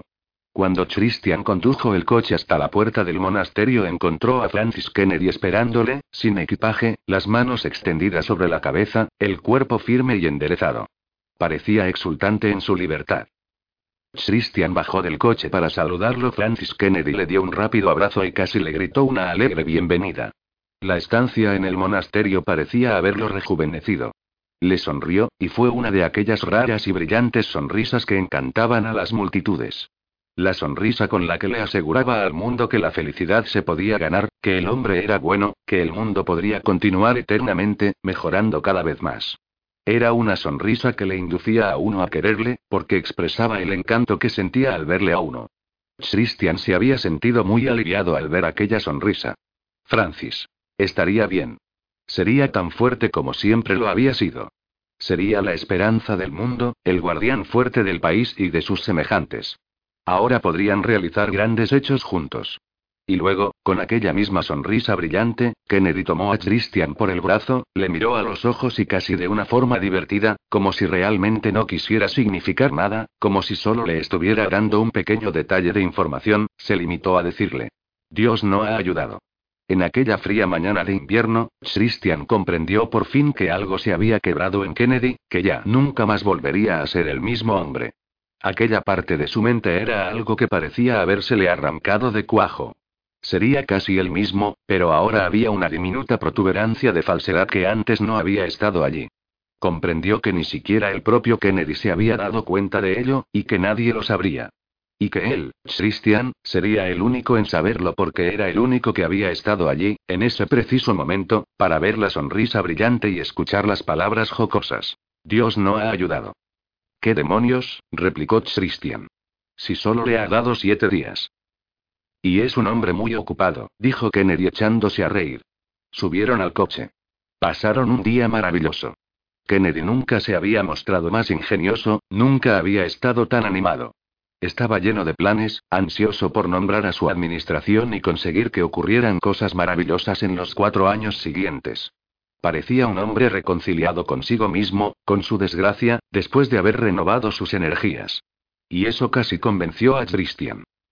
Ya entrada la tarde del jueves, Christian Klee salió sigilosamente de la frenética Casa Blanca durante unas pocas horas para hacer de una vez lo que tenía que hacer. Primero tenía que ver a Eugene Dachi, luego a una tal Geraldine Albanese, después a el oráculo, y finalmente al gran doctor Zeda Nakone. Arrinconó a Dachi por unos pocos momentos en su despacho, eso le resultó fácil. Su siguiente visita fue al doctor Anacone, en el edificio del Instituto Nacional de Ciencia, y eso era algo que deseaba hacer con rapidez. Tenía que estar de vuelta en la Casa Blanca cuando Kennedy convocara una última reunión estratégica antes de que el Congreso votara. Pensó con una mueca que esta tarde solventaría unos pocos problemas y le ofrecería a Francis Kennedy una oportunidad para luchar. Y entonces su mente le jugó una curiosa mala pasada. En algún momento de esta tarde tendría que interrogar en secreto a Adam Grese y Henry Tibot, pero su mente se negó a incluir a los dos jóvenes científicos en su apretada agenda. Tendría que hacerlo, pero no pensaría en ello, y eso no formaría parte de su agenda hasta que no lo decidiera así. El doctor Zedanacone era un hombre bajo, delgado y con un fuerte torso. Su rostro estaba extraordinariamente alerta y la expresión que mostraba no es que fuera autosuficiente, sino que más bien reflejaba la confianza de un hombre que creía saber más que ningún otro sobre cosas importantes en este mundo. Lo que no dejaba de ser bastante cierto. El doctor Anacone era el asesor científico médico del presidente de Estados Unidos. También era director del Instituto Nacional de Investigación del Cerebro y jefe administrativo del Consejo Asesor Médico de la Comisión de Seguridad Atómica. En cierta ocasión, durante una cena en la Casa Blanca, Clee le había oído decir que el cerebro era un órgano tan complejo que poseía la capacidad de producir todos los productos químicos que necesitara el cuerpo. Y Clee se preguntó ¿y qué? El médico, como si le hubiera leído la pregunta en los ojos, le dio unas palmaditas en la espalda y dijo, ese hecho es mucho más importante para la civilización que cualquier otra cosa que puedan ustedes hacer aquí, en la Casa Blanca. Y lo único que necesitamos para demostrarlo son mil millones de dólares. ¿A qué? ¿Demonios equivale eso, a un portaaviones? Luego, le dirigió una sonrisa a Clee, dándole a entender que no había pretendido ofenderlo. Ahora, sonrió cuando Clee entró en su despacho. Bien, dijo el doctor Anacone. Finalmente, hasta los abogados acuden a verme. ¿Se da usted cuenta de que nuestras filosofías son directamente opuestas? Clee sabía que el doctor Anacone estaba a punto de hacer alguna broma sobre la profesión legal, y se sintió ligeramente irritado. ¿Por qué razón la gente siempre tiene que hacer observaciones tan ingeniosas sobre los abogados? Me refiero a la verdad, siguió diciendo el doctor Anacone sin dejar de sonreír. Ustedes, los abogados, siempre tratan de ocultarla. Nosotros, los científicos, tratamos de ponerla al descubierto. No, no, dijo Clee sonriéndole aunque solo fuera para demostrarle que también tenía sentido del humor. Solo he venido a buscar información. Nos encontramos ante una situación que exige la aplicación de ese estudio PVT especial, bajo la cobertura de la Ley de Seguridad Atómica. Sabe que tiene que conseguir la firma del presidente para hacer eso, dijo el doctor Anacone. Personalmente, yo aplicaría el procedimiento en muchas otras situaciones, pero los defensores de las libertades civiles me darían de patadas en el trasero, lo sé, asintió Chustian. A continuación le explicó la situación de la bomba atómica y la detención de Grese y Thibot. Nadie cree que haya realmente una bomba, pero si la hay, el factor tiempo será crucialmente importante. Y el presidente se niega a firmar esa orden. ¿Por qué? preguntó el doctor Anacone. Debido a los posibles daños cerebrales que puedan producirse durante la aplicación del procedimiento, contestó Cle. Eso pareció sorprender a Anacone. Pensó por un momento. La posibilidad de que se produzca algún daño cerebral significativo es muy pequeña, dijo. Quizá sea del 10%. El mayor peligro es la rara incidencia de paro cardíaco, y el aún más raro efecto secundario, posterior a la aplicación del procedimiento, de que se produzca una pérdida de memoria total. Le he enviado informes al presidente hablando de ello. Confío en que los haya leído. Lo lee todo, le aseguró Christian. Pero me temo que eso no le hará cambiar de opinión. Es una pena que no dispongamos de más tiempo, dijo el doctor Anacone. Estamos completando pruebas que tendrán como resultado la creación de un detector de mentiras infalible, basado en la medición computarizada de los cambios químicos producidos en el cerebro. La nueva prueba es muy parecida a la del PVT, pero sin ese 10% de riesgo de producir daños. Será algo completamente seguro. Sin embargo, no la podemos utilizar ahora. Será poco segura hasta que dispongamos de mayor información para satisfacer las exigencias legales. Christian experimentó un hormigueo de excitación. ¿Cree que un tribunal admitiría un detector de mentiras seguro e infalible? Legalmente, no lo sé, contestó el doctor Anacone. Desde el punto de vista científico, la nueva prueba de detección cerebral de mentiras será tan infalible como las telar ni las huellas dactilares, pero solo después de que hayamos recopilado y analizado en profundidad todas las pruebas aportadas por las computadoras. Eso es una cosa. Pero conseguir que se admita en un procedimiento judicial, es otra cosa. Los grupos que defienden las libertades civiles se opondrán frontalmente a ello. Están convencidos de que no se puede utilizar a un hombre para que testifique en contra de sí mismo. ¿Y qué le parecería a la gente del Congreso la idea de que pudieran ser sometidos a una prueba así ante un tribunal criminal? A mí no me gustaría someterme a esa prueba, admitió Clay. Con ello, el Congreso habría firmado su propia sentencia de muerte política, dijo Anacone con una risita. Y, sin embargo, ¿dónde está la verdadera lógica? Nuestras leyes se hicieron para impedir la obtención de confesiones por medios ilícitos. No obstante, aquí estamos hablando de ciencia. Hizo una breve pausa antes de continuar. ¿Qué pasaría con los líderes del mundo de los negocios, o con los esposos y esposas infieles? Eso es un poco horripilante, admitió Cle. ¿Y qué sucede entonces con todas esas viejas frases como, la verdad te hará libre, o la verdad es la mayor de las virtudes, o la verdad es la propia esencia de la vida, o el mayor ideal del hombre es la lucha por descubrir la verdad. El doctor Anacone se echó a reír. Una vez que hayamos verificado nuestras pruebas, apostaría a que nos recortarán el presupuesto. Ese es mi ámbito de competencia, dijo Christian. Arreglaremos la ley. Especificaremos que su prueba solo podrá utilizarse en casos criminales importantes. Restringiremos su uso al gobierno. Haremos que sea como una sustancia narcótica estrictamente controlada, o como la fabricación de armas. Así pues, si usted consigue demostrar científicamente la efectividad de la prueba, yo me encargaré de la legislación. En cualquier caso, ¿cómo demonios funciona eso? La nueva MVT es muy sencillo. No es un procedimiento físicamente invasor. Nada de cirugía con el escalpelo en la mano. Nada de cicatrices visibles.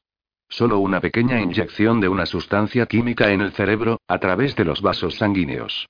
Sería como una especie de autosabotaje químico con productos psicofarmacéuticos. Eso es como vudú para mí, dijo Christian. Debería estar usted en la cárcel, junto con esos dos jóvenes científicos. No hay la menor conexión, dijo el doctor Anacone echándose a reír. Esos jóvenes trabajan para volar el mundo. Yo trabajo para llegar a las verdades internas.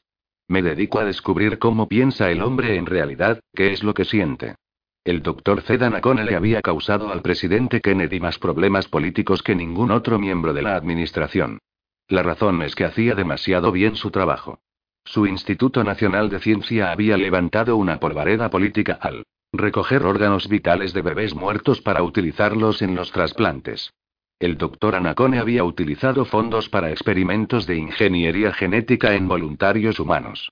Había efectuado trasplantes genéticos en personas proclives al cáncer, a la enfermedad de Alzheimer, a todas las enfermedades todavía misteriosas que afectaban a los riñones, el hígado, los ojos. Había propuesto un programa de experimentos genéticos que despertó la ira de la mayoría de las confesiones religiosas, del público en general, y de los poderes políticos. Y, en realidad, el doctor no sabía a qué venía. Tanto jaleo. Solo sentía desprecio por sus oponentes, y no dejaba de demostrarlo. Pero hasta él sabía que una prueba de detección cerebral de mentiras traería consigo problemas legales. Esto quizás sea el descubrimiento más importante en la historia médica de nuestro tiempo, dijo. Imagínese si pudiéramos leer el cerebro. Todos sus abogados se quedarían sin trabajo. ¿Cree de veras que es posible determinar cómo funciona el cerebro? No, contestó el doctor Anacone encogiéndose de hombros. Si el cerebro fuera tan simple, nosotros seríamos demasiado simples para determinarlo. Dirigió otra sonrisa a Christian. Lo cierto es que nuestro cuerpo nunca se pondrá a la altura de nuestro cerebro. Debido a eso, no importa lo que suceda, porque la humanidad nunca podrá ser más que una forma superior del animal. Y parecía como si ese hecho le llenara de alegría. Reflexionó un momento, antes de añadir. Como usted sabe, hay un fantasma en la máquina. Es una frase de Koestler. En realidad, el hombre tiene dos cerebros, el primitivo y el civilizado, que se superpone al primero. Sin duda alguna habrá observado que en los seres humanos existe una cierta malicia inexplicable. ¿Le parece que es una malicia inútil? Llame al presidente y háblele del MVT, dijo Christian. Trate de convencerlo. Así lo haré, asintió el doctor Anacone. Realmente, se está mostrando muy puntilloso. El procedimiento no les causará ningún daño a esos jóvenes. A continuación, Christian Klee fue a visitar a Geraldine Albanese, propietaria de uno de los restaurantes más famosos de Washington DC, denominado, naturalmente, Gera. Disponía de tres enormes comedores separados los unos de los otros por un delicioso salón bar. Los republicanos gravitaban hacia uno de los comedores, los demócratas hacia el otro, y los miembros del Ejecutivo y de la Casa Blanca comían en el tercero. Lo único en lo que las tres partes parecían mostrarse totalmente de acuerdo era en lo deliciosa que resultaba la comida, lo excelente del servicio, y en el hecho de que la anfitriona fuera una de las mujeres más encantadoras del mundo. Veinte años antes, Geraldine, que entonces contaba con 30 años de edad, había sido empleada en la banca por un cabildero. Él se la había presentado a Martin Mudford, que aún no se había ganado el apodo de reservado, pero que ya había iniciado su camino de ascenso. A Martin Mudford le encantó su ingenio, su descaro y su sentido de la aventura. Durante cinco años, ambos tuvieron una relación íntima que no interfirió para nada en sus vidas privadas. Geraldine Albane se continuó su carrera como cabildera, una carrera mucho más complicada y refinada de lo que se suponía en general, y en la que se exigía una buena dosis de habilidad para la investigación y de genio para la administración. Por extraño que pareciera, uno de sus méritos más destacados fue el haber sido campeona universitaria de tenis. Como ayudante del cabildero que la había empleado en la banca, se pasaba una buena parte de la semana acumulando datos financieros con los que convencer a los expertos del Comité de Finanzas del Congreso de la necesidad de aprobar una legislación favorable a la banca. Luego empezó a organizar, como anfitriona, cenas conferencias con congresistas y senadores. Se quedó asombrada ante la alegría que eran capaces de desplegar aquellos legisladores serenos y judiciales. En privado armaban tanto jaleo como mineros del oro, bebían en exceso, cantaban a voz en grito y le echaban la mano al trasero, con el mejor espíritu popular de los antiguos tiempos. A ella le encantó su sensualidad. Como una consecuencia casi natural, empezó a marcharse a las Bahamas o a Las Vegas en compañía de los congresistas más jóvenes y atractivos, siempre bajo la apariencia de asistir a conferencias, e incluso en una ocasión llegó a ir a Londres, a una convención de asesores económicos de todo el mundo. No había que influir el voto sobre una ley, ni perpetrar una estafa, pero si la votación de una ley se presentaba muy reñida, y una mujer tan agraciada como Geraldine Albane se ofrecía los habituales montones de artículos de opinión escritos por economistas eminentes, se contaba con una muy buena oportunidad de conseguir que esa ley se aprobara. Tal y como decía Martín Mutier. De hecho, es muy duro para un hombre votar contra una mujer que la noche anterior le ha chupado la polla. Fue Mutford quien le enseñó a apreciar las exquisiteces de la vida. Fue él quien la llevó a los museos de Nueva York, a los Hampton para que se mezclara allí con los ricos y los artistas, donde estaba el dinero viejo y el dinero nuevo, a donde acudían los periodistas famosos y los presentadores de televisión, los escritores que escribían novelas serias y los guionistas importantes de las grandes empresas cinematográficas. Otro rostro bonito no llamaba mucho la atención, pero el hecho de ser una buena jugadora de tenis le sirvió de trampolín. Geraldine consiguió que hubiera más hombres que se enamoraran de ella por el hecho de saber jugar al tenis, que por su belleza, con la gracia intrínseca de sus formas femeninas puesta más al descubierto gracias al tenis. Y se trataba de un deporte que a los hombres les encantaba practicar en compañía de mujeres agraciadas, sobre todo cuando eran mercenarios, como solían ser la mayoría de políticos y artistas.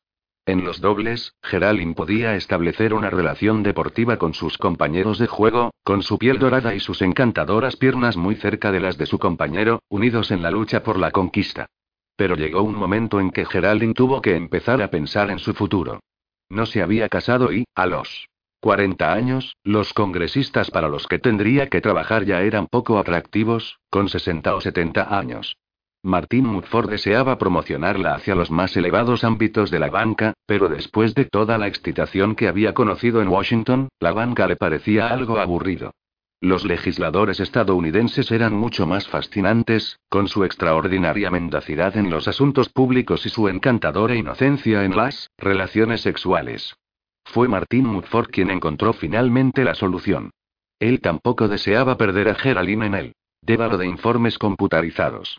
El apartamento que ella tenía en Washington, muy bien amueblado, se había convertido para él en refugio de sus pesadas responsabilidades.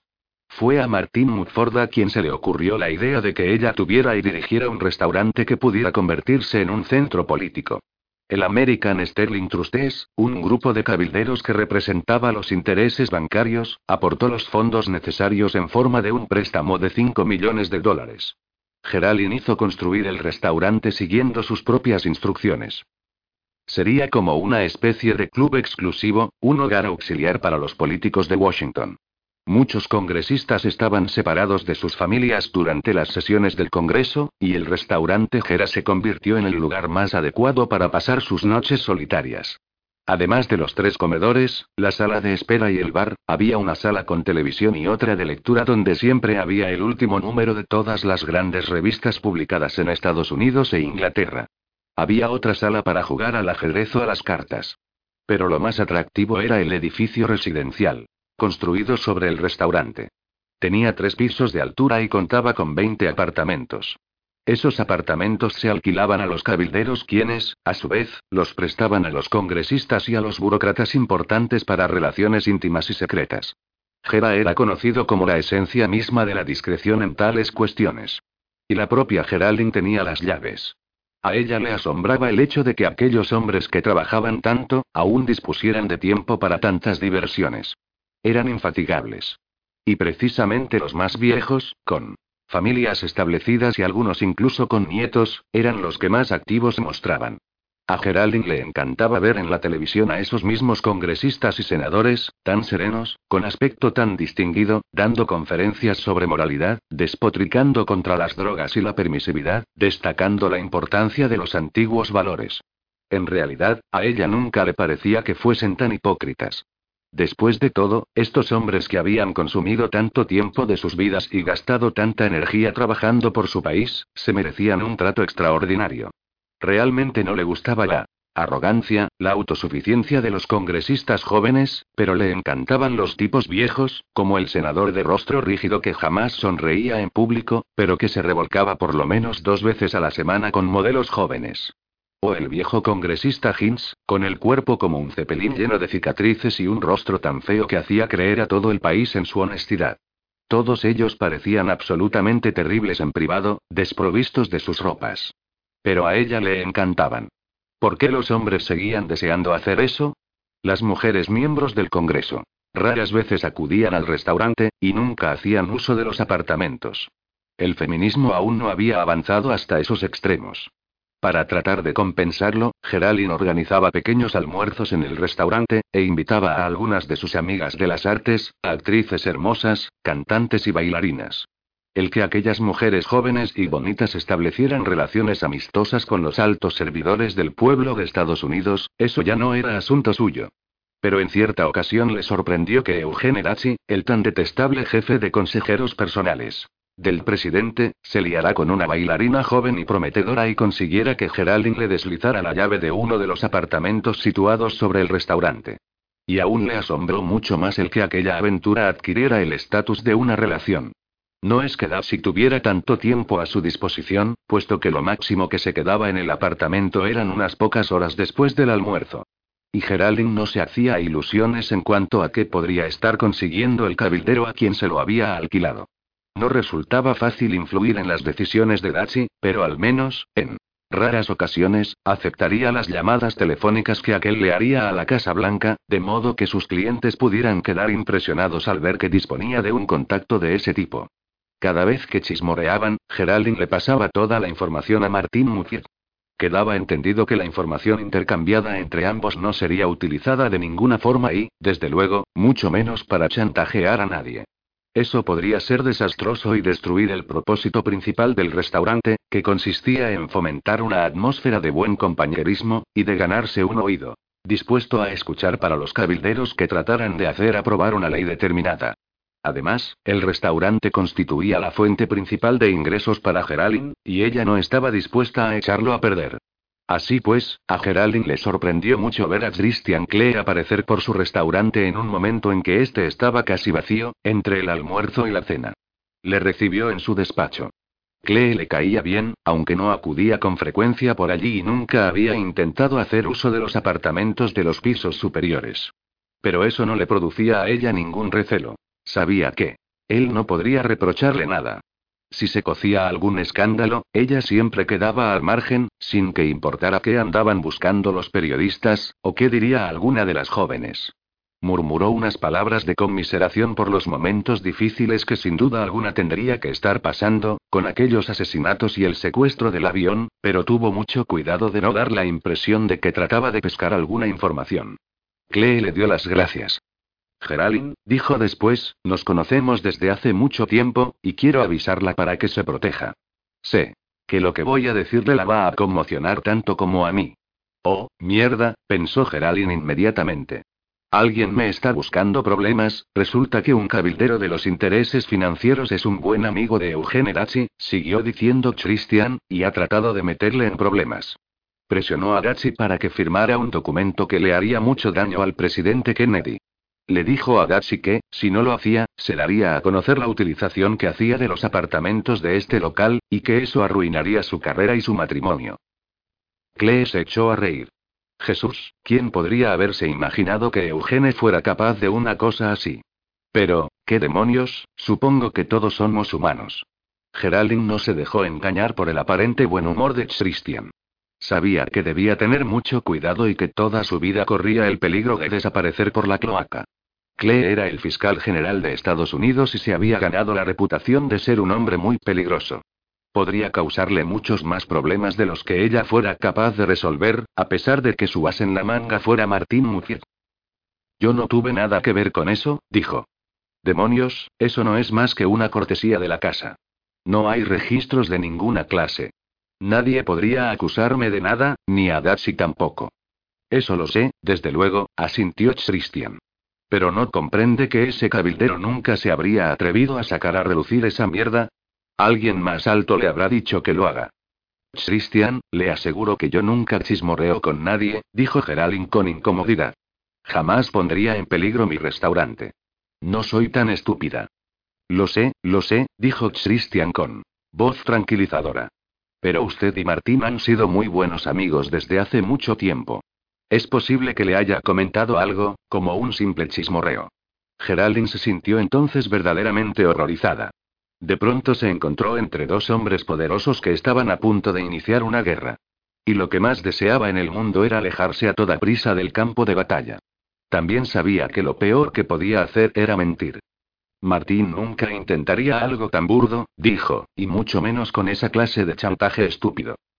Al decir esto, acababa de admitir que había comentado el tema con Martín, a pesar de lo cual aún podía negar haberlo confesado explícitamente. Christian seguía manteniendo una actitud tranquilizadora.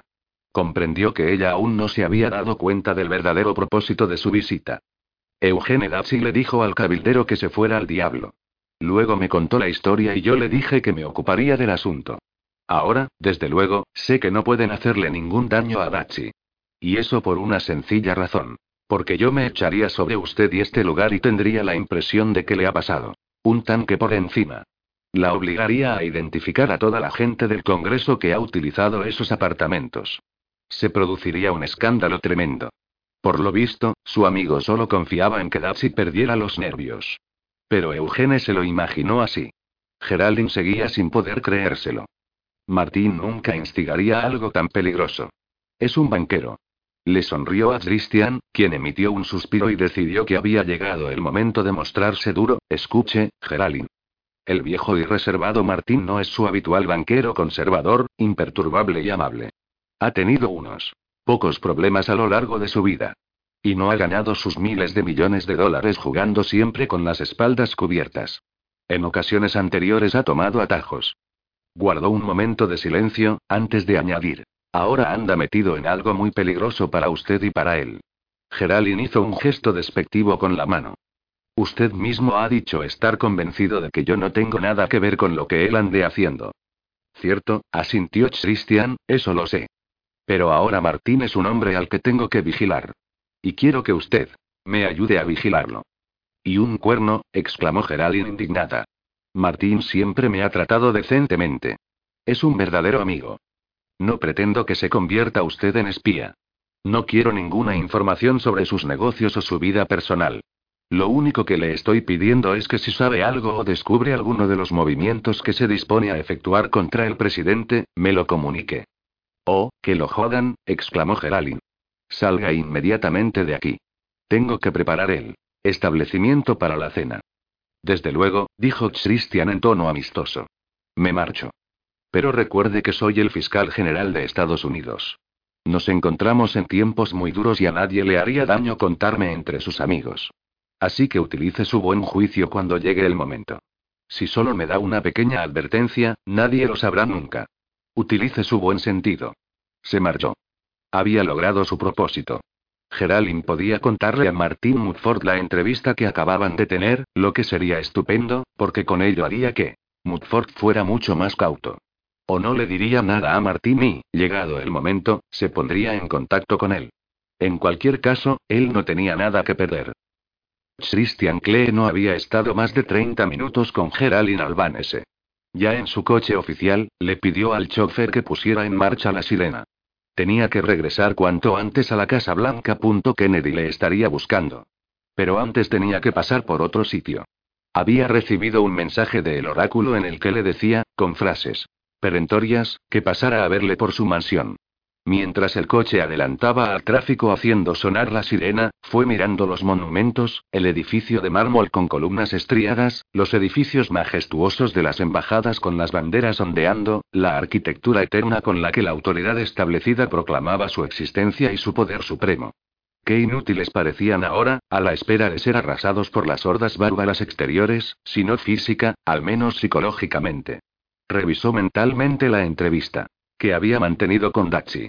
El rumor de que uno de los miembros del equipo personal de la Casa Blanca pudiera firmar la petición para destituir a Kennedy había despertado la señal de peligro en su mente. Después de la reunión, había seguido a Eugene Datsy hasta su despacho. Estaba sentado ante la mesa, rodeado por tres secretarias que tomaban notas de las acciones que debía realizar su propio personal. Se había puesto los auriculares sobre las orejas, pero tenía apagado el sonido de la música. Y su rostro, habitualmente de buen humor, era hosco. Levantó la mirada y dijo: Hola, Chris. Es el peor momento para que vengas a husmear. Eugene, no juegues conmigo. Nadie parece sentir curiosidad por saber quién es el traidor que según se rumorea existe en nuestro equipo. Eso significa que lo sabe todo el mundo, excepto yo. Y yo soy quien debería saberlo. Datsy despidió a las secretarias. Se quedaron a solas en el despacho. Datsy le sonrió. Nunca se me ocurrió pensar que no lo supieras. Te encargas de seguirle la pista a todo, con tu FBI y tu servicio secreto, tu cauteloso servicio de inteligencia y tus instrumentos de escucha. Con esos miles de agentes que el Congreso no sabe que están en tu nómina. ¿Cómo es posible que no lo sepas? Sé que te estás jodiendo a una bailarina dos veces a la semana en esos apartamentos del restaurante de Geraldine. De eso se trata, asintió Darcy con un suspiro. Ese cabildero que me prestó el apartamento vino a verme. Me pidió que firmara el documento de destitución del presidente. No se mostró tosco, no hubo amenazas directas, pero la implicación estaba clara. Firma o mis pequeños pecados saldrían publicados en los periódicos y en la televisión. Datsy se echó a reír. Casi no podía creérmelo. ¿Cómo pueden ser tan estúpidos? ¿Qué respuesta le diste? preguntó Christian. Taché su nombre de mi lista de amigos, contestó Datsy con una sonrisa. Le he prohibido que se acerque a mí. Y le dije que le daría su nombre a mi buen amigo Christian Klee, por considerarlo como una amenaza potencial para la seguridad del presidente. Luego se lo dije a Francis. Me dijo que me olvidara del asunto. ¿Quién envió a ese tipo? preguntó Christian. La única persona que podría atreverse a una cosa así sería un miembro del Club Sócrates. Y ese sería, con toda probabilidad, nuestro viejo amigo Martín Reservado Mutier. Él es demasiado astuto para hacer eso. Claro que lo es, asintió Darcy con osquedad. Todo el mundo es astuto, hasta que se siente desesperado. Desde que la vicepresidenta se negó a firmar el memorándum de destitución están desesperados. Además, nunca se sabe cuándo hay alguien a punto de derrumbarse. A Christian seguía sin gustarle. Pero ellos te conocen. Saben que eres un tipo duro por debajo de toda esa grasa. Te he visto en acción. Dirigías una de las compañías más grandes de Estados Unidos, y hace apenas cinco años que le abriste un nuevo agujero en el culo a la IBM. ¿Cómo pueden pensar ellos que estabas a punto de derrumbarte? Siempre hay alguien que cree ser más duro que los demás, contestó Datsy encogiéndose de hombros. Tú mismo lo crees así, aunque no vayas pregonándolo por ahí. Yo también. Lo Mismo sucede con Wix y con Gray. Francis no lo piensa así, pero, sencillamente, él sí puede serlo. Y nosotros debemos vigilar por él. Debemos vigilar para que no sea tan duro. El chofer desconectó la sirena y cruzaron las puertas de entrada a la propiedad del oráculo. Christian observó que había tres limusinas esperando en el camino circular de acceso. Y le pareció curioso que los conductores estuvieran sentados detrás de los volantes y no fuera de los coches, fumando un cigarrillo. Junto a cada coche había un hombre alto y bien vestido. Christian los catalogó enseguida. Guardaespaldas. De modo que el oráculo tenía visitas importantes. El mayordomo salió a recibirle y lo condujo a un salón amueblado como para celebrar una conferencia. El oráculo estaba en su silla de ruedas, esperándole. Sentados alrededor de la mesa había cinco miembros del Club Sócrates. Christian se sorprendió al verlos. Según sus últimos informes, los cinco se encontraban en California. El oráculo puso en marcha la silla de ruedas motorizada, dirigiéndola hacia la cabecera de la mesa. Christian, te ruego que me disculpes por este pequeño engaño, dijo. Tuve la impresión de que era importante que te reunieras con mis amigos en estos momentos tan críticos. Están ansiosos por hablar contigo. Los sirvientes habían preparado la mesa de conferencias con café y bocadillos. También se habían servido bebidas. El oráculo podía llamar a los sirvientes apretando un botón que tenía debajo de la mesa. Los cinco miembros del club Sócrates ya habían tomado algo. Martín Mutford había encendido un enorme puro, se había aflojado el nudo de la corbata y desabrochado el botón superior de la camisa. Parecía un tanto sombrío, pero Christian sabía que aquellas expresiones en un rostro eran a menudo fruto de la tensión de los músculos para ocultar el temor. Martín, Eugene Dazzi me ha dicho que uno de sus cabilderos le ha dado hoy un mal consejo. Confío en que usted no tuviera nada que ver con eso. Dazzi es capaz de arrancar el bien del mal, dijo Mutier. De otro modo no podría ser jefe de los consejeros del presidente. Claro que puede, asintió Christian. Y no necesita que yo le dé ningún consejo sobre cómo debe aplastar pelotas. Pero lo que sí puedo hacer es echarle una mano. Christian comprendió que ni el oráculo ni George Greenwell sabían de qué estaba hablando. Pero Laurence Salentine y Louis Hitch sonrieron ligeramente. Eso no es importante, dijo Louis Hitch con impaciencia, y tampoco relevante para nuestra reunión de esta noche. ¿A qué demonios viene todo esto? preguntó Christian. Fue Laurence Salentine quien le contestó, con una voz calmada y suave. Estaba acostumbrado a manejar confrontaciones.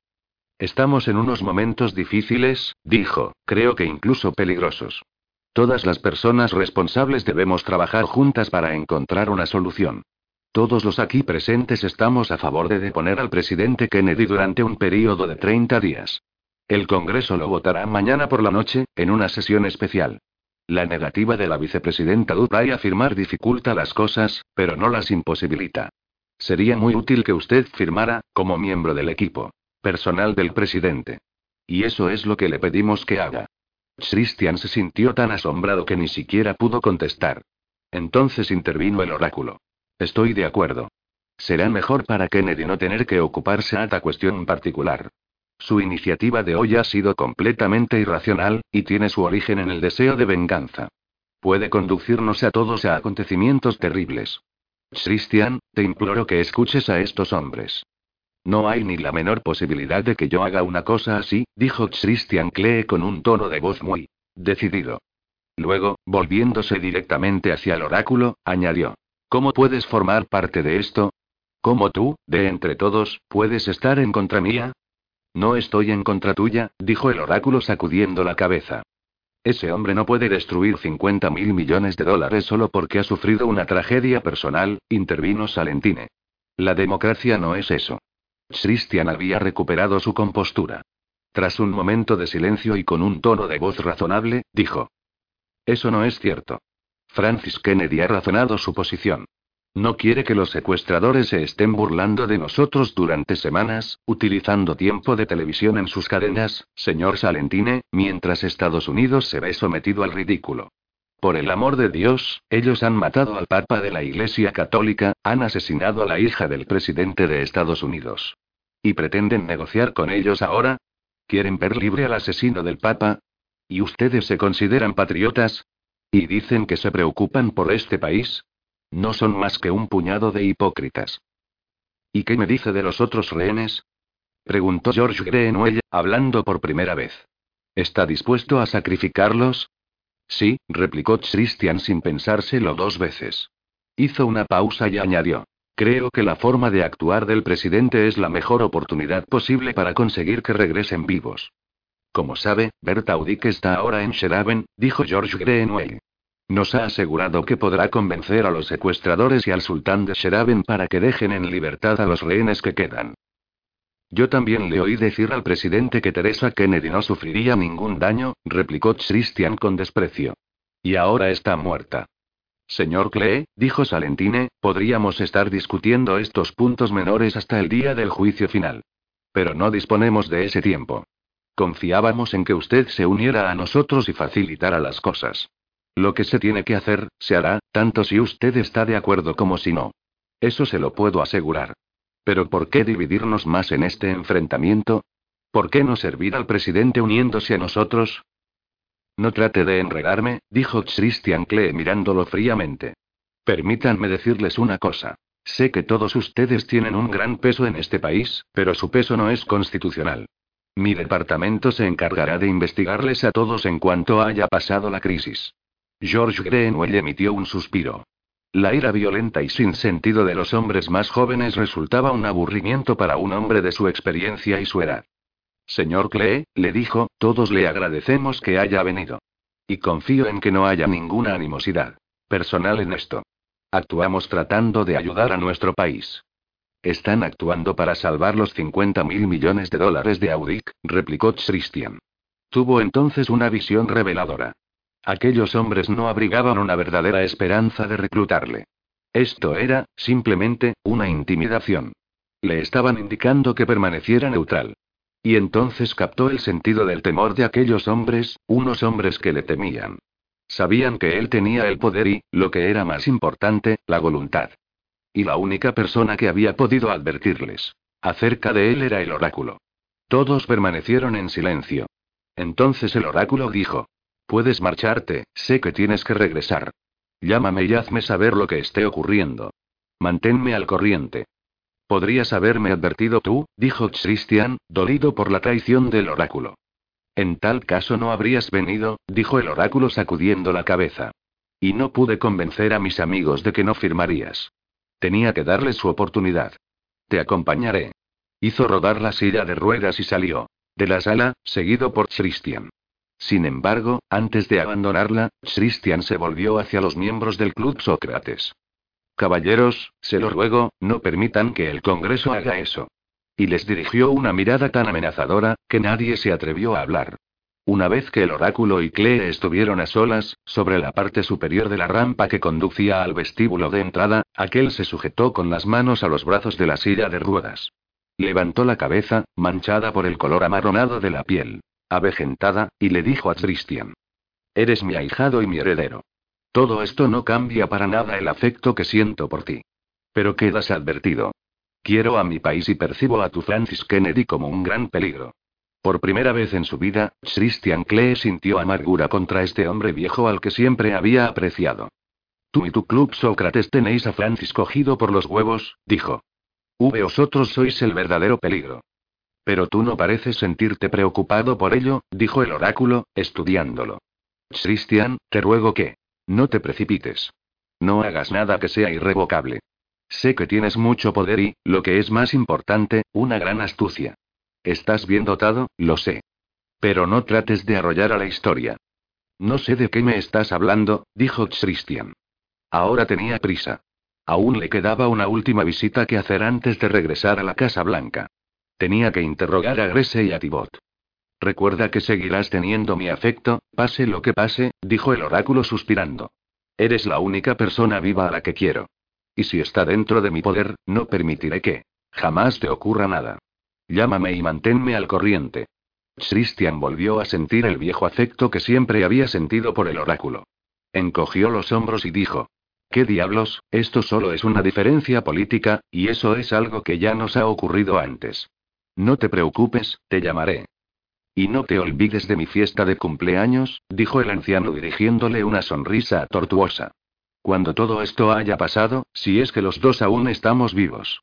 Y, ante su asombro, Christian vio cómo las lágrimas aparecían sobre él. Apergaminado rostro del anciano. Se inclinó para besar aquella mejilla tan arrugada, que estaba fría como el cristal. Cuando Christian Klee regresó a la Casa Blanca, se dirigió directamente al despacho de Otlot Gray, pero la secretaria le dijo que Gray estaba reunido con el congresista Hinz y con el senador Lambertino. La secretaria parecía asustada.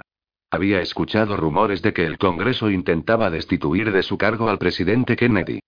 Llámelo, dijo Christian, dígale que es importante y permítame utilizar su mesa y su teléfono. Vaya usted al lavabo de señoras. Gray contestó al teléfono, pensando que se trataba de su secretaria. Será mejor que sea importante, dijo. Otto, soy Gris. Escucha. Algunos tipos del Club Sócrates acaban de pedirme que firme el memorándum de destitución. A Datsy también le pidieron que firmara, y trataron de chantajearlo con ese asunto de la bailarina. Sé que Wix está de camino hacia Sheraben, de modo que no podrá firmar esa petición. ¿Qué vas a hacer tú? La voz de Gray sonó muy sedosa. Resulta curioso, los dos caballeros que están en mi despacho acaban de pedirme que firme. Ya les he dicho que no lo haría. Y también que ningún miembro del equipo personal del presidente lo haría. Ni siquiera he tenido necesidad de preguntártelo. Había un cierto sarcasmo en su voz. Christian le replicó con impaciencia. Sabía que no firmarías, Otto, pero tenía que preguntártelo. Mira, sácate algunos rayos y truenos de la manga. Diles a esos caballeros que, como fiscal general, me dispongo a lanzar una investigación sobre la amenaza de chantaje contra Dachi. Y también que dispongo de una gran cantidad de información sobre esos congresistas y senadores, y que esa información no quedaría muy bien en los periódicos si la dejara filtrar. Me refiero, sobre todo, a sus conexiones de negocios con los miembros del Club Sócrates. Para decirles todo eso, no es necesario que utilices tu inglés de Oxford. Gracias por el consejo, compañero, dijo Odblogay con suavidad. Pero ¿por qué no te ocupas de tus propios asuntos y dejas que yo me ocupe de los míos? Y no le pidas a los demás que agiten tu espada de un lado a otro. Agítala tú mismo. Siempre había existido un sutil antagonismo entre Odblogay y Christian Klee. Desde el punto de vista personal, se gustaban y se respetaban mutuamente. Ambos tenían físicos impresionantes. Gray poseía, además, valor social, y lo había alcanzado todo por sí mismo. Christian Klee ya había nacido rico, aunque se negara a llevar una vida de acuerdo a su posición. Había sido un oficial físicamente valiente y luego director de campo de la CIA, directamente implicado en operaciones clandestinas. Ambos eran hombres respetados en el mundo. Y fieles a Francis Kennedy. Y también eran abogados muy hábiles. Y, sin embargo, ambos mostraban cautelosos el uno con el otro. Odblogay tenía depositada la mayor fe en el progreso de la sociedad a través de la ley, razón por la que se había convertido en un hombre tan valioso como enlace del presidente con el Congreso. Y siempre había desconfiado de la consolidación del poder que Klee había acumulado. Era demasiado que en un país como Estados Unidos alguien pudiera ser director del FBI, jefe del servicio secreto y también fiscal general. Cierto que Francis Kennedy había explicado sus razones para permitir esta concentración de poder. Lo consideraba necesario para proteger al propio presidente de cualquier amenaza de asesinato. Pero a Gray seguía sin gustarle. Por su parte, Christian Klee siempre se había mostrado un tanto impaciente con la atención escrupulosa de Gray hacia las legalidades. Gray podía permitirse desempeñar el papel de estadista puntilloso. Trataba con políticos y con problemas políticos. Pero Christian Klee tenía la sensación de tener que estar quitando a paladas la mierda asesina de la vida cotidiana. La elección de Francis Kennedy había hecho salir de sus madrigueras a todas las cucarachas del país. Solo él conocía los miles de amenazas de muerte que había recibido el presidente. Solo él era capaz de aplastar a todas aquellas cucarachas. Y, para hacer su trabajo, no siempre podía detenerse en los aspectos más exquisitos de la ley. Eso era, al menos, lo que él creía. Ahora se planteaba un caso similar. Clee deseaba utilizar el poder, Gray prefería emplear el guante de terciopelo. Está bien, asintió finalmente Christian. Haré lo que tenga que hacer. Estupendo, dijo Odblot Gray. Y ahora tú y yo podemos ir juntos a ver al presidente. Nos quiere ver en la sala del gabinete en cuanto yo haya terminado aquí. Odblot Gray se había mostrado deliberadamente indiscreto mientras estuvo hablando por teléfono con Christian Klee. Tras colgar el teléfono, se volvió hacia el congresista Hinz y el senador Lambertino y les dirigió una sonrisa de disculpa. Siento mucho que hayan tenido que escuchar eso, les dijo. A Christian no le gusta nada este asunto de la destitución, pero cuando se trata de una cuestión que afecta al bienestar del país, lo convierte en algo personal. Aconsejé que no se dijera nada a Clee, dijo el senador Lambertino, pero, francamente, pensé que tendríamos una oportunidad con usted, Otto. Cuando el presidente le nombró enlace con el Congreso, pensé que había hecho una tontería, sobre todo teniendo en cuenta a todos nuestros colegas del sur, pero ahora debo admitir que usted ha sabido ganárselos a lo largo de estos últimos tres años. Si el presidente le hubiera hecho caso, sus programas no habrían tenido que pasar por el Congreso. Podblogay mantuvo el rostro impasible. Me alegro de que hayan venido a verme, dijo con su voz sedosa, pero creo que el Congreso está cometiendo un gran error al llevar adelante ese procedimiento para la destitución. La vicepresidenta no ha firmado. Seguramente habrán logrado ustedes el apoyo de casi todos los miembros del gabinete, pero ninguno del equipo personal del presidente. En consecuencia, el Congreso tendrá que votar para convertirse en cuerpo con capacidad para emitir la destitución. Eso es dar un paso muy grande. Significará que el Congreso puede arrollar el voto expreso del pueblo de este país. Podblogay se levantó y empezó a pasear por el despacho. Habitualmente nunca lo hacía cuando estaba negociando. Sabía la impresión que eso causaba. Era demasiado poderoso físicamente y casi parecería un gesto ofensivo de dominación. Medía un metro noventa y cinco de altura, sus ropas estaban hechas a medida y su físico era el de un atleta olímpico. Apenas si tenía un toque de acento inglés. Su aspecto era exactamente el de esos poderosos ejecutivos que aparecen en los anuncios de televisión, excepto por el hecho de que su piel era de color café, en lugar de blanca. No obstante, en esta ocasión deseaba introducir un cierto matiz de intimidación. Ustedes dos son hombres a los que he admirado en el Congreso, dijo. Siempre nos hemos entendido bien. Como saben, aconsejé a Kennedy no ir adelante con sus programas sociales hasta que no hubiera preparado mejor el terreno. Los tres comprendemos una cosa importante. Que no hay una apertura mayor para la tragedia que un ejercicio estúpido del poder.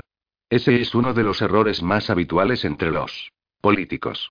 Y eso es exactamente lo que va a hacer el Congreso al destituir al presidente. Si tienen éxito, habrán sentado un precedente muy peligroso en nuestro gobierno, un precedente que puede conducir a repercusiones fatales cuando algún presidente adquiera un exceso de poder en el futuro.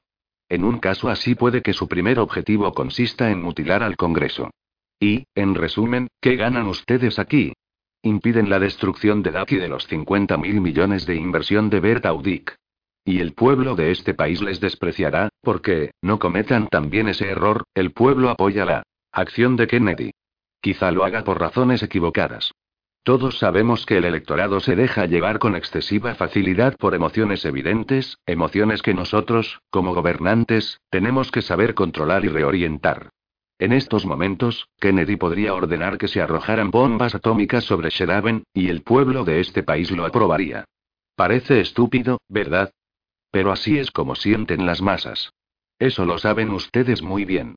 Así que lo mejor que puede hacer el Congreso es quedarse quieto, ver si las acciones de Kennedy consiguen liberar a los rehenes. Y traer a los secuestradores a nuestras prisiones. En tal caso, todo el mundo se sentirá feliz. Si esa política fracasa, si los secuestradores asesinan a los rehenes, entonces podrán ustedes destituir al presidente y aparecer como héroes. Podblod había intentado su mejor jugada, a pesar de que sabía que era inútil. Gracias a su larga experiencia, sabía que hasta los hombres y las mujeres más prudentes hacen una cosa una vez que se han decidido a hacerla. Ninguna forma de persuasión sería capaz de cambiar sus mentes. Harían lo que deseaban hacer, simplemente porque. Esa era su voluntad. El congresista Hinz no le desilusionó. Está usted argumentando en contra de la voluntad del Congreso. Realmente, Otto, añadió el senador Lambertino, lucha usted por una causa perdida. Conozco su lealtad para con el presidente. Sé que si todo hubiera salido bien, el presidente le habría nombrado miembro del gabinete. Y permítame decirle que, en tal caso, el Senado habría dado su aprobación. Eso aún puede suceder, pero no con Kennedy. Podblogay asintió con la cabeza, en un gesto de agradecimiento. Aprecio mucho sus palabras, senador, pero no puedo acceder a su petición. Creo que el presidente está justificado en la acción que ha decidido emprender. Creo que esa acción será efectiva. Creo que los rehenes serán liberados y que los criminales serán entregados para ser juzgados. Eso no tiene nada que ver con el asunto, exclamó de pronto Hinz con brusquedad y crudeza. Lo que no podemos hacer es permitirle que destruya la ciudad de Dak. No se trata solo del dinero, añadió el senador Lambertino con suavidad. Un acto tan salvaje dañaría nuestras relaciones con todos los demás países del mundo. Eso es algo que usted debe comprender, Otto. No soy yo quien tiene que preocuparse por las relaciones exteriores, replicó. Yo solo me ocupo de tratar con el Congreso por el presidente. Y me doy cuenta de que ustedes no están de acuerdo conmigo. Así que permítanme decirles lo siguiente. A menos que el Congreso cancele su sesión especial de mañana, a menos que retire su moción de destitución, el presidente apelará directamente al pueblo de Estados Unidos por televisión. Y ya saben ustedes lo bueno que es el presidente en la pantalla. Machacará al Congreso. Y entonces, ¿quién sabe lo que puede suceder? Sobre todo si sus planes salen mal y los rehenes son asesinados de todos modos. Les ruego que se lo comuniquen así a sus compañeros de cámara. Y se contuvo, antes de añadir. Y a los miembros del Club Sócrates. Se separaron con aquellas expresiones de buena voluntad y afecto que forman parte de las buenas maneras políticas desde el asesinato de Julio César. Luego, Podblogay se dirigió a recoger a Christian Klee para acudir ambos a la reunión con el presidente. Pero su último discurso había conmocionado al congresista Hinz. El congresista había acumulado una gran riqueza durante los muchos años pasados en el Congreso. Su esposa era socia o accionista de compañías de televisión por cable en el estado de donde ambos procedían, y la firma de abogados de su hijo era una de las mayores del sur. No tenía problemas económicos.